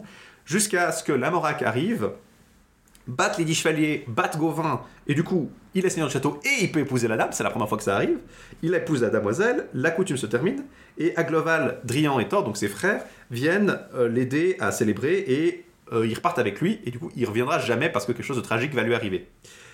Là, euh, est blessé par Agravin, Mordred et Gauvin, et il tue euh, Lamorac en fait dans une embuscade. Donc ça c'est un élément qu'on avait déjà retrouvé euh, quand on en avait parlé brièvement. Ça a été repris après par le- la version 1 du Tristan en prose. Euh, et là, un ermite euh, emporte la tête de Lamorac avec lui pour la donner à Arthur. Et en fait, elle est préservée miraculeusement, mais quand Arthur la prend dans ses mains, elle change de couleur, elle devient noire et elle pourrit instantanément parce que c'est quelqu'un du sang d'Arthur qui a causé la mort de Lamorac. Et effectivement, euh, c'est les, euh, les trois chevaliers, euh, Ses trois ses trois neveux. Enfin, c'est deux neveux et son fils, techniquement. hein. Euh, pendant ce temps, Agloval, lui, qui est en train de chercher pour Lancelot, euh, arrive à une tour. En fait, c'est la tour où vit sa mère, la femme de Pélinor, la veuve de Pélinor. Elle vit seule avec euh, Perceval parce que après la mort de son mari et la, la disparition de ses, enfin, ses, ses autres fils sont, sont partis comme chevaliers, elle est désespérée. Elle veut pas que son fils euh, devienne un chevalier. Et là, on est vraiment sur un- un- un- une reprise assez directe du, de Chrétien, en fait, qui est elle-même reprise en partie de la Vulgate, hein, bien sûr. Là, on a justement. Perceval veut devenir un chevalier en voyant Agloval et il part avec lui, mais Agloval le ramène. Puis sa mère meurt et là, Agloval peut le prendre. Donc c'est pas exactement. Enfin, sa, mère, sa mère meurt, mais euh, il pense qu'elle s'est juste évanouie, puis ils disent bon, bah, elle s'est évanouie, bon, on peut repartir. Puis ils pensent pas, ils savent pas qu'elle est morte. Ouais. On, elle apprendra pas qu'elle est morte dans ce, ce texte-là, en tout cas. Euh, tout le monde euh, donc arrive à, Ca- à Carduel. Là, euh, Perceval va être fait chevalier. Tout le monde est revenu de la quête, à à l'exception évidemment de Bor, Hector, Lionel et Eric. Puis bien sûr, Lancelot est toujours sur son île. Euh, pendant ce temps, donc, euh, Perceval est fait chevalier. Et alors, on, nous explique qu'il y a trois tables, en fait, à la- au château d'Arthur. Il y a la table ronde. Il y a la table de- des chevaliers qui sont des chevaliers aventuriers mais qui sont pas de la table ronde. Et il y a la table des chevaliers, euh, la troisième table, la table des poufs souffles en fait. On, La on table- sait, on sait pas trop ce qu'ils font là. euh, ils sont entrés, ils ont vu de la lumière. euh. C'est les chevaliers qui sont chevaliers, mais qui n'ont pas fait d'aventure, qui refusent de partir ou qui n'ont pas encore fait d'aventure. Et donc, Perceval, automatiquement, bah, il entre comme chevalier là, parce qu'il n'a pas encore eu l'occasion de se prouver. Mais là, la, table- la demoiselle muette, donc c'est l'équivalent de la demoiselle qui quand, elle- quand elle le voit arriver à, à Camelot dans, la, dans le conte du Graal, euh, elle le voit, elle le bouge à une table, euh, à la table ronde, en fait, directement, il est promu instantanément et il est assis à la gauche euh, du siège périlleux parce que c'est lui qui bah, parviendra avec Galahad à trouver le Graal. Et il va, elle va mourir instantanément aussi, comme Marin avant était mort après avoir prédit la grandeur de Gaeriot, elle va aussi mourir instantanément après avoir rempli son office de messagère. Euh, Perceval va partir vers d'autres aventures. Alors on va apprendre que euh, la sœur de Perceval a emprisonné Gaeriette sur une île, donc c'est sa dernière sœur, hein, euh, parce que la première, vous vous souvenez, elle est morte après que Pellinor ait refusé de l'aider. Elle a emprisonné Gaeriette ou sur une île pour se venger en fait de la mort de, ouais, pour tout ce qui est arrivé de mal à sa famille à cause de la famille de de, de, de, De Lot. de Gauvin, de Lot, et il doit vaincre, en en fait il doit se battre contre tous ceux qui viennent se battre contre lui. Alors Perceval arrive, se bat contre Gaeriette, mais ils se reconnaissent et ils partent ensemble. Et du coup, euh, Perceval, la sœur de Perceval décide de, de- de trouver euh, Gauvin, en fait, en faisant un piège très, très ingénieux. Elle fait graver sur une croix un mot qui dit euh, Le meilleur chevalier du monde est sur cette île ». Alors, il n'y a personne sur l'île, évidemment, mais Gauvin euh, va sans doute vouloir euh, venir se battre ou euh, penser que c'est Lancelot en arrivant et va venir euh, trouver euh, en fait, sa mort parce qu'elle veut le tuer pour venger son père. Pendant ce temps, Eric, lui, qui reste toujours avec Hector depuis 4 ans, hein, vous vous souvenez, un jour il rencontre un, chevalier méchant qui va euh, se battre avec, euh, contre lui et Eric va être aidé par le, Beau- le- non, c'est le Léhardi, pas le Beaucoua, euh, jusqu'à ce qu'ils se reconnaissent et libèrent une dame. Alors il y a toute une histoire, euh, le méchant Montenard va se battre contre Sagre-Mort, et le Lécoua, le, le, va rester auprès d'Hector, puis euh, du coup Eric va se battre contre, euh, va aller se battre contre Montenard. Il va d'abord euh, battre le château de Nabon l'Enchanteur, euh, libérer Bor. Et puis, Bor lui explique qu'en fait, Eric a une protection spéciale contre les enchantements. C'était un peu le rôle qu'avait l'anneau, je crois, qui lui était donné. Lancelot, ouais. C'était Lancelot qui avait un anneau comme ça ou c'était. Oui, c'est ça. Donc Yvan, Yvan en a un et puis Lancelot en a un. Lancelot, bah, Eric a le même pouvoir, mais de façon innée, il a. Euh, Bor va retrouver Hector à l'ermitage pendant que euh, Eric va se battre euh, avec Sagremor euh, contre euh, Montenard, mais en fait, Sagremor refuse son aide, et donc du coup, avec un certain Brandelise, il, va, il va réussir à dériver Montenard, parvenir à le battre et envoyer sa tête à Sagremor, ce que je trouve un peu salaud. Il lui a volé, c'est un kill steal en fait. Mais enfin, Montenard étant battu, il peut revenir vers Hector. Et euh, en ce chemin, en fait, il apprend de la part d'une demoiselle de la Dame du Lac que Lancelot est guéri, en fait. Et du coup, Eric, euh, va dire à Hector que euh, leur mission est finalement presque remplie. Il est du coup immédiatement soigné parce qu'il apprend que en fait Lancelot va bien. Et du coup, ils vont chercher Lancelot. Alors, ils tombent sur un château où chaque fois qu'un chevalier errant arrive, un habitant meurt. Ce qui est vraiment pas pratique. C'est pas pratique. Alors, de nouveau, euh, Il y a juste des chevaliers qui vieillent. Je vais essayer de libérer la coutume, ils arrivent et puis il y a quelqu'un qui tombe mort entre temps, il tombe sur le, le, le Léhardi et puis Lionel. Euh, Lionel arrive à battre Erec, et puis du coup les quatre se séparent de nouveau. Hector arrive sur l'île de Perceval, parce qu'il pense que Lancelot est là-bas, vu que le message qu'elle a mis là. je dis la meilleure, le meilleur chevalier du monde de la, que la sœur de Perceval avait mis. Alors voilà, on lui force à. Il est emprisonné, on lui force à prêter serment de tuer celui qui a tué la Morac.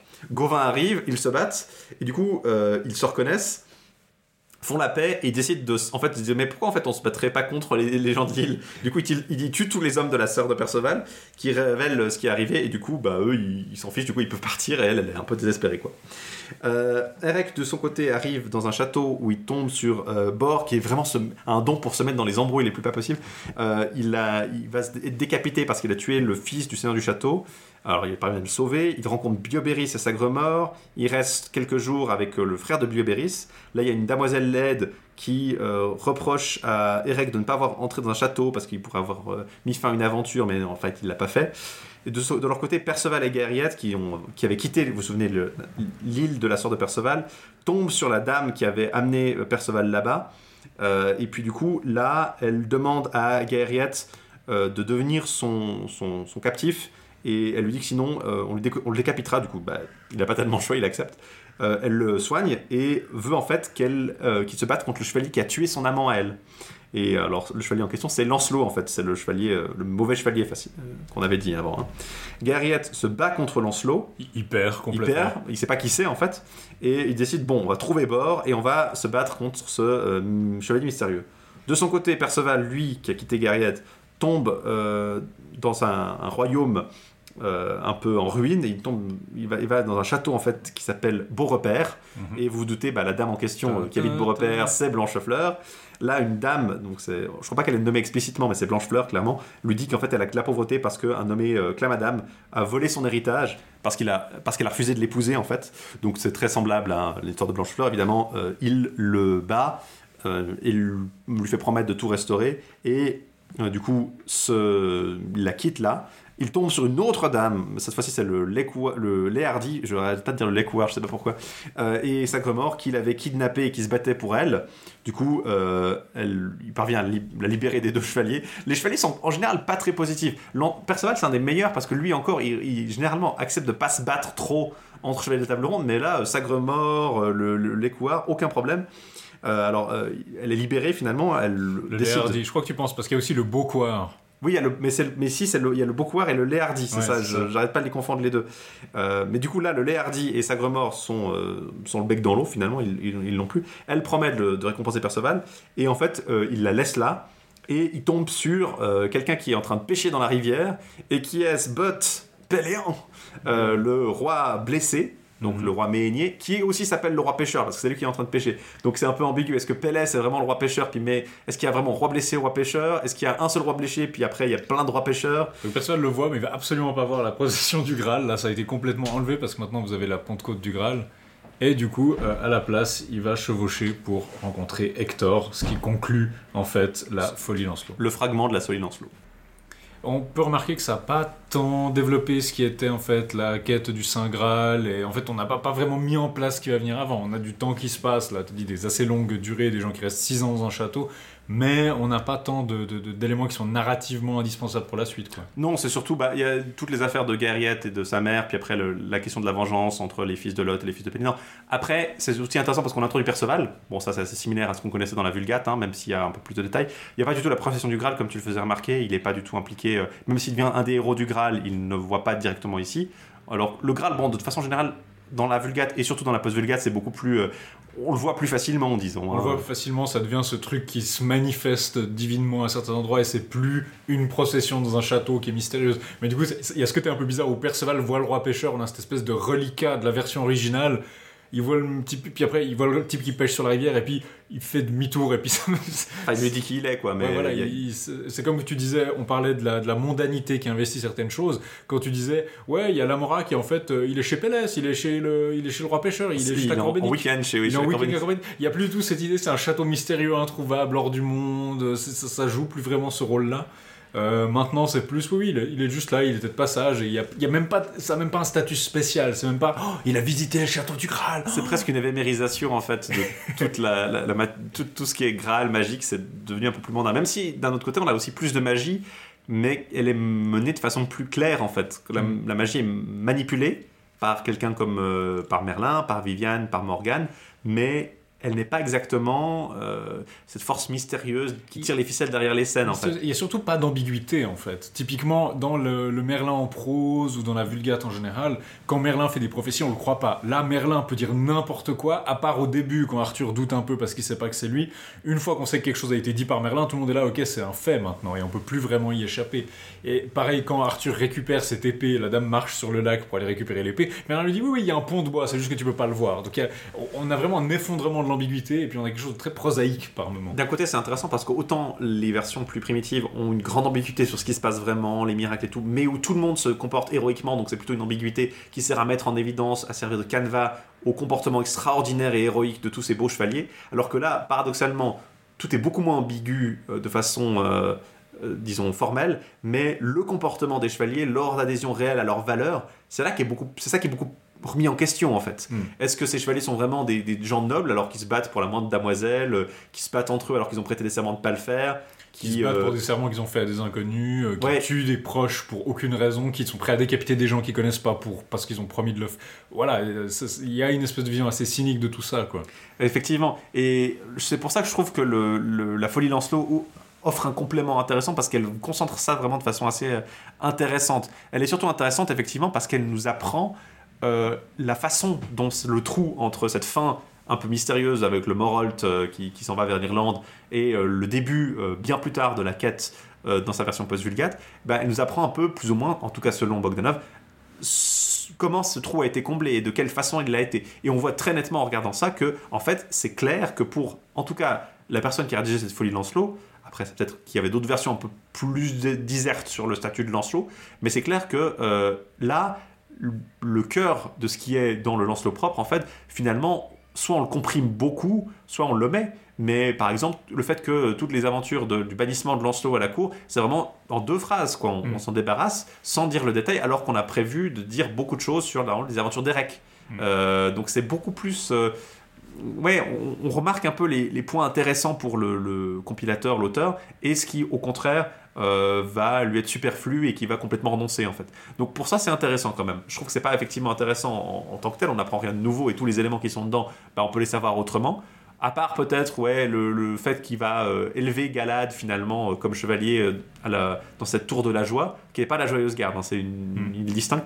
Euh, alors que dans la version originale, Galad est dans un couvent jusqu'à ce qu'il se fasse sacré chevalier. Là, il est vraiment avec Lancelot dans un château. Donc finalement, Lancelot a son moment un peu sympa où il est avec son fils. Il, il peut avoir un bon moment de. Alors que dans la quête du Graal, originellement, ils ont juste des moments bizarres où ils sont baladés par des bateaux magiques et puis euh, baladés ça. séparés par des bateaux magiques. Euh, là, c'est intéressant pour ça. Je trouve qu'il y a vraiment ce côté, euh, ouais, euh, disons, tu l'as dit, moins ambigu, plus prosaïque, mais qui du coup permet une richesse d'interaction entre les personnages, qui est pas forcément toujours là, je trouve, dans la Vulgate par moment, c'est un peu trop euh, attendu, alors que là, il y a des textures un peu plus riches que qui me rappellent celles qu'on trouvait dans le Tristan en prose notamment.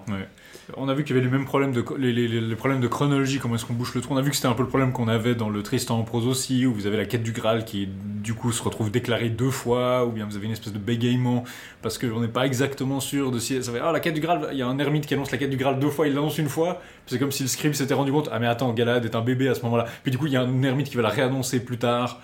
Là, on a exactement le même problème parce que c'est la même chronologie qu'on essaye de concilier. Il faut dire, j'aime beaucoup ce, ce texte, la suite du roman de Merlin. Honnêtement, c'est un de ceux que je pourrais conseiller parce qu'il est déjà beaucoup mieux que la suite vulgate du Merlin, on va dire, en termes de, de, de- de digestion du, du truc. Après, après, elle est aussi plus intéressante, mais je trouve que la suite Vulgate a quand même des avantages. Elle a, elle a aussi plus, euh, plus d'originalité euh, par un certain moment. Il y a Ouais, plus de trucs qu'on moment. retrouve pas ailleurs, disons. Alors que là, c'est vraiment. Bon, peut-être parce que c'est aussi ça qui a donné naissance à Mallory, mais c'est peut-être aussi. euh, On connaît. ouais. Mais c'est là justement qu'il y a justement le conflit entre Morgane et Arthur, le combat d'Arthur contre Acalon, et puis le- la perte du baudrier qui fait qu'il perd son sang, Ah non, le personnage de Ninienne qui est quand même assez mémorable. C'est, disons, un moment original pour beaucoup de. de- C'est là qu'on introduit beaucoup de choses qui vont être importantes après, et qui a aussi ce côté vraiment où c'est mieux écrit, c'est plus simple à lire aussi bêtement que la, la, la suite vulgaire. Aussi beaucoup plus simple à accéder. Hein. Si, ne serait-ce que acheter une copie euh, chez Champion, c'est quand même toujours plus simple que d'aller euh, extraire un bout de la Pléiade euh, Ouais. correspondante. mais euh, je, disons, je trouve que les deux sont très différentes, quoi. C'est aussi ça. C'est pas du tout les mêmes buts remplis par les deux, les deux versions de la suite du Merlin.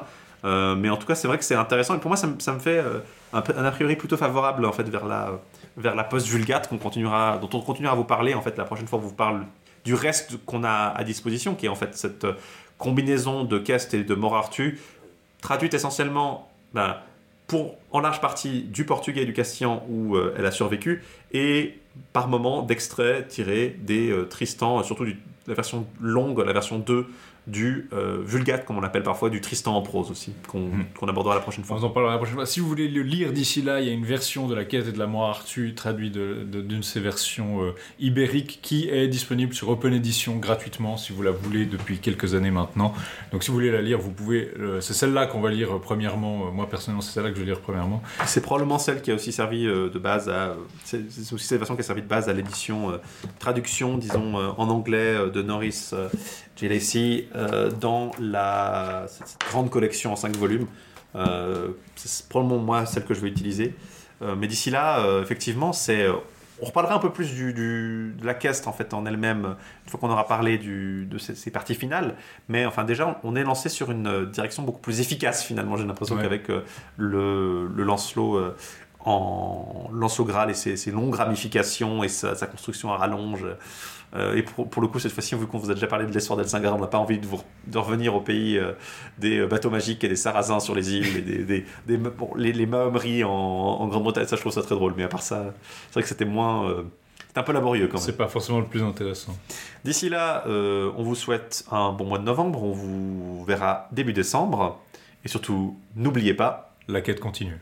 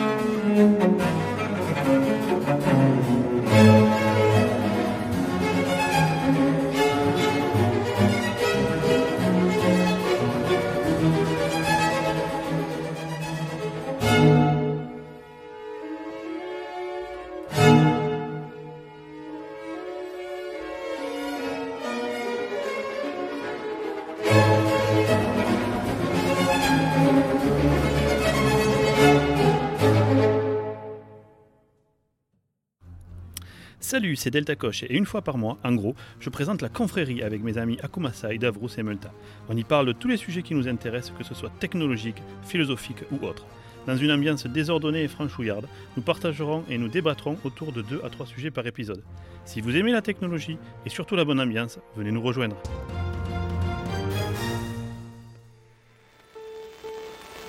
Radio Kawa.